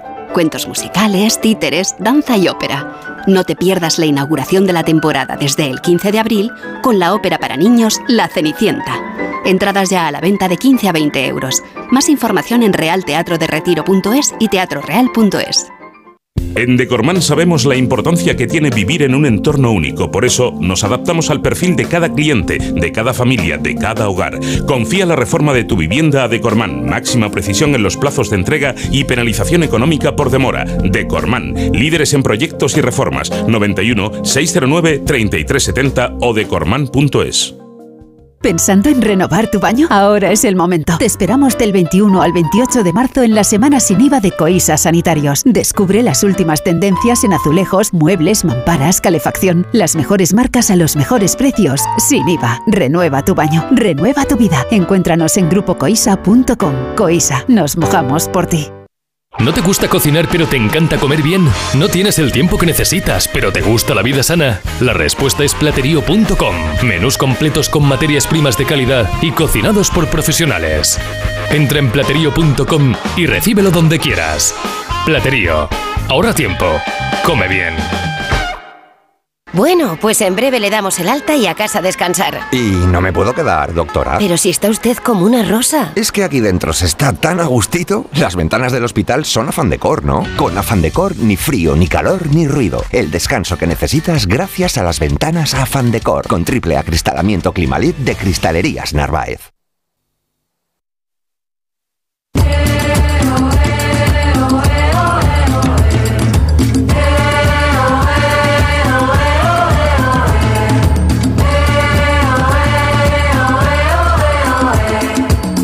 Son las 6 de la tarde y 13 minutos. Seguimos en el territorio Comanche. Con nosotros está Nuria Torreblanca. También se incorpora ahora Noelia Danes. Buenas tardes, Noelia, ¿cómo estás? Hola, buenas tardes, muy bien. Y en Coruña saludamos a Antón Reixa. Buenas tardes, Antón. Bu buenas tardes, buenas tardes. No estoy bien, no estoy, vengo con ¿Qué un pasó? problema personal. Vengo con un problema personal. ¿Qué pasó? ¿Qué pasa? Porque el ocio es complicado. Ya.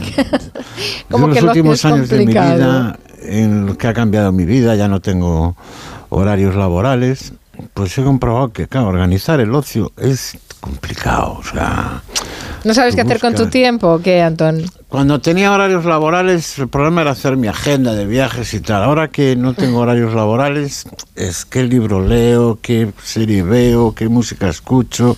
Son horas, ¿eh? horas Ya, de ya, ya. búsqueda y protestan mis dispositivos. Y, y Necesitas un algoritmo.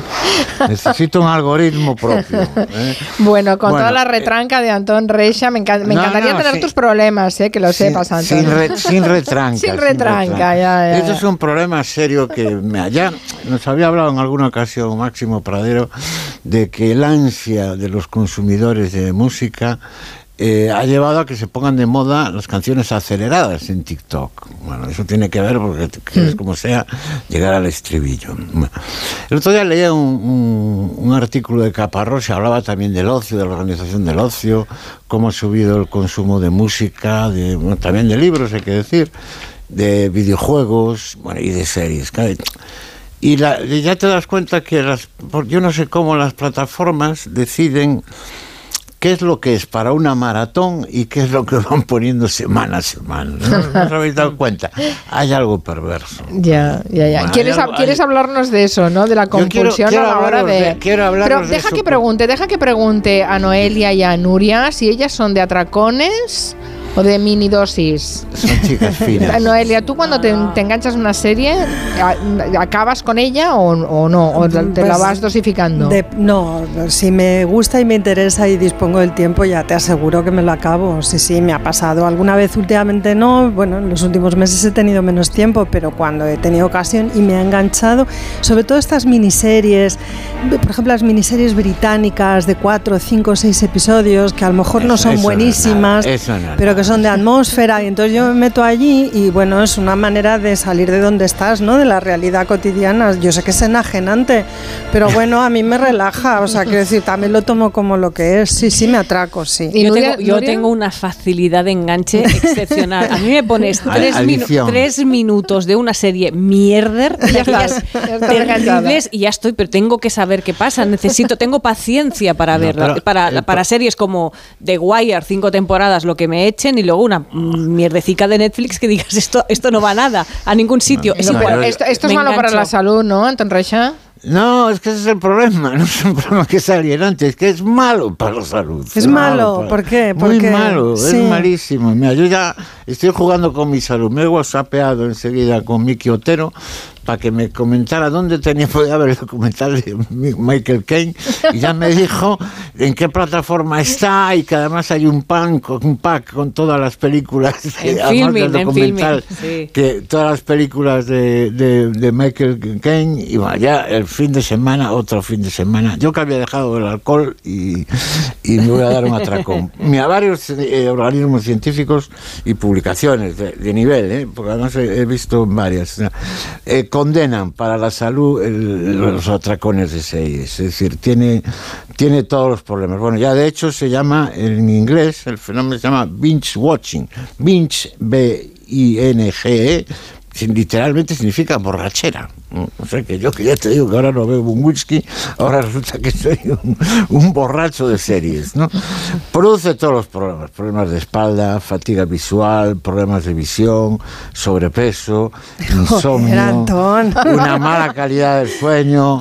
Está, está medido, mira, vamos a ver, hay, hay un organismo que establece que perjudicas eh, la efectividad de tu sueño un 33%, la calidad de tu sueño. Es malísimo, es malísimo vivir con un 33% de tu tiempo de sueño deteriora- deteriorado. No de tu Hombre, yo lo tiempo, que sí he sino detectado de es- la calidad del sueño. Lo que sí he detectado, no sé si vosotros lo habéis detectado, es que si estás viendo una serie, no sé, especialmente violenta o con una trama así eh, vuelves- eh, tenebrosa y tal, y decides apagar porque te tienes que ir a dormir, porque tienes que dormir, eh, duermes peor que cuando ves una serie más y más, más Sí, pero- light, ¿Sí? más... Pero- sí. pero las A mí no- ves, a pero- ti A mí no me pasa.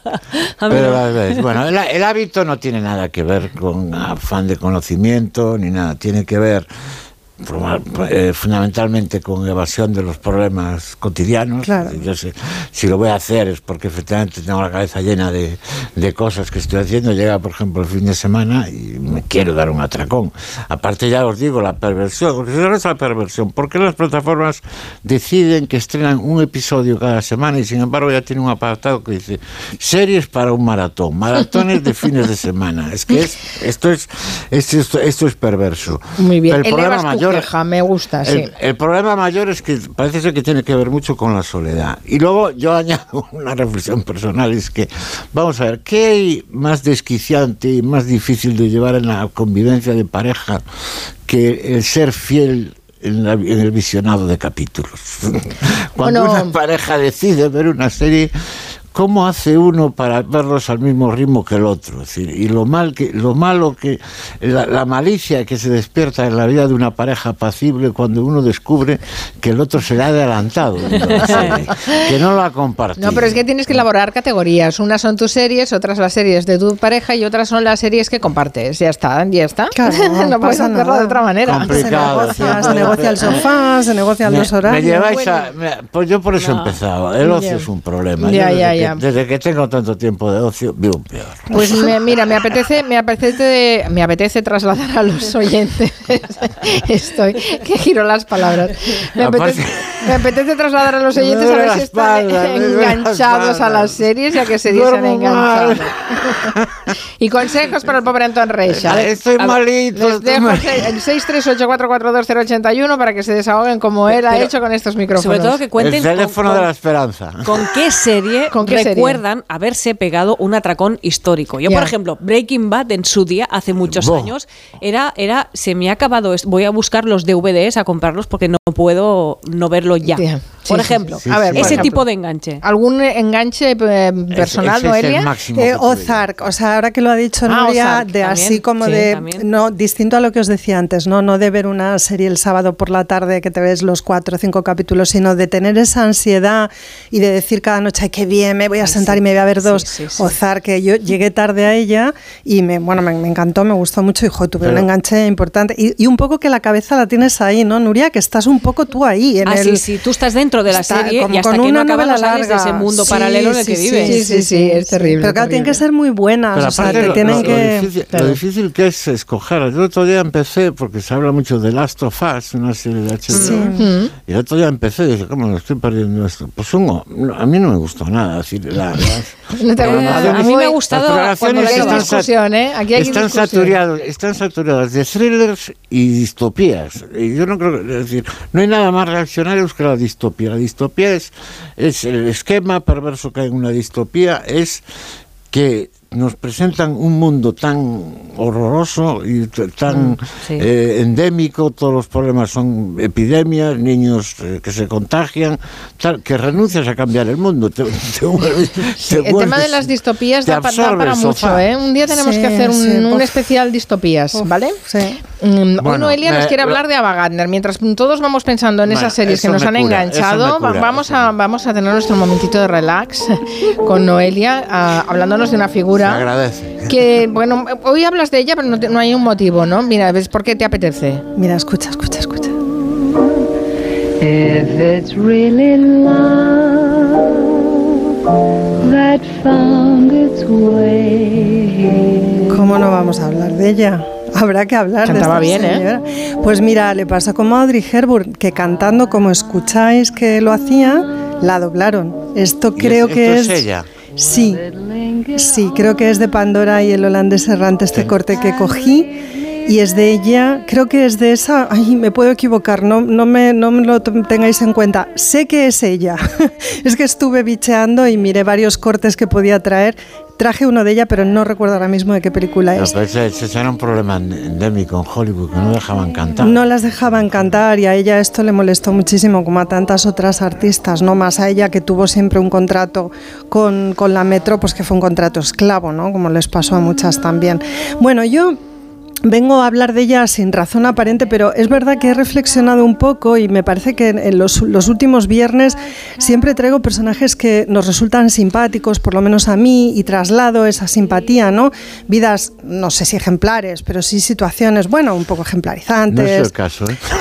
Claro, representativas, no sé, como de comportamientos, bueno, con, dignos, que están bien, que molan, ¿no? Que, y bueno, no es el caso de Ava Gardner, pero fijaos que mm, Ava Gardner goza de bastante buena prensa. Creo que la serie que hicieron Ana Costa y Paco León, bueno, Ar de Madrid. Ar de Madrid Ah, contribuyó bastante a, a- a consolidar, digamos, esa imagen de ella de mujer libre. Y hoy me he ido a poner una denuncia a una comisaría porque he perdido la cartera y el, y el señor que me ha, el funcionario que me ha atendido eh, me reconocía la voz que es oyente nuestro, así que le voy a mandar un saludo. Le he dicho que hablaba de Ava Gardner y digo y me dice sí sí conocemos la historia. Claro, como ella vivió tanto tiempo en España. Esta señora hizo lo que quiso, ¿eh? Digo, joder, Sí, pero, era pero una mujer libre, ¿no? eso es, ¿no? Y enseguida sale lo de la mujer libre. Bueno, yo voy a intentar controvertir un poco esta imagen, pa- tampoco nada del otro mundo, pero bueno, sí, yo dejo caer aquí mis cositas. A mí Ava Gardner me cae fatal. Fatal. O sea, Oh. me parece una persona, bueno, pues muy hedonista y muy insoportable. Sí, me parece una diva soporífera, y, pero no pasa nada. O sea, quiere decir que tiene, es un personaje que tiene mucha importancia y mucho interés por muchas razones, pero no es de los que despiertan mi simpatía. ¿Qué le vamos a hacer? No todo el mundo me va a caer bien, así como Audrey Hepburn me encantaba, ¿no? Y hablamos de su historia y, y yo creo que, que, fue, que es una historia muy interesante por muchas razones. Pues bueno, Ava Gardner es otra cosa completamente distinta. Para quien no lo sepa, ella nació en el estado de Carolina del Norte, en el seno de una familia muy, muy, muy pobre, mm, de trabajadores en cultivos de algodón y tabaco, y siendo todavía una niña se trasladó al estado de Virginia, o sea que es una mujer sureña. En un momento dado, un directivo de la Metro se fija en ella cuando es apenas una adolescente. Ella era la menor de muchos hermanos, la mayor estaba casada con un fotógrafo que se había instalado en Nueva York y en el escaparate de su tienda había colocado una foto de su cuñada Ava siendo prácticamente una niña. Yo he visto esas fotos así ataviada un poco de pastorcilla, ¿no? Como la, como la campesina americana que era. Y bueno, el directivo este pasa, la ve, claro, en esa época se buscan sobre todo bellezas y la suya es irrevocable, o sea, es que es una mujer guapa desde el primer hasta el último día de su vida, ¿no? A pesar de de la fiesta que llevaba encima, que la verdad es que apenas se refleja en su aspecto. Bueno, hay fotos, ¿eh? he estado viendo fotos también que sí lo reflejan, pero bueno, eh, no, todo lo que, no todo lo que podría haber sido. ¿no? Eh, la cuestión es que, como digo, la Metro se interesa rápidamente por, ello, por ella y enseguida la contratan, pero la tienen trabajando pues casi un lustro, o sea, unos cinco años en películas pequeñas donde ella apenas tiene línea de guion porque, entre otras cosas, habla fatal hasta el punto de que no se la entiende apenas. Eso cuenta Peter Evans, que es su principal biógrafo. De verdad que tiene problemas de dicción y luego tiene un marcado acento sureño y luego tiene una forma de andar y de comportarse un poco andrógina, o sea, es casi un Tom Sawyer, la Ava Gardner que llega a la Metro y que trabaja en, en la productora los primeros años. Así que su papel importante llega bastante tarde, cuando ya lleva un tiempo con ellos. Llega en el año 46 con la película Forajidos, que ya sabéis, es una peli muy buena, basada en un relato de estos que llamamos Hard Boil, ¿no? Un relato muy pasadito de Ernest Hemingway, muy violento. La peli es un fenómeno social, tiene un tono sombrío que refleja muy bien el momento de podredumbre moral del país, ¿no? Un país que se precipita, eh, digamos, hacia, hacia un, una era de desconocida, ¿no? No se sabe qué viene después de la guerra y ella de pronto da una imagen pues muy distinta a las girls next door, ¿no? A las que está acostumbrado en ese momento el público norteamericano. Entonces, bueno, esta película funciona muy bien. Eh, quiero hacer un breve paréntesis. Esta película es de un director que es muy interesante, que es Robert Siodmak. Él había huido de la Alemania nazi a Estados Unidos, como tantos otros, ¿no? que se fueron de Europa a Estados Unidos a hacer cine, y tuvo que hacer el camino de vuelta por causa del Comité de Actividades Antiamericanas. ¿eh? O sea que Siodmak hizo películas muy importantes dentro del, del género negro. La última de ellas con Barbara Stanwyck, el caso de Thelma Jordan, eh, una película escrita por Katie Frings, una señora que no os la creéis, una, una de las mejores guionistas de Hollywood de la época que sobre todo hacía negro, que adapta una novela de otra señora, la autora Marty Holland, que había escrito El ángel caído, que por supuesto suena porque Otto Preminger la llevó al cine. Sí. Uh -huh. eh, bueno, creo que por ahí me han autorizado a hablar la semana que viene de Bárbara Stanwyck. Vamos a ver oh, si sí, sí, sí, por favor, por favor. podemos empezar con esta película. Y ya os anticipo que Bárbara Stanwyck es mala, malísima de la muerte, pero yo voy a intentar rehabilitarla. O sea, voy a hacer lo contrario que con Ava Gardner, que he venido a hundir yo, yo, recuerdo, recuerdo haber visto hace muchos años Forajidos y ya haberme quedado prendada de la belleza de La belleza, la belleza. Le abre muchas puertas, todas las del mundo. Mira, después de Forajidos, seguro que habéis visto muchas de estas otras que voy a mencionar. Venus era mujer.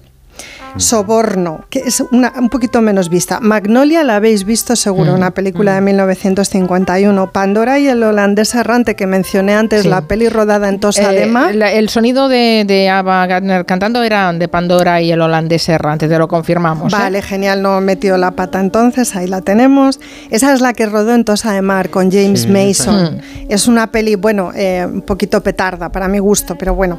Eh, Las nieves del Kilimanjaro, una peli basada mm. otra vez en un relato de Ernest Hemingway. Hemingway la vio y dijo que lo que le había gustado de la película era Wagner y la hiena. Eh, no le había gustado nada la adaptación. Mogambo, que quizá es mi peli favorita de Ava Gardner junto con La noche de la iguana, después diré algo sobre ella. Cruce de destinos. En todas estas películas, Ava Gardner clona el personaje de mujer cínica, rebelde, temerariamente libre, con el que no tarda en fundirse. Es eso lo que sabemos y conocemos de ella y es la posteridad suya, ¿no? La mujer libre. Ojo, no rebelde, porque ella no, no. se- no protesta el orden eh, vigente ni el statu quo. Lo que hace es eh, lo que le da la gana, hacer de su capa un sayo pensando siempre única y exclusivamente en sí misma. ¿no? Bueno, en ese proceso de fusión y durante los años en los que está haciendo este cine, eh, pasan muchos hombres por su vida. Esto también es conocido. Eh, bueno, hay un primer matrimonio de Ava Gardner con Mickey Rooney que la acosó y la asedió hasta que la consiguió. En sus memorias, Mickey Rooney se detuvo en la descripción pormenorizada de la vagina de Ava Gardner, que le parece ser que era una cosa maravillosa, como la propia Ava, porque bueno, él estaba encantado y feliz. Eh, ¿Qué- después, ¿Qué, qué matrimonio tan desigual, realmente? en, en todos los sentidos. Por llamarlo de alguna Sí. forma. En todos los sentidos. Bueno, pero parece que Ava descubrió el sexo con él, ¿eh? porque ella llegó virgen al matrimonio. Eh, de hecho, eh, Mickey Rooney le, le pidió muchas veces que se casaran porque no tenía forma de llevársela a la cama eh, si no era matrimonio de por medio. Y bueno, al final lo consigue. Y ya digo, él en las memorias dice que la noche de boda con Ava Gardner fue una cosa impresionante porque, aún siendo virgen, era una mujer que tenía un instinto sexual eh, muy, muy, bueno, muy acusado y bueno, y además ya digo que es una cosa maravillosa todo lo que tenía que ver con esta mujer. Luego vino un torero, eh, por lo que me cuentan malo y peor actor, desde luego, porque viéndole en, en la peli esta de Tosa de Mar, Mario Cabré, durante precisamente ¿no? el rodaje de Pandora.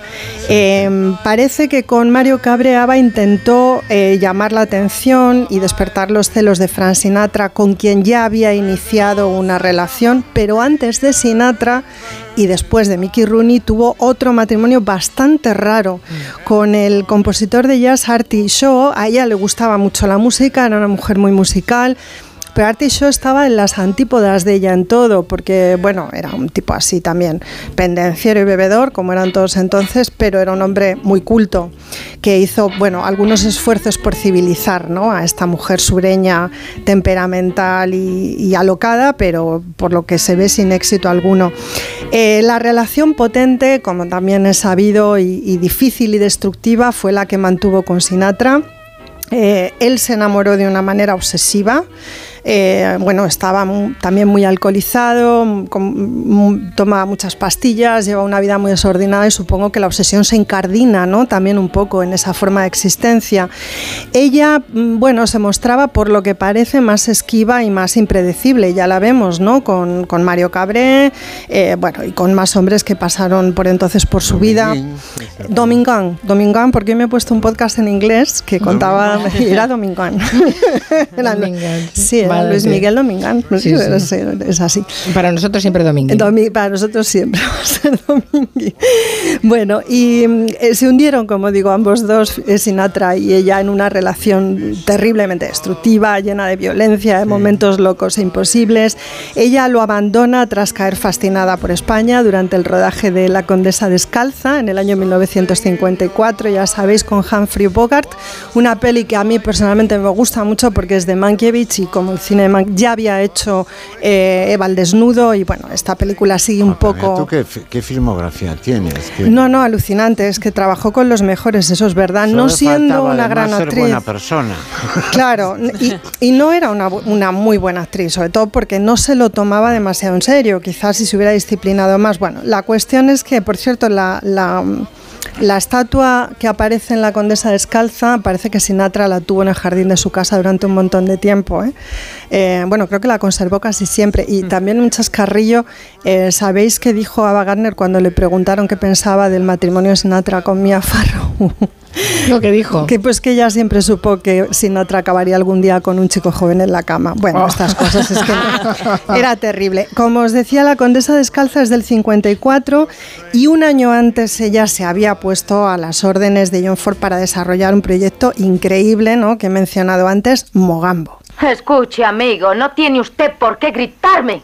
Soy yo quien ha venido desde Nueva York a este lugar inmundo, al continente negro, donde me esperaba un hombre con una Oiga, linterna. le aconsejo que no malgaste sus energías y que se vista. Le daré una habitación para usted sola. Con Clark Gable, ¿no? El continente negro. Bueno, El doblaje de, de Clark Gable no, no estaba a la altura. de- No te funciona. No, no, me funciona, no. Bueno, aquí eh, sabes que ya tienen líneas maravillosas. Pasa un elefante y dice, "Mm, esas orejotas las he visto en algún sitio. Se pone- le meten varias líneas para pinchar a Clark Gable en este rodaje que debió ser una cosa, bueno, absolutamente increíble. A mí esta película de ella sí que me gusta mucho y creo que ya está muy bien. Eh, después vinieron, entre otras, La Hora Final, que es la, la primera peli que Ava Gardner pudo hacer en libertad, es decir, ya una vez que había expirado su contrato con la Metro, con lo que pasó de cobrar 90 mil dólares que cobraba por rodaje con la Metro a 400 mil, es decir, se puso precio, ¿no? Y ella dice, viví 17 años de esclavitud en la Metro Goldwyn Mayer, ¿no? Esto ya lo hemos, cuando hemos hablado aquí de actrices, sabemos... 90 mil dólares película, una esclavitud que vamos. Increíble. Bueno, luego vinieron 55 días en Pekín, eh, la película rodada en Las Rozas. Eh, ella, una vez que se instala en España, que lo voy a contar ahora a continuación, si tengo un minuto, en el año 53 se quiere mover lo menos posible de nuestro país o que los rodajes le queden cerca. Este directamente se hace aquí, ¿no? Y bueno, Charlton Heston desesperado porque ella llega al rodaje, a los rodajes como llega. Esta es la, la etapa de su vida que aparece eh, reflejada en Ar de Madrid, ¿no? Que ya vemos, ¿no? El estilo de vida que tiene es bastante incompatible con hacer un rodaje, además de una gran producción. Bueno, en fin, que, no le pone las cosas fáciles a sus compañeros de rodaje, por decirlo de algún modo.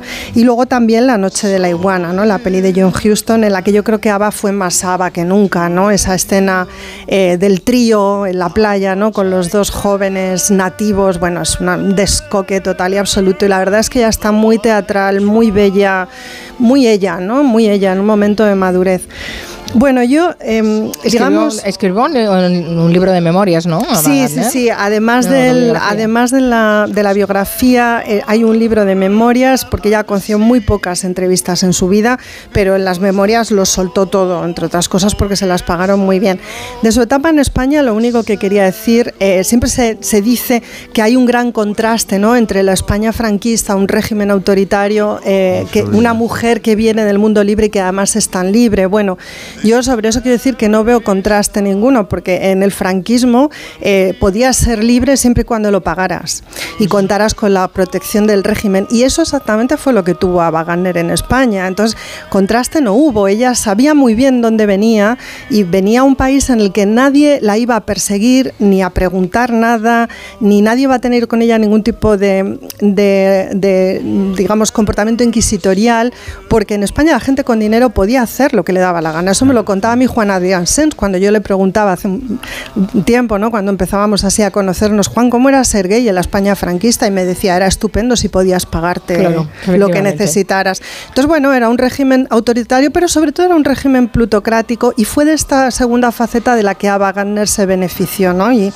bueno, eso es, es algo a tener en cuenta. Ella se fue de España en el año 55, dejando una deuda aquí a, Hacienda, a la hacienda pública bastante importante, se negó a pagar impuestos en nuestro país. Ava, por favor, cariño, o sea, es que claro, son cosas que, que decir, no, no son bonitas. Eh, se marchó a Londres y murió allí con 67 años. Bueno, sus memorias están plagadas de perlas, os podéis imaginar, porque no deja títere con cabeza. Eh, he escogido una para terminar porque me ha hecho especial gracia. Se ve su, se ve su, su bueno, no, me- no me sale la palabra, perdonad, o sea, su falta de convicciones, por decirlo de alguna manera, ¿no?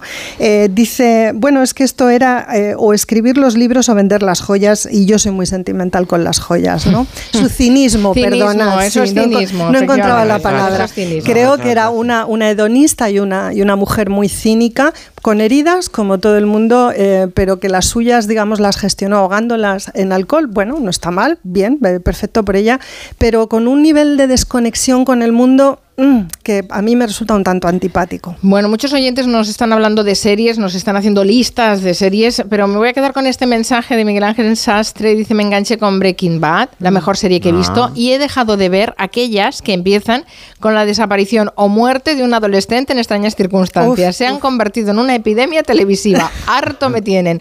Una pausa y nos vamos a Málaga. En Onda Cero, Julia en la Onda. Con Carmen Juan.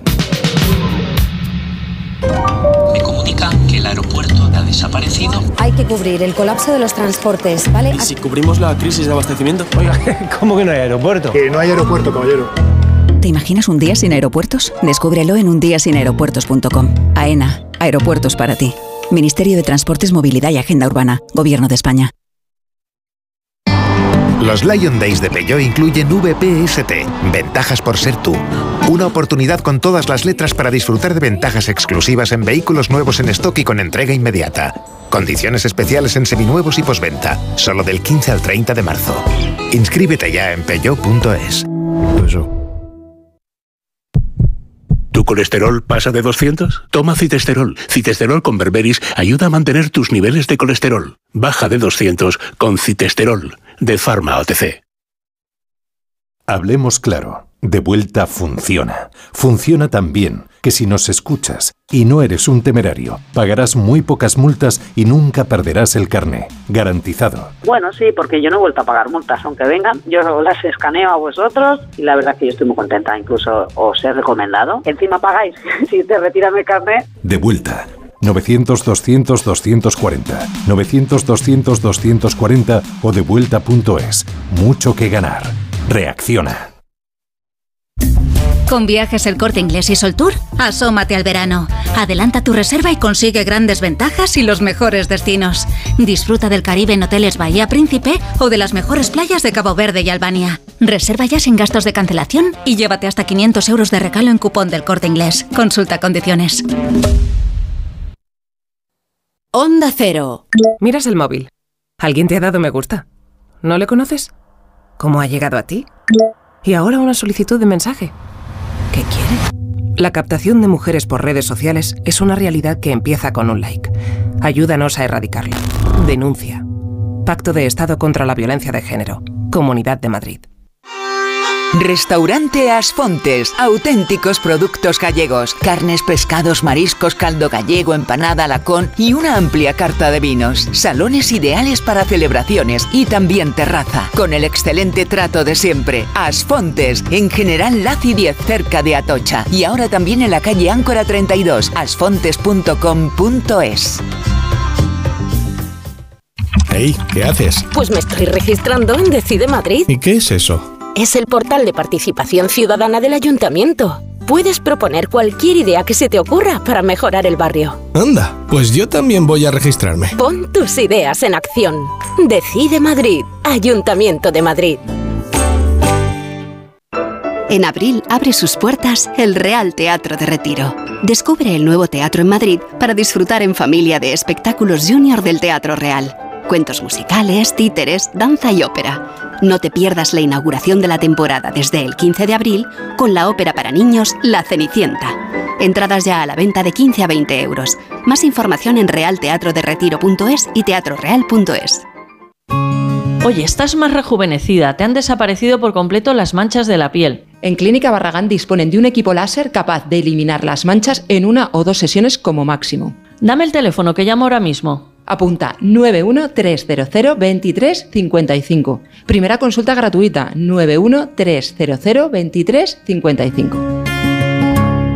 Compramos tu Rolex de acero de los años 70 y 80. Especialistas en Rolex desde hace 30 años. Compramos tu Rolex de acero de los años 70 y 80. Pagamos el mejor precio. Compramos tu Rolex de acero de los años 70 y 80. 915346706. Plaza San Juan de la Cruz 9. 915346706. No lo olvides. Compramos tu Rolex de acero de los años 70 y 80. Los mejores colchones en las tiendas Omnium. Flex, Tempur, Bultex, Picolín hasta el 50%. 15 tiendas Omnium en Madrid. Encuentra la tuya en tiendasomnium.es.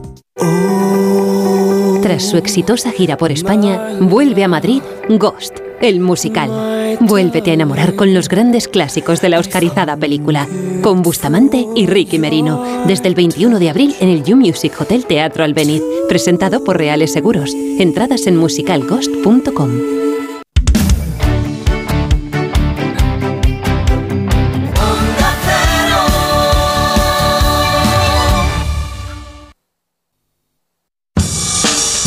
En Onda Cero, Julia en la Onda, con Carmen Juan. Tema series. A mí me pasó con Juego de Tronos. Empecé a ver la primera temporada y no me gustó nada y la abandoné.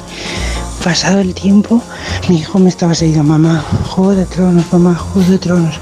Le hice caso y bueno, papé todas las temporadas, pero en poquísimo tiempo. Las series que además por suerte he compartido con mi marido porque hay solamente un televisor en nuestra casa, ha sido con Breaking Bad, ha sido con Better Call Saul, Narcos, con Narcos la original, la primera, con Ozark, incluso con algunas series también mierder para terminar diciendo jo, era infumable. Yo me enganché a Tremé eh, Oh, casualmente y también. no pude dejar de verla. Me levantaba a las 5 de la mañana y con la música de Nueva Orleans y volvía a coger la guitarra otra vez y bueno, Joder, si te gusta la música, esa serie es increíble. Sí, sí, sí, sí. Estamos Otra- enganchados. ¿eh? Estamos enganchados a la serie, está clarísimo. Cada vez que hablamos del tema, eh, muchos oyentes lo, Ahí- lo ahí, comparten con nosotros.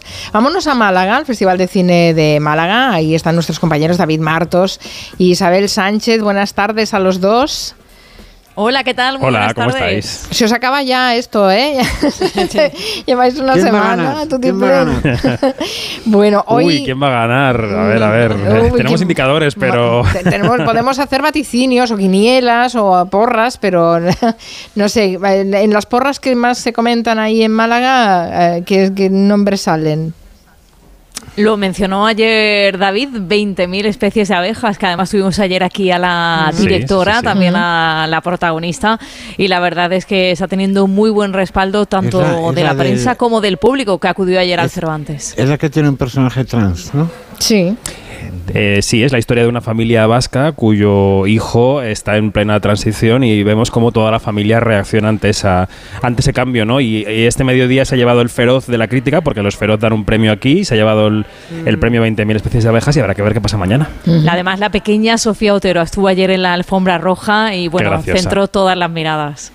Muy Qué maja esa niña, bien, ¿eh? sí, monísima. Eh, mm, Supongo, la familia me, me consta que la está protegiendo bastante, ¿eh? porque está teniendo un éxito tremendo y ya sabemos lo que es eso para una niña pequeña, ¿no? Supongo que debe estar muy bien acompañada y, y muy bien protegida.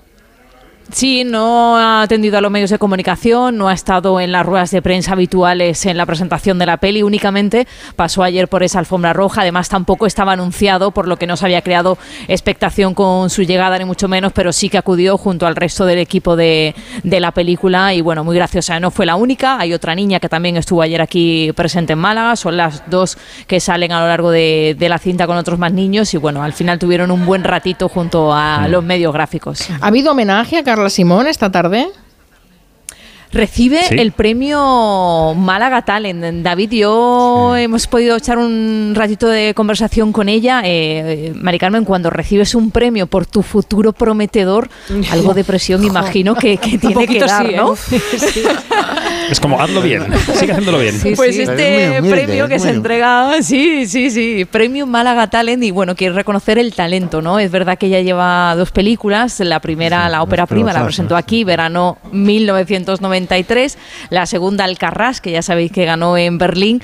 Justo le preguntamos a Carla Simón eso, ¿esto da presión? Bueno, sí, un poquito, claro. Siempre, Un- siempre, siempre cuando piensas en el futuro siempre hay un poquito de presión. Pero, ¿sabes qué pasa? Que yo sentí mucha presión entre la primera y la segunda película y dije, hay que vivirlo más relajado, ¿no? Porque al final es una carrera larga la de hacer cine y yo quiero hacer películas toda mi vida, ¿no? Entonces la presión al final tampoco lleva a ningún sitio bueno y estoy ahí aprendiendo a gestionarla y a entender que, bueno, pues que cada película es una aventura nueva, que unas van a ir mejor, otras peor, pero que lo importante al final, yo siempre lo pienso así, es la cajita de DVDs que dejas como director, ¿no? Que tenga como coherencia, que, que tenga un discurso, que tenga las cosas que a ti te ha apetecido contar en la vida, ¿no? Y, y en ese sentido es el que estoy trabajando, ¿no? Qué bien amueblada tiene la cabeza Carla Y Simón. qué bonito reivindicar el DVD. Sí. Sí, de verdad, de Carla, gracias. ¿Sabéis qué pasa, compañeras y compañeros, con estas directoras que han surgido en los últimos años, que no solo son magníficas directoras, sino que además son grandes personas? Es decir, Sí. son personas con la cabeza, como decís, muy bien amueblada, muy amables con toda la prensa.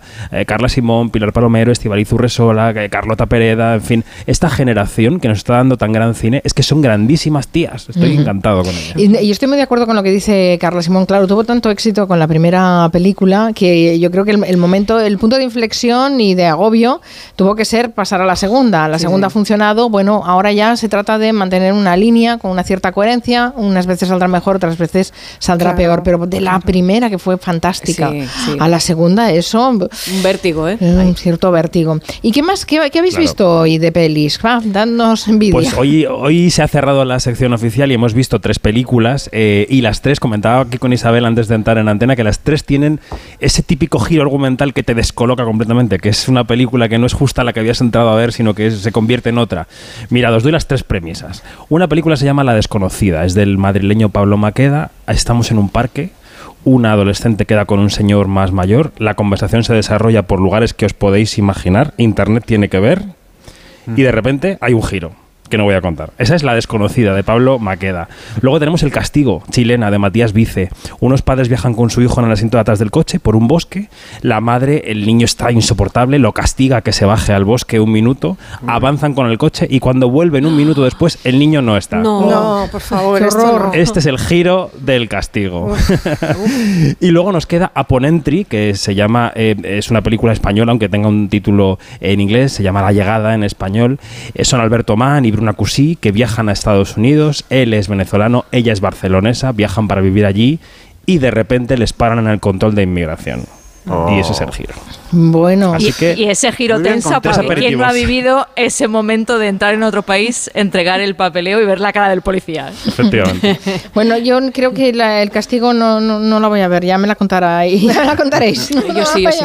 Tiene, gra- tiene gracia esa película porque está rodada en un solo plano secuencia, es decir, tú pasas con esos padres la hora y media Oh, después de que horror, ocurra eso. Creo que justo es lo que Mari Carmen no quiere. Exacto, no hace falta, no, no, me la puedo ahorrar esa hora y media y ver una serie. Estás Eh, mediatizando a nuestra audiencia. bueno, no sé, es mi opinión personal, pero bueno, cada uno que haga lo que quiera y además está bien verlo todo para poder juzgar. Por cierto, no sé si ha llegado ya al Festival de Cine de Málaga la noticia que se confirmaba esta tarde de la muerte de Laura Valenzuela. No sé si en los corrillos y entre los invitados se ha, ha llegado a comentar la, la noticia.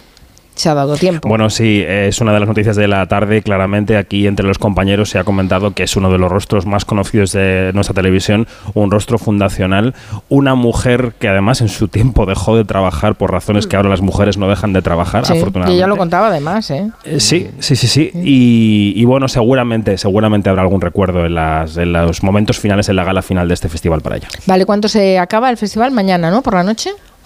Mañana a las once y media es la lectura del palmarés y a partir de las 8 de la tarde es la gala de clausura. La van a presentar Darío Grandinetti y Mónica Carrillo y luego habrá bueno, pues actuaciones musicales, entre ellas Amaral, que será además el, eh, el- el grupo que ponga voz a ese concierto de clausura que se desarrolla el domingo, donde por cierto también hay un maratón de las mejores pelis. Las homenajeadas se vuelven a ver, las premiadas se vuelven a ver el domingo aquí en Málaga. Mira una maratón, Anton vete a voy, me Málaga. ¿eh? Málaga. Bueno, gracias a todos. Hoy no nos vamos bailando del Comanche, salimos con el cine. Gracias David, Martos, Isabel Sánchez. Gracias eh. Noelia. Danes. Gracias Adiós. Anton Reixa. Gracias Nuria Torreblanca. Feliz fin de semana a todos. Hasta el lunes a las 3. Adiós. Adiós.